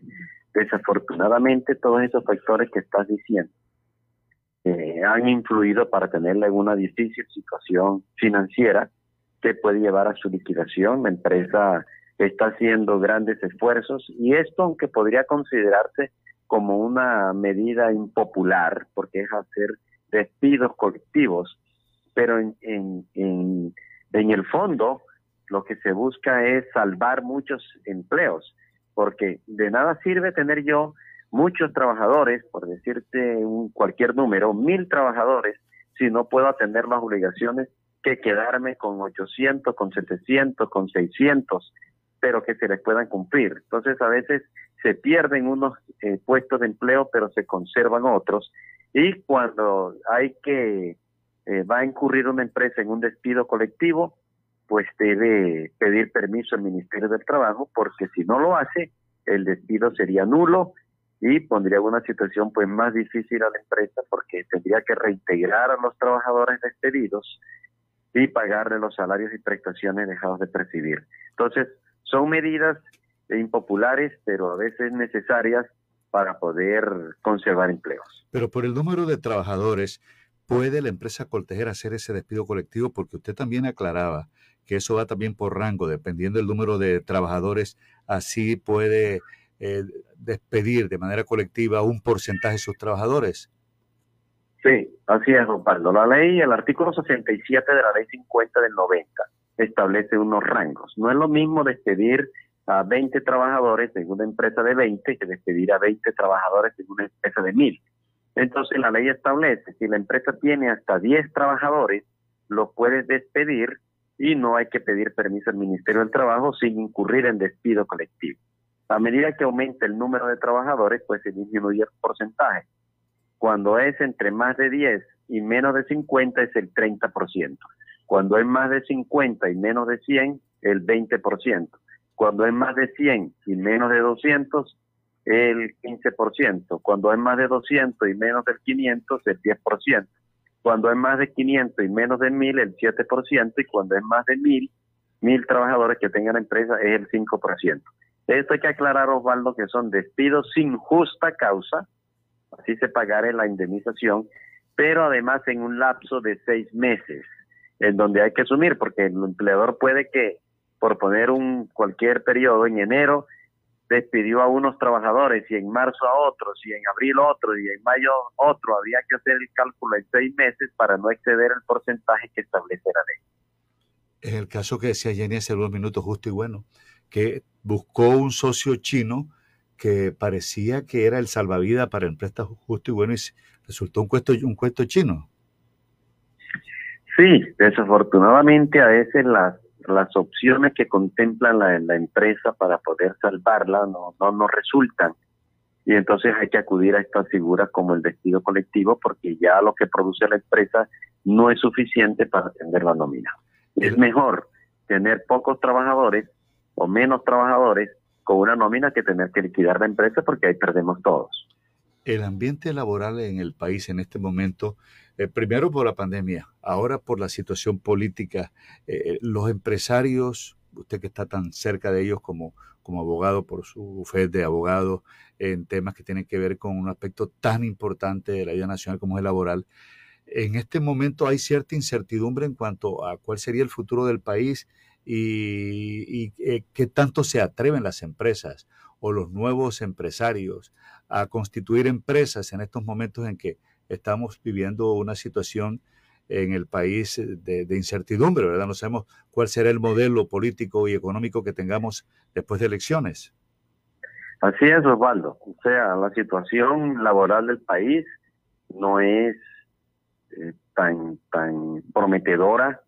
¿Por qué? Porque un paro armado afecta una empresa. El COVID afectó a todas las empresas del mundo. Eso, fue creado, eh, impactado en las grandes multinacionales del mundo, en donde se han producido empleo de miles y de millones de personas porque el COVID los impactó. Entonces, en Colombia, además del COVID, pues tenemos eh, conflictos armados, tenemos lo que acaba de pasar en Colombia también, que fue estos cuatro días en donde las empresas eh, tienen que cerrar, pero las obligaciones con los clientes, con los proveedores siguen vigentes, con los trabajadores también, con la DIAN también, tiene que seguir. El margen de utilidad no es muy alto. Aquí lo que se está tratando ahora es de conservar el empleo de aquellas empresas, lo cual implica un gran eh, esfuerzo de todos los trabajadores, de los empleadores, del gobierno, de los, de los eh, trabajadores, de todo el mundo porque aquí lo que se intenta es eh, proteger la empresa, Osvaldo. Eh, eh, a, crear una empresa es muy difícil, conservarlo mucho más, pero acabarla es muy fácil. Por cualquier circunstancia se puede acabar la empresa, como las razones que tú dijiste al comienzo, por el contrabando, por las situaciones del mundo. O sea, uno cree que lo que está pasando en, Ucrania y en Rusia no nos impacta y nos impacta porque va a impactar el precio del, del, petróleo, porque va a impactar el valor del dólar que ya está por encima de los cuatro mil eh, pesos. Entonces, todos esos los sufrimos, los recibimos en Colombia y impacta y las pequeñas empresas que no tienen un respaldo económico, pues muchas han desaparecido y otras están llamadas a desaparecer si no se mejora la situación eh, política y financiera, no solamente de Colombia, sino del mundo. Bueno, la visión de un abogado muy reconocido y, bueno, hombre costeño, hombre caribe, Víctor Julio Díaz Daza, que queremos que sea colaborador nuestro y que semanalmente también le ponga la lupa y tenga una visión de, de, los aspectos laborales, porque uno no puede estar ajeno pues a la realidad y la gente debe conocer también cuál es la realidad de la situación económica y jurídica, sobre todo laboral, que es donde más impacta, porque ese es el que lleva la comida a la casa, es el empleo, es la generación de empleo, es oportunidades también de, de, de mantener la estabilidad eh, en la, en la familia. Eh, abogado Víctor Julio Díaz Daza, muchas gracias, un abrazo y que tenga un buen día. Un abrazo para ti, Osvaldo, para Yedi y para todos tus radio oyentes. De radio ya. 8.26 minutos, 8.26 minutos en Noticias Ya. La credibilidad no se encuesta. Noticias Ya. Siempre con la verdad. La Corporación Educativa Formar te invita a ser un técnico laboral con conocimientos enfocados en principios prácticos de alta competencia, formándote como una persona de éxito para el mundo laboral empresarial en el área de educación. No lo hemos cambiado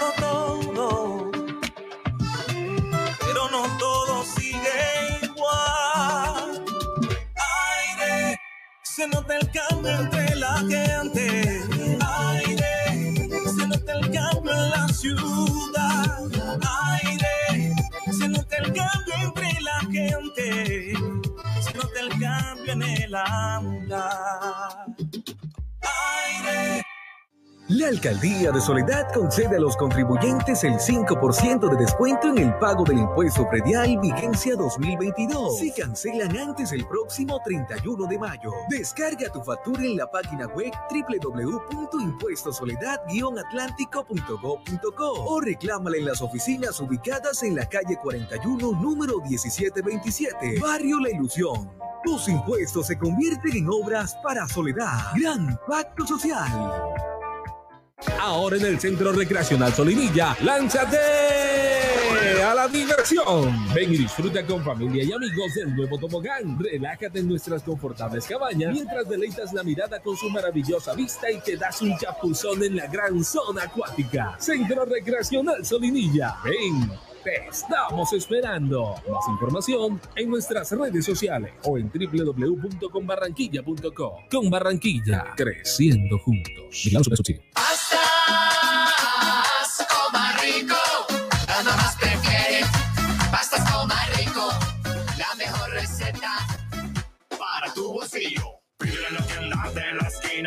Alegra tu familia. La ricura pasta, con pastas, coma rico, más a la fija. Pastas, coma rico, pastas, coma rico, la mamá de todas las pastas. Pastas, pastas, coma rico.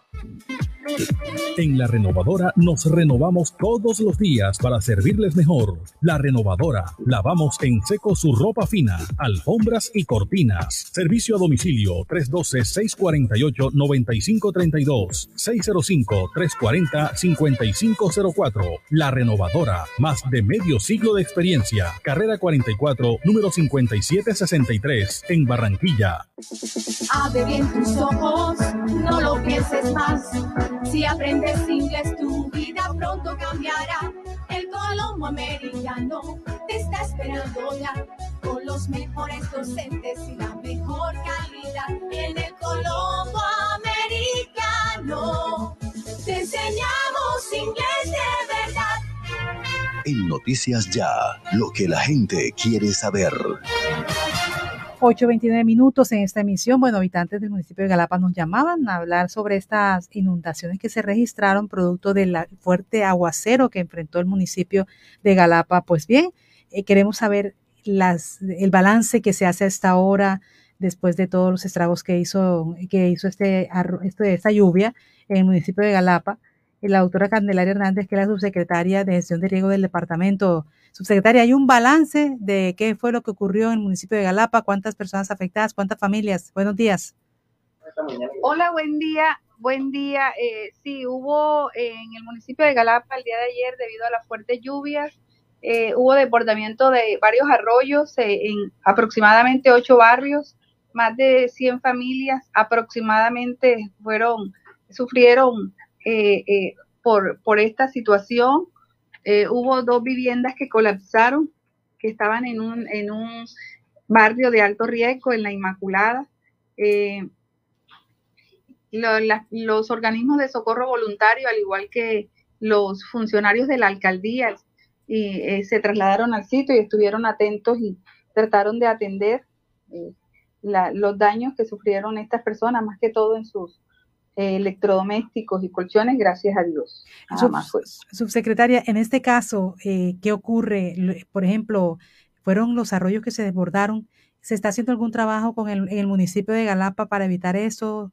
eh, que vuelvan a eh, presentarse estas Tú sabes que durante todo el año los alcaldes hacen trabajo preventivo, pero sin embargo, debido al, al verano, mm. a que arrojan basuras a las calles, a que eh, todo eso se va conformando en sedimento en los arroyos, que es la fuente o es el, principal, la principal causa por las inundaciones que sufren.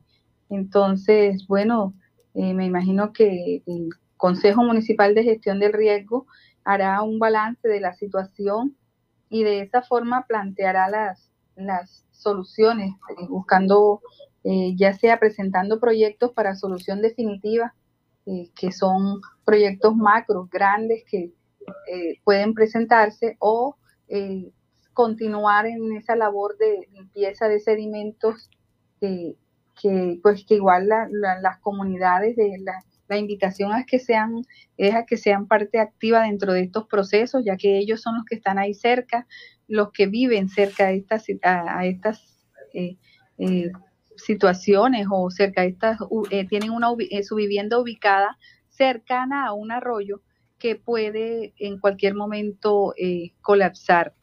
La idea es que no permitan eh, los secretarios de planeación la ubicación de estas viviendas en estos sitios de riesgo porque eh, están propensos a que le ocurra esta clase de, eventos. Subsecretaria, hay que decirle a la gente que va a seguir lloviendo, que a veces cuando, por ejemplo, hace mucho calor y hay algunos días en donde vemos sequía, no significa que se aleje por todo este tiempo el, la época de lluvias.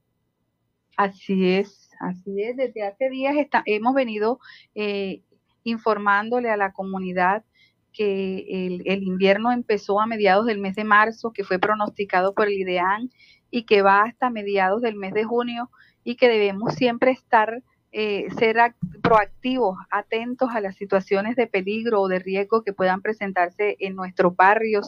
Si hay una estructura eh, que pueda colapsar, debemos informar a la autoridad con la finalidad de que haga el llamado de atención a la, a la empresa o a la entidad que tiene esa estructura y la retire, sobre todo si representa un peligro, eh, que aseguren sus techos y ventanas, que si están, viven cerca a un arroyo que consideran que tiene mucho sedimento, deben solicitarle de forma respetuosa al, coordinador municipal de gestión del riesgo o al señor alcalde que eh, evolucione o haga las gestiones para tratar de limpiar ese arroyo de tal forma que si llueve eh, en cantidades abundantes como se está presentando en estos días, no se, eh, no se no se desborde ese arroyo y no le afecte en su vivienda, que es lo que está pasando.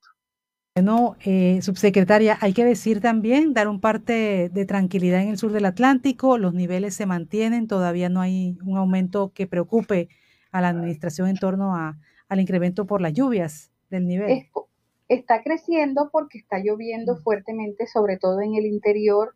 Debemos estar atentos. Yo les he solicitado a través de, de, una manera eh, oficial a los consejos municipales de gestión del riesgo que, que sesionen, que se reúnan, que mantengan activos los planes de emergencia eh, los planes de contingencia para atender emergencias por invierno, que traten de que la comunidad sea parte activa. La norma habla de una comunidad resiliente, una comunidad que sea capaz de actuar y sobreponerse a la adversidad, que sea capaz de presentar soluciones a las autoridades.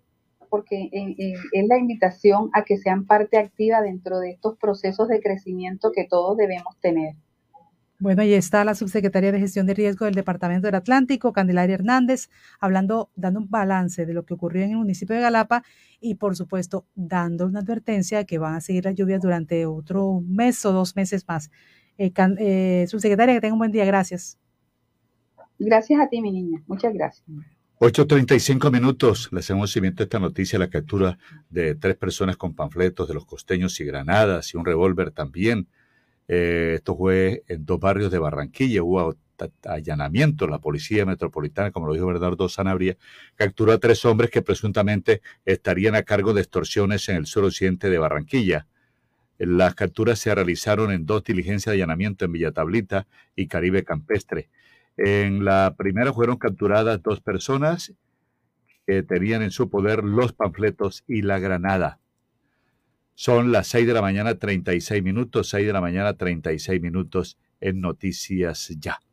Miren, en las últimas horas, Cor Magdalena eh, hizo esta reunión con autoridades holandesas del agua y están reafirmando el conocimiento para gobernanza del río Magdalena con ese intercambio que se ha hecho con las autoridades holandesas del agua.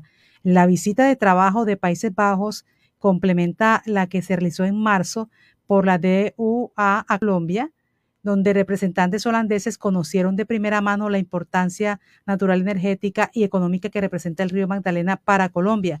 El director de Cor Magdalena, Pedro Pablo Jurado, se encuentra en este país en el marco del programa Inspira Agua con el objetivo de construir de manera articulada acciones para la preservación del recurso hídrico. Este encuentro se realiza en compañía de representantes de corporaciones autónomas de las regiones de Colombia y se tratan temas relacionados con gestión hídrica, gobernanza del agua y tratamiento de aguas. Entonces, se hace esta reunión, se marca en el programa Blue Deal, inspirar agua de los Dutch Water Authorities, con el que participan 14 países para intercambiar conocimiento y experiencia de gestión y procesos del agua. Esto se da en el contexto de la cooperación que se hace de largo plazo entre Colombia y los Países Bajos en esta área. Entonces, el trabajo se fortalece con estos eh, expertos internacionales y así lo ha manifestado el director de Cor Magdalena, Pedro Pablo Jurado. El objetivo de esta visita a Holanda ha sido fortalecer los marcos de gobernanza y los marcos de investigación respecto de todo el recurso hídrico.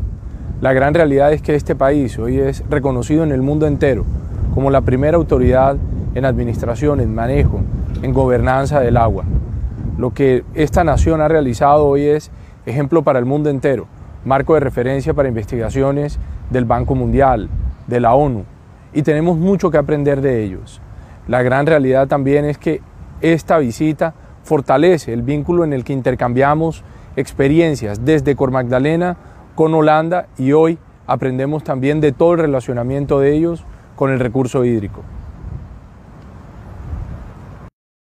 de Cor Magdalena, Pedro Pablo Jurado. Bueno, es tendencia también, Jenny, la información. ¿Qué pasó realmente? ¿Se acuerda de la bebita de tres meses en Galapa que presuntamente había sido violada por un joven también de 17 años? Pues bien, las autoridades a cargo eh, se están pasando ahora la responsabilidad uno del otro y no entregan el dictamen oficial sobre el fallecimiento de la bebita.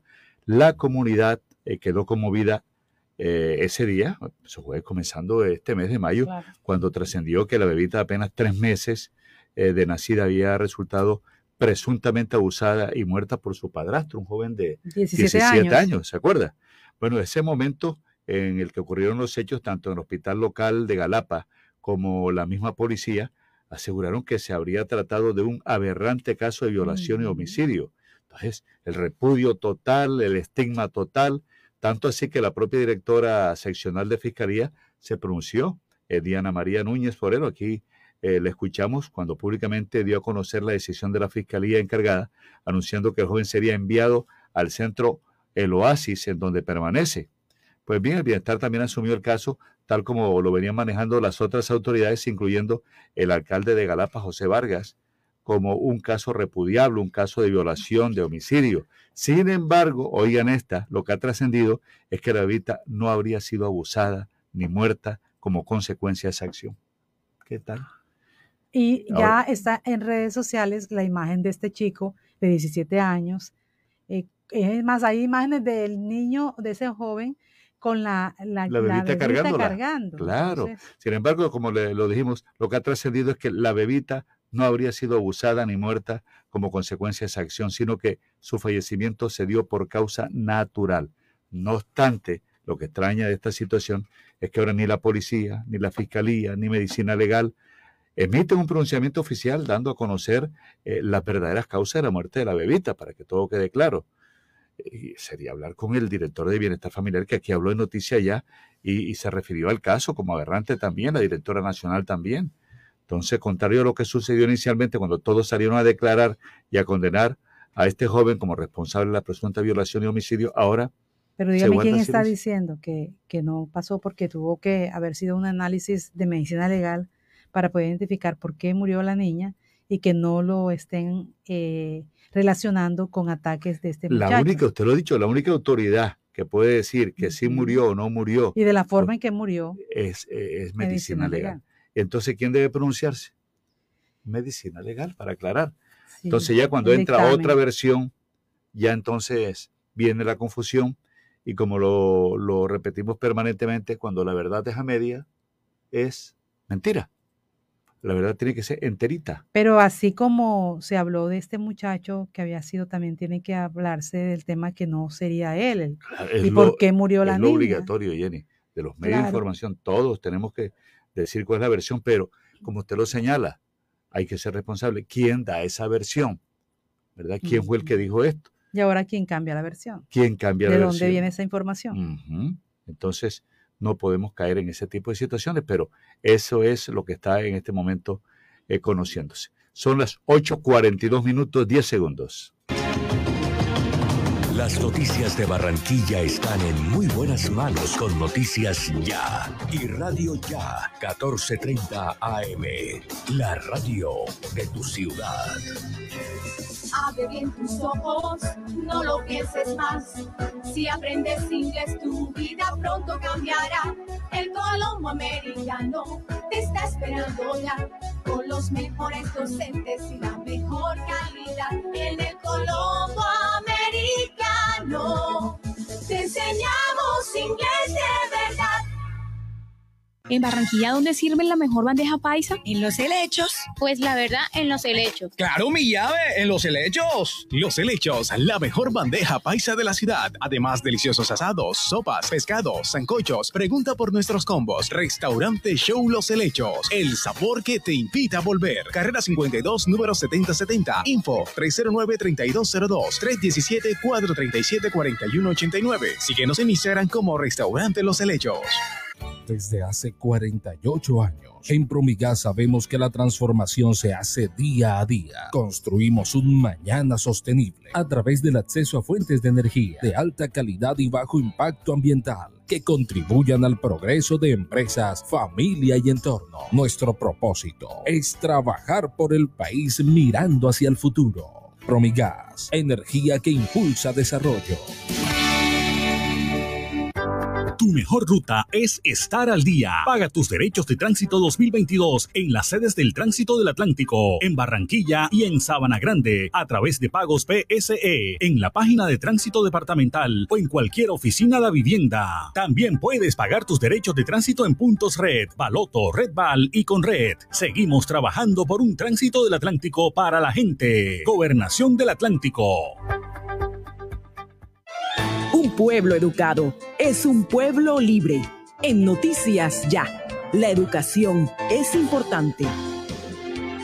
8.44 minutos. Bueno, a esta hora eh, la educación es muy importante y por eso estamos promoviendo estas eh, octavas jornadas de innovación investigativa de la Red Iberoamericana en Ciencias Sociales con enfoque de género, la Red ILA, y bajo el lema Mujeres de Buen y Mal Vivir, repensando las políticas públicas en claves intergeneracional y de género, que se va a desarrollar este evento el 18 y 19 de mayo.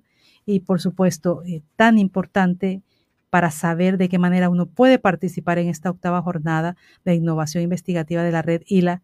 Eh, invitamos a María Noemí González, que es la coordinadora de la red iberoamericana eh, en ciencias sociales con enfoque de género, la red ILA, para que nos hable quiénes pueden participar en este evento, cómo hace uno para em, inscribirse y además de eso, el tema tan interesante me llama la atención, repensando las políticas públicas en claves intergeneracional y de género.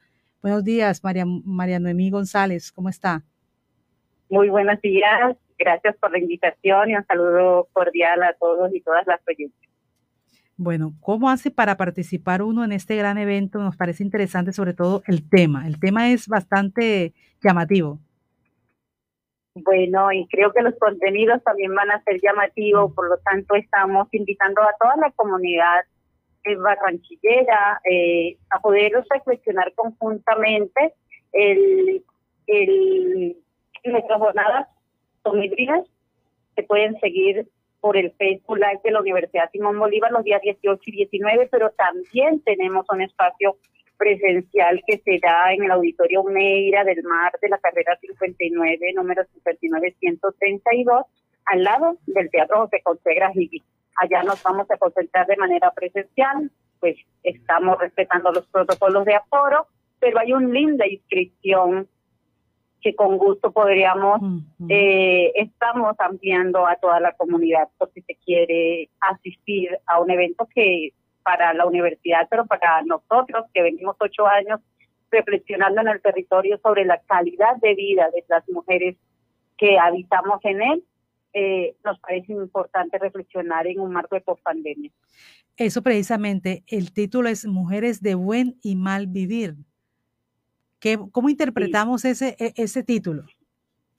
Bueno, podemos interpretarlo. Eh, este año el título está abierto para cuestionarnos una cantidad de elementos que aún persisten. Incluso cuando pensábamos que la pandemia nos iba a marcar un centro de reflexión vital, vemos ahora, después de la pandemia, una necesidad de pensar la concentración y sumar el tiempo que tenemos las mujeres para ese buen vivir. ¿Por qué? Porque realmente seguimos en unas políticas de mal vivir en torno a las violencias de género que se incrementaron en la pandemia. Vemos entonces cómo la vida cotidiana no nos está ofreciendo, pero cómo las políticas públicas no nos están dando respuesta a las necesidades que tenemos las mujeres en la, en la cotidianidad. Vemos entonces cómo es necesario replantear el tema de, de la paz y volverla a colocar en el centro porque queremos vivir en una sociedad en paz y nos sigue dando miedo el incremento de la inseguridad y más en estos momentos. Queremos entonces buscar alternativas vitales y futuras para ese buen vivir que queremos. Y cuando decimos queremos un buen vivir, queremos un buen vivir lleno de salud, queremos un buen vivir con un eh, envejecimiento confortable, queremos darle a nuestras niñas jóvenes y adolescentes una vida libre de violencia. Queremos entonces una cotidianidad donde la vida, la calidad de vida está en el centro de nuestra existencia. Y para ello queremos interpelar si las políticas públicas hoy están cumpliendo con esa tarea necesaria y urgente. Bueno, ahí me parece muy interesante. Entonces, si usted quiere saber más de lo que nos está hablando María Noemí González, que es la coordinadora de la Red Iberoamericana en Ciencias Sociales con enfoque de género, la red ILA. Usted puede asistir el 18 y 19 de mayo de 8 a 12 y de 2 a 5 y 30 en el Auditorio Media del Mar de la Universidad Simón Bolívar, en la sede 1 que está en la carrera 59 con la 59 en Barranquilla y también a través de sus plataformas digitales de la Universidad Simón Bolívar. Eh, María Noemí, gracias y estamos atentos a lo que va a pasar este día. No, no, muchas gracias a ustedes por invitarnos y a extenderle la invitación porque es para pensarnos todos y todas cómo mejorar nuestra calidad de vida. Así es. Muchas gracias por la invitación. Bueno, a usted, 8.49 minutos, 8.49. Porque además de darnos vida, hacen de ella una experiencia llena de amor, entrega, dulzura y comprensión incondicional. En el mes de las madres, GESELCA resalta la labor de esas mujeres que transforman su energía en bienestar para sus familias. GESELCA, siempre contigo. Alumbrado Público de Barranquilla informa los números de teléfonos para el reporte de daños 320-0055 y al WhatsApp 311-607-1509. Alumbrado Público de Barranquilla. Llama a Brasilia, es fácil. Para compra de pasajes, consulta rutas y horario. Gratis desde tu celular. Llama ya. Numeral 502 y comunícate con Vigilado Superintendencia Puertos y Transporte. Paga, paga. con la canalización de los arroyos más peligrosos. Así sí paga, paga. Con la vacunación de toda nuestra gente. Así sí paga. Paga tu impuesto predial con un 5% de descuento hasta el 31 de mayo. Apórtala a tu ciudad. Alcaldía de Barranquilla. Soy Barranquilla. Ser sostenible es competitividad global. Ser sostenible es mayor rentabilidad. Ser sostenible es reforestar y bienestar animal. Ser sostenible es producir carne y leche 100% natural. Trabajamos por una ganadería moderna y amigable con la naturaleza. Somos Fedegan, Fondo Nacional del Ganado. Energía Solar, la compañía que produce las ventanas reconocidas por su calidad a nivel nacional e internacional, ofrece Ecomax, una línea de ventanas con máxima seguridad por su vidrio templado, máximo desempeño por su resistencia al viento y al agua, máximo aislamiento por su sellamiento acústico, máxima durabilidad por su garantía en sus componentes. Asúmese por la ventana que es. Ecomax, by Energía Solar. Mayores informes, energiasolarsa.com. Energía Solar, el poder de la calidad. La Alcaldía de Soledad concede a los contribuyentes el 5% de descuento en el pago del impuesto predial vigencia 2022 si cancelan antes el próximo 31 de mayo. Descarga tu factura en la página web www.impuestosoledad-atlántico.gov.co o reclámala en las oficinas ubicadas en la calle 41, número 1727, Barrio La Ilusión. Tus impuestos se convierten en obras para Soledad. Gran Pacto Social.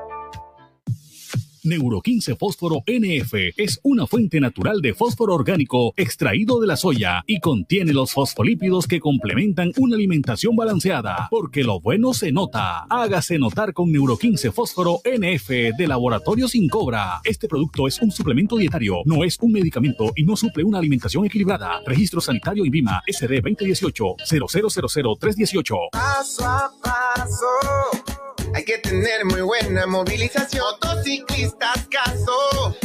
Yo voy pare para poder frenar bien. Eh, eh. Un accidente a cualquiera le causa daño. Una campaña de la Secretaría de Tránsito y Seguridad Vial, Alcaldía de Barranquilla. No lo hemos cambiado todo, pero no todo sigue igual.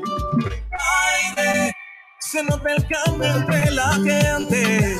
Aire, se nota el cambio en la ciudad. Aire, se nota el cambio entre la gente. Se nota el cambio en el andar. Aire. En Clínica Porto Azul A1, desde la Unidad Integral Cardiovascular, te brindamos una experiencia segura para el cuidado de tu corazón, en donde encontrarás los especialistas más reconocidos de la región, un diagnóstico y tratamiento oportuno, una atención integral en un solo lugar y tecnología de última generación. Pregunta por todos nuestros servicios y agenda tu cita vía telefónica 605-385-5500 o vía WhatsApp al 321-859-2178. Corazón a una, experiencia segura. La ñapa continúa. En Supergiros, gánate el 50% más en el premio de tu chance de tres cifras. Visita tu punto de venta Supergiros más cercano o con tu vendedor de confianza y disfruta 50% más. ¿Para qué giros? Cuando hay Supergiros. Autoriza EduSuerte. Para que en sus obras la mirada pueda pasar con libertad, manteniendo la seguridad y el buen diseño, controlando la temperatura y el ruido externo. Su mejor opción es Tecnoglass. Transformamos el vidrio según sus necesidades. Llámenos 373-4000 Tecnoglass, el poder de la calidad. Certificado por gestión ambiental y calidad y Contec. Yo canto las canciones que los pueblos necesitan 8 de la mañana, 55 minutos, 8.55 noticias del final. Mucha atención, capturan a presunto fletero en Polo Nuevo. Está señalado de dos asaltos en Uciacurí y en Baranoa. Un presunto fletero capturado mediante orden judicial por la Policía del Atlántico en el municipio de Polo Nuevo.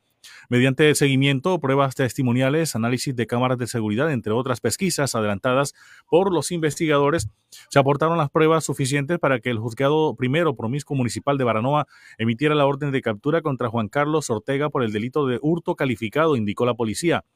Precisó la institución que la captura se realizó en la calle 3 con carrera 14 del municipio de Polo Nuevo, barrio Los Almendros. Al capturado se le incautó una motocicleta que fue utilizada en por lo menos dos hechos de fleteo. El capturado, identificado como Juan Carlos Ortega Méndez, habría participado en dos hurtos mediante modalidad de fleteo a dos usuarios del sistema financiero en el municipio de Uciacurí y Baranoa, según la policía. Y mucha atención, el Tribunal Administrativo de Cundinamarca avaló para su estudio una acción de tutela que busca realizar un nuevo reconteo de los votos de las elecciones que se celebraron el pasado 13 de marzo para la conformación del nuevo Congreso de la República y las coaliciones presidenciales. En la acción presentada por tres ciudadanos se señala que se presentaron notables irregularidades durante el proceso de escrutinio y el registro de los votos. Debido a esto, manifestaron que se presentó una vulneración de los derechos fundamentales a elegir y ser elegido, a la participación en la conformación, ejercicio y control del poder político y a la protección del principio de confianza legítima de, las, eh, de los accionantes.